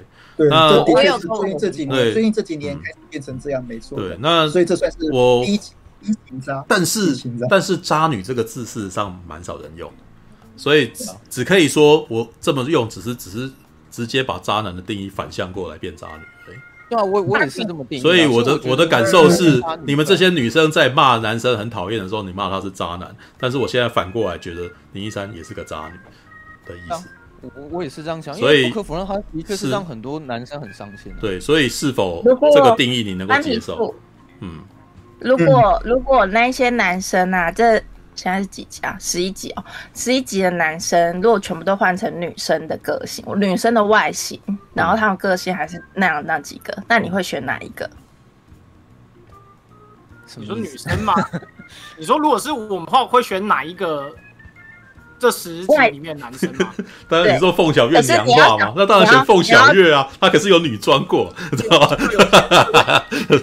是不是？我是说他们外形都把它换成是女的好了，可是他的个性就是那十一集那那那几。你是你其实你是意图要掰弯我吗？啊，那个可能是没有，刚刚是提摩西夏勒梅，然后就是啊，他所有角色最符合你女性化的的的的对象的样子。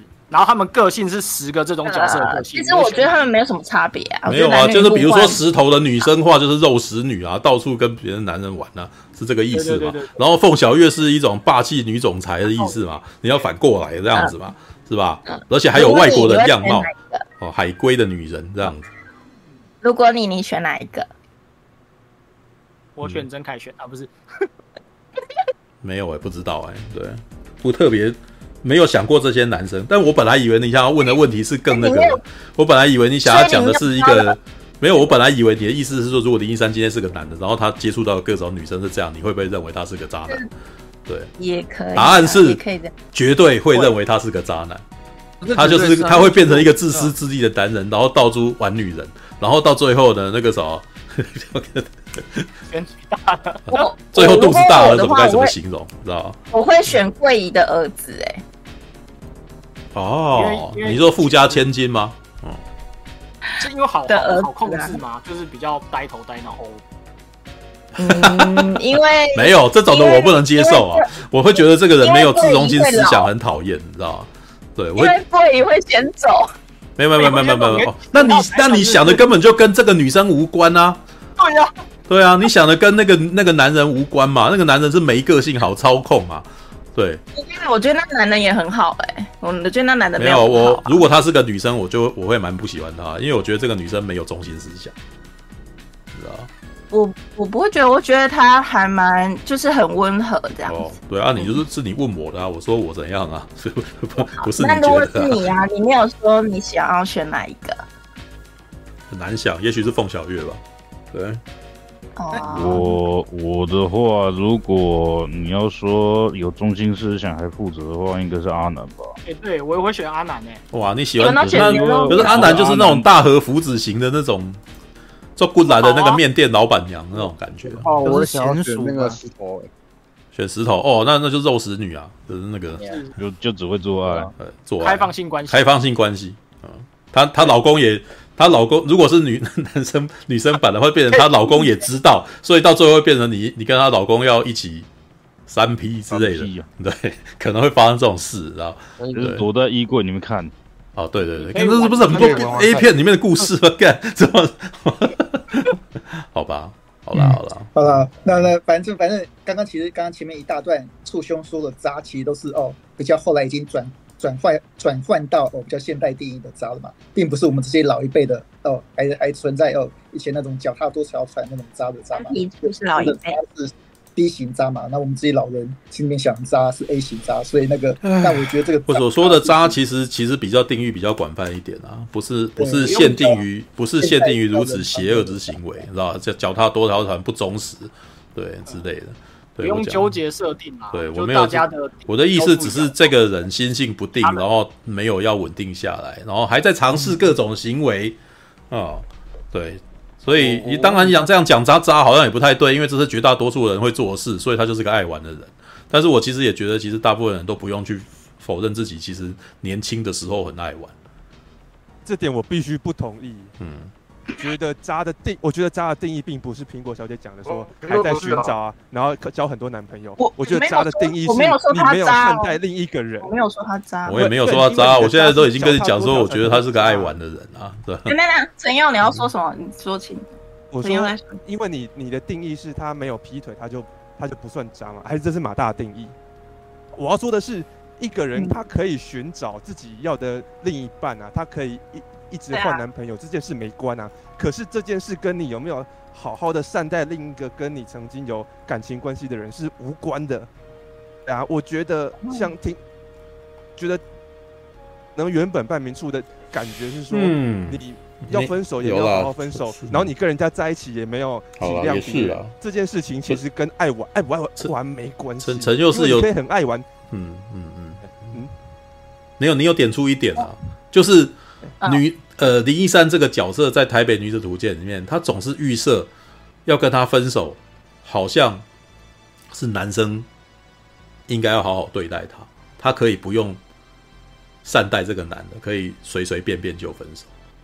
我觉得他有这种情况，对，就是所以他才会别人跟他分，别人传简讯跟他分手，他很生气，可是他传简讯跟人家分手却是接二连三。他妈双标啊！对，她是双标的女人。然后还有一幕也是让我觉得有点有点不太舒服的，就对这个女生的个性觉得她有点不太舒服。像她跟石头要分手，对吧？她跟石头要分手的结果是，她把她的东西给卖掉赚钱五千块。然后那让我觉得说，你不是应该还她吗？你为什么要拿来图利？那种感觉很不好哎、欸。知道吗？是吧？去网络上拍卖掉，你知道吗？这种感觉也让我觉得你把别人那个啥男人送给你的那种心意，然后随便的卖掉的感觉。你如果不想接受他的心意，你为何不还给他，还要拿来图利卖五千元？知道吗？这，但是他做的很自然，你知道？然后让我觉得，哎、好像这一切是理所当然，是女生可以享受男生送给她的东西，还可以把它还可以把它卖掉图利，然后这件事情那个啥是他分手的一部分，这样子。对，好吧，有啊有啊，我我当时看到那桥段的时候，因为其实这桥段跟那个跟张孝全两买个椅，那买两个椅子其实很蛮像的，可是我就是一直没办法感觉，就是说哦，这个卖手表这个跟这个椅子这个相提并论，可能就是像刚刚树哥所说的，就是嗯，就是好像就是对啊，他最后把这个礼物当成一个。有点像是补偿费吧，就是浪费你时间，然后你要补偿我这一段时间，所以我把它卖了，不是还你。你看最近不是台湾就发生了吗？那个床垫的事情嘛，对不对？对不对？安博赫德啊，对啊，不是安不是安博赫德，是汪小菲跟大 S 的事啊。对哦，对啊，他在那边靠就是。那个啥，汪小菲在生气说：“为什么你那个床垫还那个啥不换这样子？”然后大 S 当场把那个床垫送到 S 饭店门口，然后大家媒体去拍，然后再当场把它把它毁掉这样子啊。对啊，这就是，这就是所谓的分手，你要那个啥东西要还回去这样子的意思是 吧？知道？好，好吧，All right，好了，那个时候台北女子图鉴，你看台北女子图鉴是一个话题性多么大的剧啊！讲一讲，然后大家会牵扯到，会讲到，好像讲到我自己，然后就出来生气，然后就在讲，然后就我不同意这种说法。对，他不渣啊，你这样子渣的那个啥，你讲渣好像我会我会我会被骂到的一样。你在影射谁啊？半瓶醋。对啊，没有啊，我他在影射我了。对，但我自己在讲的就是说爱玩这，哎，但是我在讲的时候是说，哎，我讲爱玩这件事情，我还承认我很爱玩哎，我并不觉得爱玩这件事情不奇怪啊。来，哦。要呀，好了，好了，厉害。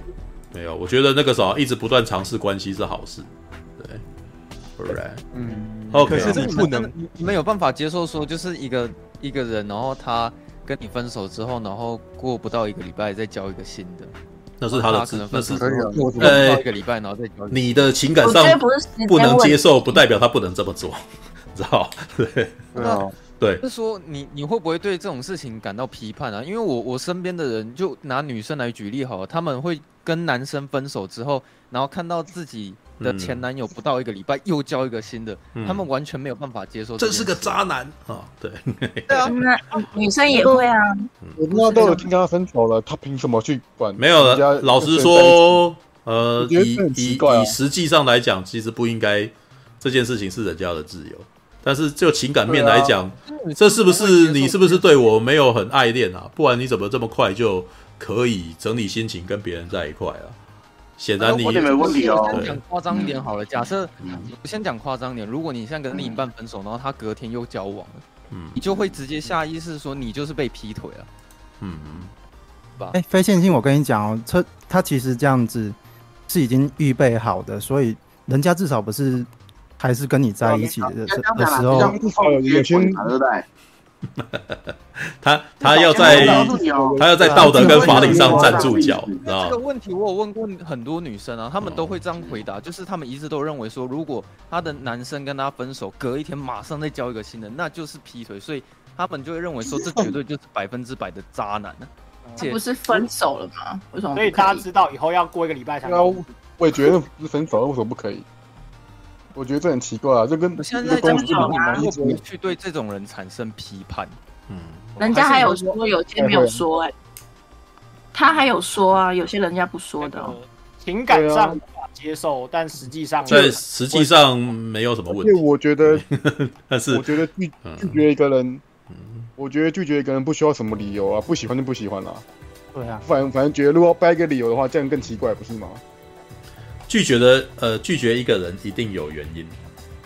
对啊，当然那个，但是原因这件事情有没有办法说出口，然后你有没有办法把它整理出来，那个才会成为理由。对对，那你不想去想，那就没有理由，知 道但是但是一定有原因，知道所以往往我我其实我我其实不同意那个什么喜欢一个人没有原因，一定有原因，只是你不想要去整理这个原因而已。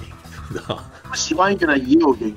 对，任何事任何事情的动机都是有因的，知道？嗯，对，嗯，哎，我跟你讲，我听过有很有很夸张的案例，我有个，我有个，我有这，我有个经验，我有个个人的经验。我曾经交往过一个女生，她跟我讲啊，你分手过后有没有，嗯，半年内交往都叫无缝接轨。就半年，你分手过后，半年内跟另外一个女生交往都叫无缝接轨，怎么办？我们现在是变成那个什么，这个这个女性批斗大会啦，是吧？我曾经，当然我我我曾经问一个女生分手完半年内跟别的女生交往，她说无缝接轨了，我也供她小。所以你半年内必须还要常常想着她，然后泪泪呃日日以泪洗面之类的，这样吗？对，就是，然后还要抱着他的衣服思考他，然后那个时候，这真是一个我们两个人都不愿面对的结局啊！然后过了半年后啊，可以，今天第二天，哎，小姐，超靠北的吧？是吧？好啦，好啦，好啦。那个，我只是说，我他讲的那件事情其实蛮有趣的，因为这个问题我有问过，就是我我现在想要问你们啦，你们会觉得说，分手之后隔多久再交另一半才不叫做劈腿？就举例来说，如果你今天分手，隔天马上交往，一定是就是劈腿嘛？因为可能早就已经酿很久了。我会想问说，那请问一下，到底要隔多久，抽一个新的才不算？下面已经有人留言了，古代有守伤三年这种。概念，所以那个 也许要三年吧。对，新三年旧三年，缝缝补补又三年，所以过了九年以后，绝对不会有人怪你。这是走方尽孝的好不好？而且尽孝基本上又三年，三年，但那个其实不是三年，那是一两年，一个月就可以。但是我觉得尽孝这个概念，对，但我觉得尽孝这个概念跟那个情感面有关联。所以如果你一变男女情感的部分，男女情感断了以后，然后你残留多久才可以继续面对接下来？好像其实是比较类似的逻辑啊，你知道吗？你怎么可以这么快就忘了故人呢？啊，对他还没死啊，知道？对，我只是发现说每个人回答都不一样，有些人说哦大概两个礼拜吧，啊有些人说两个月，有些人说要到半年。哦，这个这个那个这个就你的领域对啊，每个人都不一样。对，这个就你身边的领域的那个什么新陈代谢问题啊。马上交的定义是什么？马上下一个去打炮，下一个。对啊，就第二天啊，第二天啊，对啊，第二天能算不算？那随时吧，下一个小时可能就不一样了。哇，嗯，我这个我这边其实讲真的，这这种东西哦，一天几个月，其实那个会让人不舒服，就让人不舒服。可我我因为刚你问这个问题，让我想起来我大学的时候我说过一件事情呢，因为我这个人比较实证主义啊，就是我那个一个我同班同学，他也是哦，那个换的女朋友，他也是哦换很快，就是哦一个女朋友刚分手，对，然后我那个同学就对，好像那个没几个礼拜就传说，哎，他又有交了一个台北女朋友，嗯，这样子，那时候我们那时候我们这边周围人都在想说，啊，他是不是已经事先。已经事先他就是就是就是真的有中间有匹配备胎啊，对，先预谋，先重叠要到嘛，对，那时候大家都都都在传，那他也没没讲什么，所以有一次就是我那个到他家去喝酒的时候，我就故意灌他酒，哦，他喝酒喝到很醉，然后他什么话都讲，然后我把他那个东西录下来，真干的，然后我就我就故意。好坏，然后我就确定说啊，我就确定说啊，他其实时间没有重叠到。哦，没事。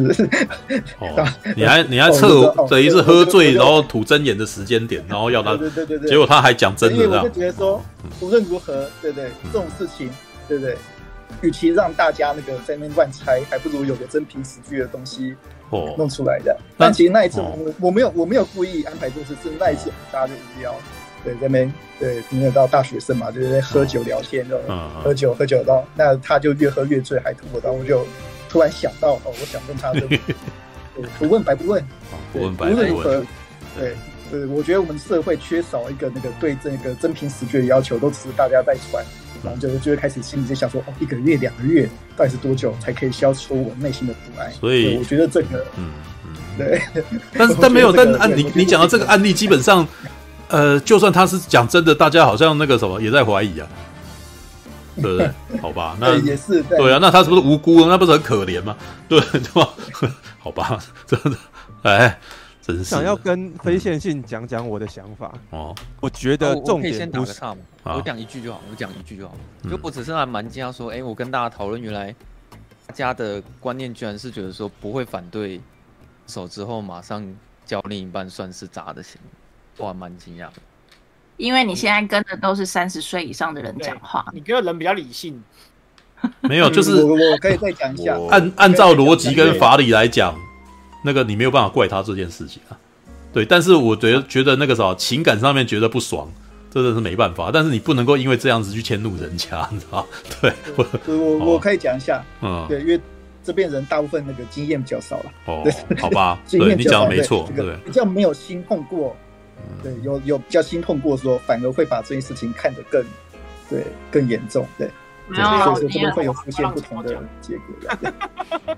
没有，呃，我觉得以我的情况，就算我心痛，我也觉得这件事情真的不能怪别人，你只能自己在那边痛苦而已。这件事情真的那个啥，人家没有义务一定要怎么样怎么样怎么样。所以你们真的都不会觉得说自己被劈腿吗？你们你们不会这样想吗？没有。会啊，呃，如果会啊，但是没有证据啊，你不能够因为这样子然后去怀疑人家呀。如果你这样子，那不就变林一山？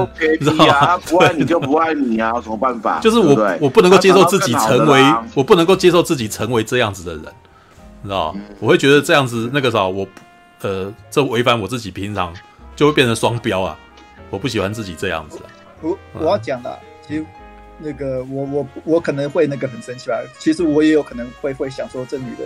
是不是偷偷对，在我背后已经开始在这样讲了？我一定会想，一定会想。对，只不过最近这三四年没有遇到这种事情，所以反而变得比较 比较看较轻一样。对，就已经跟我们没关系了，所以边不一样。已经跟没有这距离太遥远，所以可以站着说话不腰较远，对，可以 可以云淡风轻这样。嗯，就要看当事人他是呃呃在里面多沉醉。就是他呃多深入啊，如果他们也没有这么深入，他不会那么受伤。不是啊，问题是那个非线性问这个问题，那那有点像是要法官认家认定家务事的状态啊，所以就会哪一个是，所以就会变成，那你既然这样问，那应该是要以逻辑来定，对啊，如果以情感面去定这个，我觉得其实就那就不能量化啊，你知道吗？对，情感面的事情有点难，以那个如果你以情感的面前，你应该要难过的啊。对啊，但是难过不代表可以怎样啊？对啊，好吧。好，那个陈佑原本要跟我说什么？对，就是我觉得大侠说的很好，这件事情有经历过的人就很在意。我被分手过，也有有自己跟人家分手过，嗯，所以所以我讲我的想法，我认为重点并不在于你多久之后交下一个另一半，我觉得重点在于你是怎么跟原本这一任女分手的，你分手的时候是用什么态度？如果你很很随便的就是说哦，我简讯分手，或是我呢，甚至对你恶言相向，或是呢对你爱理不理，这种事情你你没有尽到你善待另一个人的的责任跟义务的话，我觉得那就是渣。就算他下接下来好没有再交另一个，可是呢，他呢在分手的时候没有尽到他该做的事情，我觉得这就是渣。那如果你你好好的来跟我讲说啊，其实我呢可能因为最近什么原因呢？啊，我们都没见面，所以呢，啊，这几个月来，其实我已经对你感情越来越淡薄了，这样子。然后我遇到下一个了，对，我觉得我好像应该跟你说清楚这件事情，好，然后我们好聚好散这样子。我觉得就算是这样子，其实他隔天再交，我也会觉得说，好，你有把你该告诉我的事情告诉我，然后呢，你并没有因为要分手就忽略了的感情，时候我就觉得这也不算渣。所以我觉得重点应该是在于你是怎么。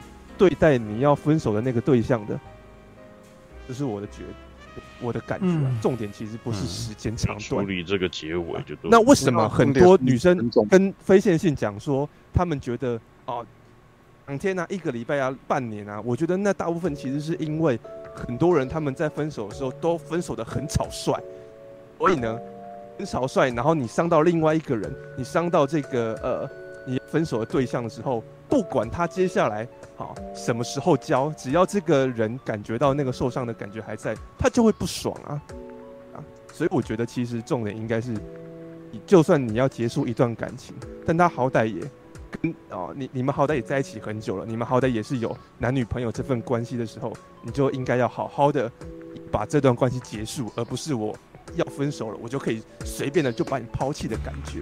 嗯嗯，陈佑，嘿嘿，就。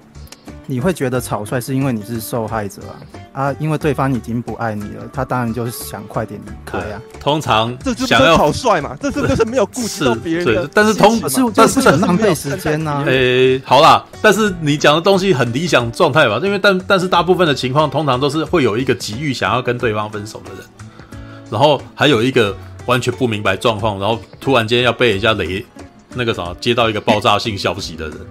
那通常对于放炸弹的人，他来讲，他内心超害怕，他希望赶快就弄走了，对，所以才会有林一山既然用简讯去分手的这种行为。啊，对啊，这是不是就是渣？对，就是你原本在说渣的时候啊，嗯，这就是我说的，你没有善待。但是，但是你，我觉得你，可是你讲的那个情况，比是比较像是两个人彼此之间真的是慢慢的，对彼此之间都比较没有感觉，到那个时候比较。都不那么 care 对方的时候，才可能会有这么理性的结果。要不然的话，可能就会我到底哪里不好，我可以改，对不对？那个时候你不要跟我分手。但是老实说，那个时候每次在看到这种对话的时候，我内心深处，你知道，你其实你知道，有的时候常常会在什么麦当劳或什么会正好听到这种可怕的对话，你知道？但听到的时候，我内心都会品评一下，说其实这个时候。也不太该纠结，因为那个人就是没有喜欢你，他就是真的想要。当他要说出分手这句话的时候，他应该是都是下定决心的啦。然后通常这个时候的反应，通常都极之极之为冷血啊，他都会想要赶快跟你撇清任何关系，不给你任何希望啊，啊，对，就是要分干净，对，要分干净。那个呃，公司裁员也差不多是那种感觉啊，就是不给你任何机会啊。而且有的时候对。嗯，对方在讲说我要改进啊，我可以怎么样啊？对方反而还会心软，想说啊，不好了，好了，不然就再试一下下，会这样无限期一直拖。因为有的是还是有的，你讲的情况也是会发生啊，也是有啊，就会在那边拖了拖延了下来，然后呃彼此都不快乐的，或或再给你一次机会啊什么之类的，有没有？对，但但是，对，好吧，那个啥，我你看一样，那个离得我太远，所以云淡风轻哈，对。那个大侠讲的非常有道理，对，就是，欸、那个 B B 的新名词很多，你们知道吗？啊，因为我会突然跟你们聊这些，是因为刚好我身边就是近期发生的一件事情，嗯，还还蛮近的，就就直接发生在我，嗯，你被分手了？啊，不是啊，反正就是我听 我某一个女生，她在她讲了很多有关于嗯这件事情。然后她最近有讲到一个名词，是我现在才最近新听到的，叫做无缝。她就说我被无缝哎，就无缝接轨。我好像啊，对对对，也是说那土耳其艺人啊？不是啊，不知道几个月吧？无缝躺着也中枪。我被无缝啊，无缝。无无缝就是他被分手了，然后那个男生可能第二天立刻跟另外一个女生在一块。那他你没有回他说，那你也赶快去无缝一下啊。觉得你现在是讲出一个重点啊，就是分手的那两个人，如果其中一个人先交往的话，另一个人会直接陷入到一个我觉得我输了的状态啊。哦，他好像是被抛弃的那一方。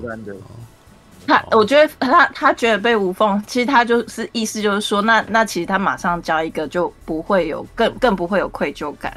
我我跟你讲，会这种那个屈辱感很可怕，屈辱感会会让我那个晚上睡不着觉。那屈辱感很可怕，对，屈辱感是什么？屈辱，对对，我对，因为我就我就觉得说，我其实是是背着这个人丢掉，OK OK，这人死都不理，嗯。这这人理都不理我，其实很可怕，所以这种这种屈辱感会、嗯、会变成愤怒啊，嗯，没有愤怒说，你心里必须要想说，哦，这个人一定偷偷背后对我做了什么事，他才有办法那么无缝，对，我没有被批，用这种方式来合理自己，然后呢，去责怪另外一个人，对对，没有啊，这是哦，这这也是台湾常常发生泼硫酸或者是那个 跳楼跳楼那个逼逼的这种事件啊，对啊。我觉得当那个女生在跟我讲这些事情的时候，我是可以很同理她，就是这会很同情她的，就是我会觉得说，好像这男的所做出的这件事情，的确是会对她造成很大的伤害。可以有女生对男的这样子啊，而且还蛮多的。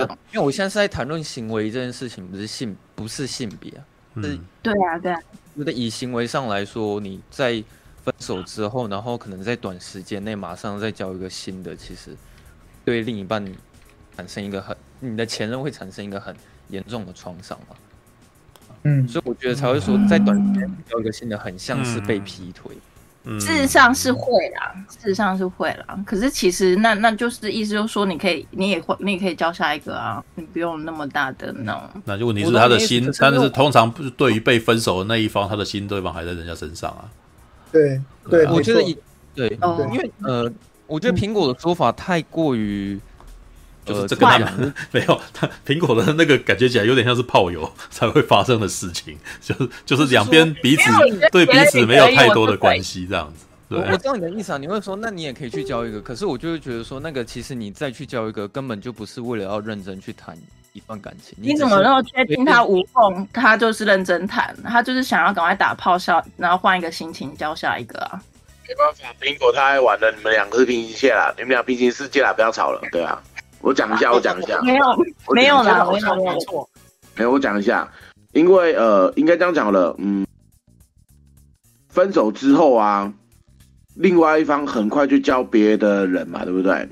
那被分手的人其实没有这种准备，所以他还在前一个创伤当中，在创伤当中你是不可能那么快接受另外一个人的，除非你本来就不爱他，对啊。那因为你是无缝的话，那你早就已经有了准备了，所以你根本就不会有这种呃。分手或者是呃任何分手的创伤，因为你本来就打算找人去接替这个地方，所以你不会有任何不开心，反而你很开心。可是另外一方绝对不可能开心，因为他根本就没有心情，也没有预料到会发生这种事情，对啊。所以就像你们刚刚有人讲说，呃，因为被分手的那一边是完全没有心理准备的情况下失去了自己当时的伴侣的话，他内心的痛苦会觉得会去怪罪对方，觉得对方一定是。有先劈腿才会这样做，这个并非不可能，因为你人在痛苦的时候，什么东西都会乱想，对不对？所以无论如何啦，办不出刚刚有讲了啊，我就没有证据啊，没有证据说他劈腿啊，那我能怎么样？没证据没证据，反正诶，这件事发生之后有一个事实就是对方不爱你了，但是对方不爱你不代表你还不爱是对方，所以你根本就不可能。在没有任何的伤心痛苦情况下，马上再找另一个对象。就算你真的是一个条件非常好的男人，只要你的心还在另外一个女人身上，但是你被分手之后，然后你看到他无缝了，那你也很难马上再找另外一个。就算你条件再好，不是说你找不到，而是你内心没办法那么快接受。这是我个人的想法。OK，哎，帮你出出一线啊，没事。哎，哎，我这边有问题吗？我，我是觉得如果要画面都定掉了，嗯，我觉得分手就是。遇到好好的对象，他就会好好跟你分手了啊。可是我觉得那种遇到不好的对象，他分手分手超烂的，说的。对啊，对啊，那这就是我说的啊。那不好好分手的人，是不是就是烂人？可是就是如何可以好好啊？没有，但问题是有些人就是不会好好的啊，他就是不会好好的。而且我跟你讲，而且有些人是他觉得我好好的跟你分手啊，但是你觉得他这样不叫好好的啊？嗯，是的。我觉得好好好好分手，我我目前没有听说过，就是好好的分手，双方都认为这件事是好好的分手的案例非常稀少，就跟日历压缩机没有，我有过啊，我这边就蛮多案例，跟日本的压缩机很像，对，是蛮多和平和平分手很的案例很少嘛？对啊，所以你讲的情况真的是极极端之理想化，就大部分都大部分都分手的急招啊，就是。我问马可多，那个一定会觉得他对方不管怎么样好好分手，他都不觉得那个叫好好分手，会受伤。就是你怎么都不觉得他是好好分手，那你怎样都不会想。就像以我来讲啊，我跟我好几任女朋友都是不一定和平分手，但是我们话还是能够当朋友，嗯，对啊。但是和平分手了也不少，哦，也是有，啊好吧。我想马可多就是你，你我想做一个结论，道德和平分手讨论的很激烈的时候，嗯。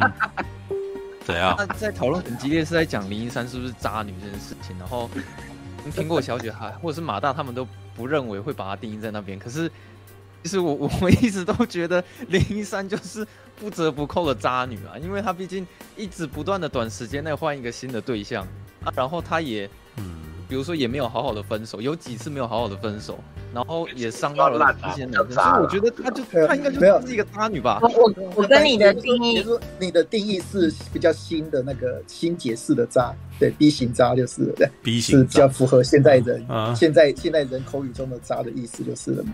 对，那这样话是 OK 的。没有说她是看定义的，对啊。我觉得她是个渣女啊，对。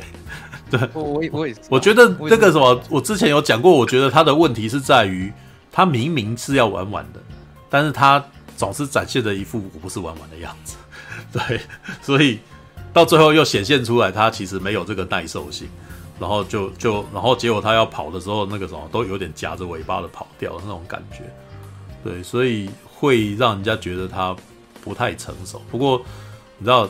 这也没什么不好的，就是当我我自己，可是我觉得他很成熟哎、欸，因为他知道什么是不要的，就马上走，然后那个人就可以去选别人了。对啊，那他走的方法很糟啊！我现在在只讲的就是他走的方法，不是，oh, okay. 就是会让你觉得他走并不好。因为我的意思是说，那个啥，呃，刚刚我其实就有大概讲过啊，我们好像都觉得男生应该好好那个分跟女生分手好好少好好善待女生，可是女生。跟男生分手好像就可以随便来一下这样子，对，就是我刚刚讲的，他突然间被简讯分手，他超生气，但是他自己用简讯跟人家分手连连续两次啊，对，所以这就是所谓的，哎、欸，刚刚已经有人提过了，我们再重复一次，双重标准，对，好吧，好嘞，好了，那个什么，我问苹果好了，苹、嗯、果你觉得男生怎样跟你分手叫做好好分手？嗯，我已经不喜欢你了。我告诉你哦，这样子吗？我我我最能接，我我最能接受的反而是写了一封信，然后呢，不要让我见到他，别也不要让我找到他。所以信的内容嘞，一点可以吗？信的内容，信的内容就是说我们为什么不和，然后他现在想怎么样，然后讲完之后他不要出现，他不要出现哦，因为他出现我可能会有反。反反向的情绪之类的，然后就是让我找不到，也许是最好的分手。嗯，所以对苹果这样来说，林一山用简讯分手，如果写很长是合理的。对，我觉得合理。很长啊，不是？我说如果啦，如果如果写很长，就是像一封信一样那样的话，嗯，可以啊，可以啊。为什么老是想到表演工作坊的对话？真烦？你 们那是原定终生啊。我们这儿叫原定终头。对，我那天捡到了接到了一通电话，我本来以为 我们是在爱情和痛苦之内，但没想到我们现在在爱情痛苦之外。我宁可断不可乱，你不要剪不断，你很乱，我要跟你一刀两断，知道吗？这样子吗？超超久的，知道琼瑶式分手的，知道吗？哦，刚刚苹果有讲到一个重点啊，你要讲出原因呢，然后你要讲出他有讲啊。该怎么我本来以为我们是在幸福和痛苦之间，但是我们现在才发现我们在幸福和痛苦之外啊。啊，我我是说好好分手定义啊，因为刚刚很多人想跟我讲说没有好好分手，我就用苹果小姐的例子来跟你说，其实有好好分手的。嗯，这是我觉得我刚刚苹果小姐说的想法刚好跟我是。完全全相反的，因为我觉得真正好好分手，所以你不会是我，所以你你这类型的不会是我对象啊，很明显吧？我觉得，对对对，我这类型的不会是你的对象。我我觉得真正要好好分手，是你一定要当面，只要不是当面的都很没有诚意。不管你是用讯息，这倒是用 FB 还是你是用 Line，或是你用简讯，其实我其实然后跟对方分手。嗯，就非常不能接受这件事情。我觉得所谓的好好分手，是你一定要跟当面见面，然后坐下来好好的谈这整件事情。而且你没有没有，可是我觉得男生会觉得用写信的，不管男女生哈，如果有诚意写一封很长的信给你，就是说我们就是因为怎样怎样怎样不合，然后所以所以怎样怎样怎样，所以我还是先分开我。我想到的是合作关系的解除之类的。所以这就是为什么，就是今天今天那个你的上司 fire 你，如果只是用简讯跟 fire 你的话，你应该会觉得超痛苦的吧？对啊，啊不过那个啥，见找人资跟你讲话，好像也是一种，也是蛮痛苦的，啊没有没有比较不痛苦啊？对，好吧，嗯嗯。其实分手都很痛苦，可是如果他用这个方式，其实没有跟你见面，然后直接去跟你讲分，可是他事后也是可以见面啊。没有啊，大部分像他那种情况，大部分就是不敢跟人家见面，所以就闪得很远啊。然后讲、呃、了一句话就不，没有、呃。但是还有更恐怖的，就是就是完全不理他，完连连连讲分手都没有，就完全消失。对，我觉得最 最烂的分手是不见，什么都不讲。嗯。对，我觉得这个才叫最烂的分手，就是不见。可是他写了封信，还是说他在哪里什么什么的。可是，可是他其实我明知道他在哪里，可是我不会去找他。我有说他，他告诉我，但我曾经做过这种事，完蛋，我是渣男，妈的！我就是我高一的时候就曾经这么做过，你知道吗？没有啊，开玩笑，反正就是就是学期学期末的时候被女生同学那个硬把人抓过来，然后说你到底想要怎样？对。对不起，我是我年少轻狂，知道？对不起，好啊，好了，啊我们都年轻过，我跟人家笨过。然后你不是你不是有单恋人家，跟人家表白，然后人家拒绝你？哦，那个是他怎么样？哦，那是后面的事啊。没有，他就说他还是比较喜欢另外一个男生。所以他是直接表明跟你说他喜欢另外一个男生，他没有写信告诉你说我喜欢的是没有没有没有啊，那个没有。他表明了，没有啊。但他跟你表明面对面讲，你没有比较受伤啊？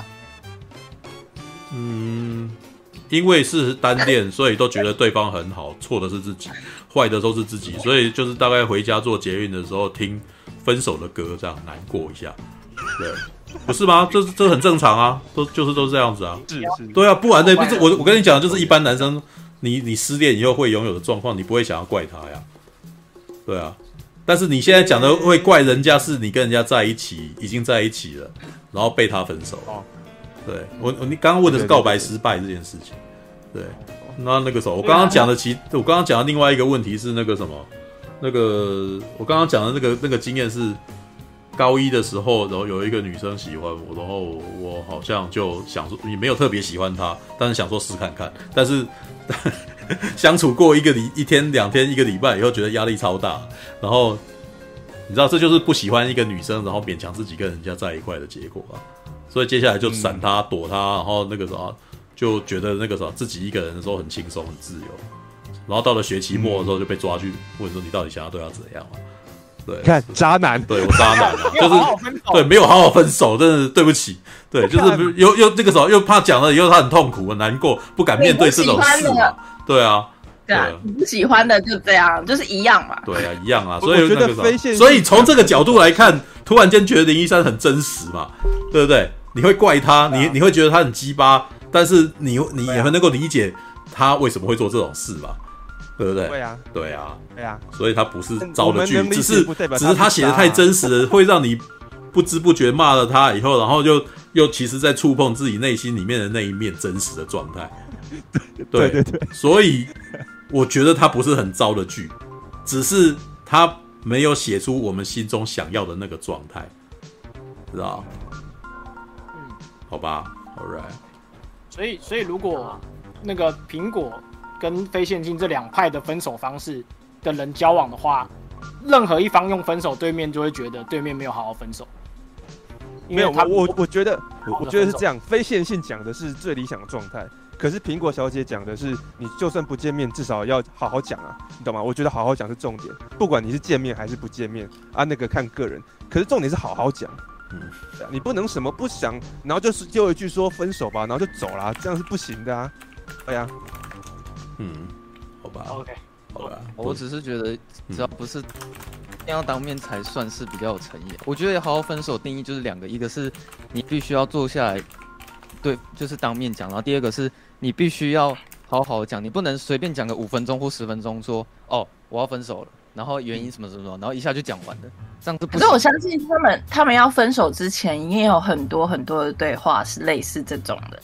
所以其实如果你要最后一次的时候要长谈来讲，我觉得对你来说会真心长谈，坐下来讲最后一次分手，我觉得比较少啦，因为在之前都讲过啦。你怎么可能最后一次？最后一次就是会最快速的快刀斩乱斩乱麻，就马上就决定，他不会跟你就要跟你讲什么。他如果写一封长信，慢慢告诉你他现在，而且他还说他在哪里的话，我觉得他这这就是有好好讲，因为他知道你你其实可以去找他，可是你看你要不要选择去找他而已。可是有些人是连说话都不说就走了不见了，这才不是。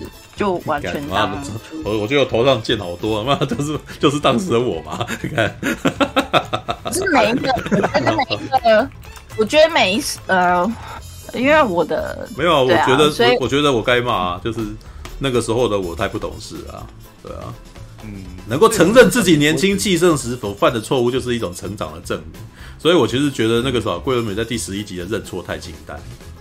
我甚至觉得，如果她要够真的成长的话，她应该要感谢她曾经有十个男朋友，每个人都有让她成长这样子之类的。他会让我觉得他，他会让我觉得这个女生厉害。我我认为他没有教够，我认为他没有教够。那他也可以说，那他也可以说我还没教够。哦，那他也可以说我没有教够。我会觉得这女人霸气豪迈，知？因为老实说，他后面有一个回想，那个事实上，他这十七年来绝对是有成长的。他这是跟这十个男人在一块，有开心，有痛苦，有不爽，但是他的确在这里面其实会变成今天的他的样子啊，对啊，所以其实他看他自己到最后是有没有成熟嘛，对不对？因为那十个男生有教他很多事，知道也许不是呃为了他好而教，而是不知不觉的让他变了，这样子。OK，好啦，是觉得林一山的爱情都太太速食爱情了吗？没有，呃，好了，要要那个什么，要讲句公道话，其实不是速食爱情，是他演的很快，你知道，他十集就演了十七年，也就是他是在十七，所以他是在十七年内交了十个男朋友，并不是昨天交，今天就换一个，他至少也有一个礼拜啊，对，你知道吗？像苹果小姐刚刚讲到，就是本片本集有一个很大问题，就是他的转场。哦，只是他在交代时间线有问题，所以你可能也不是很清楚说哦，他每次诶交男朋友的那个时间到底是多短，或者说多长？有啦，偶尔还是会来一下，就是两年后啊，呃，什么两年前已经工作两年了，然后遇到他什么的，对啊。当你跟一个人在一起的时候，你应该会经过一段时间的相处跟思考，然后确定说跟人在一起，你才会想要跟他交往，就是。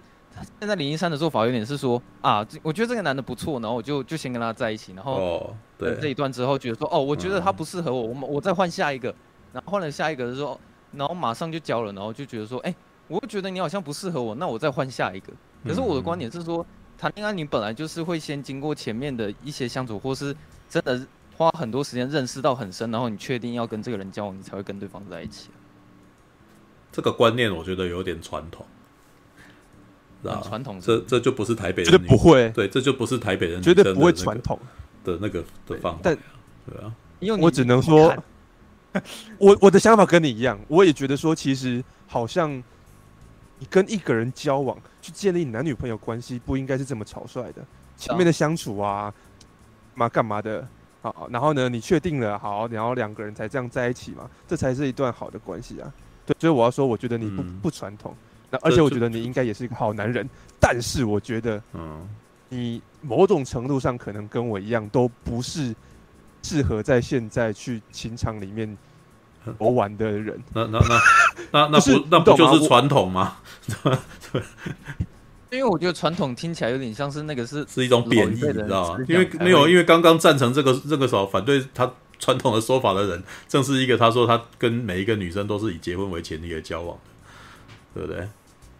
我觉得，我觉得这算是两码子事。我觉得我不是两码子事，是很很重视一段情感哦。对，重视另外一个人，这才是我要说的哦。可是林一山是我先我我喜欢这个人，我我先跟他谈恋爱再说。然后我发现这个不适合，我就换下一个。哦，反正不应该是这样，一直啦，对啊。而且换下一个的方式还很烂，这样子。这倒是没错啦。他就是对这个，因为因为林一山这个角色，这十一集里面来说，我其实一直都不知道，一直都没有感觉他有很爱哪一个男人，甚至我觉得他自己亲口跑去跟石头的老婆讲啊。姚以缇讲的时候，我也觉得他好像只是那个什么，基于石头会一直满足他，所以他其实还想要更多，倒不是他爱他这个人的那种感觉，知道？这也是我觉得他后来，我觉得他不懂事，跟我觉得我没有办法体谅他的原因。因为你如果爱一个人，你可能会比较愿意去为他着想，因为他其实不太为他的男朋友着想。对，就是像周厚安那件事情。好吧，好吧。苹果会觉得林一山是专情的人吗？就是如果你不觉得她是渣女的话，那你会觉得她是做她是专情的？嗯，他还没有找到要专情的那一位。对啊，那他就是没有喜欢那十一个人，然后那十一个他都不喜欢。其实欧，其实欧文有，可是那个男人太脆弱了。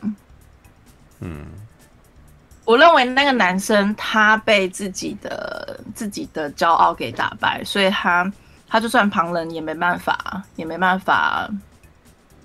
我觉得我的我的感受是他并没有把林一山当成是他的朋友，哎，有点是他征服了这个女生，哎，我没有觉得他是，因为他他的态度其实都是很温柔，会煮饭啊，会是什么？可是其实这些是温柔的武器，我我没有，而且他非常大男人主义，我没有觉得，嗯、我没有觉得他所演出来，我同意周厚安很大男人主义。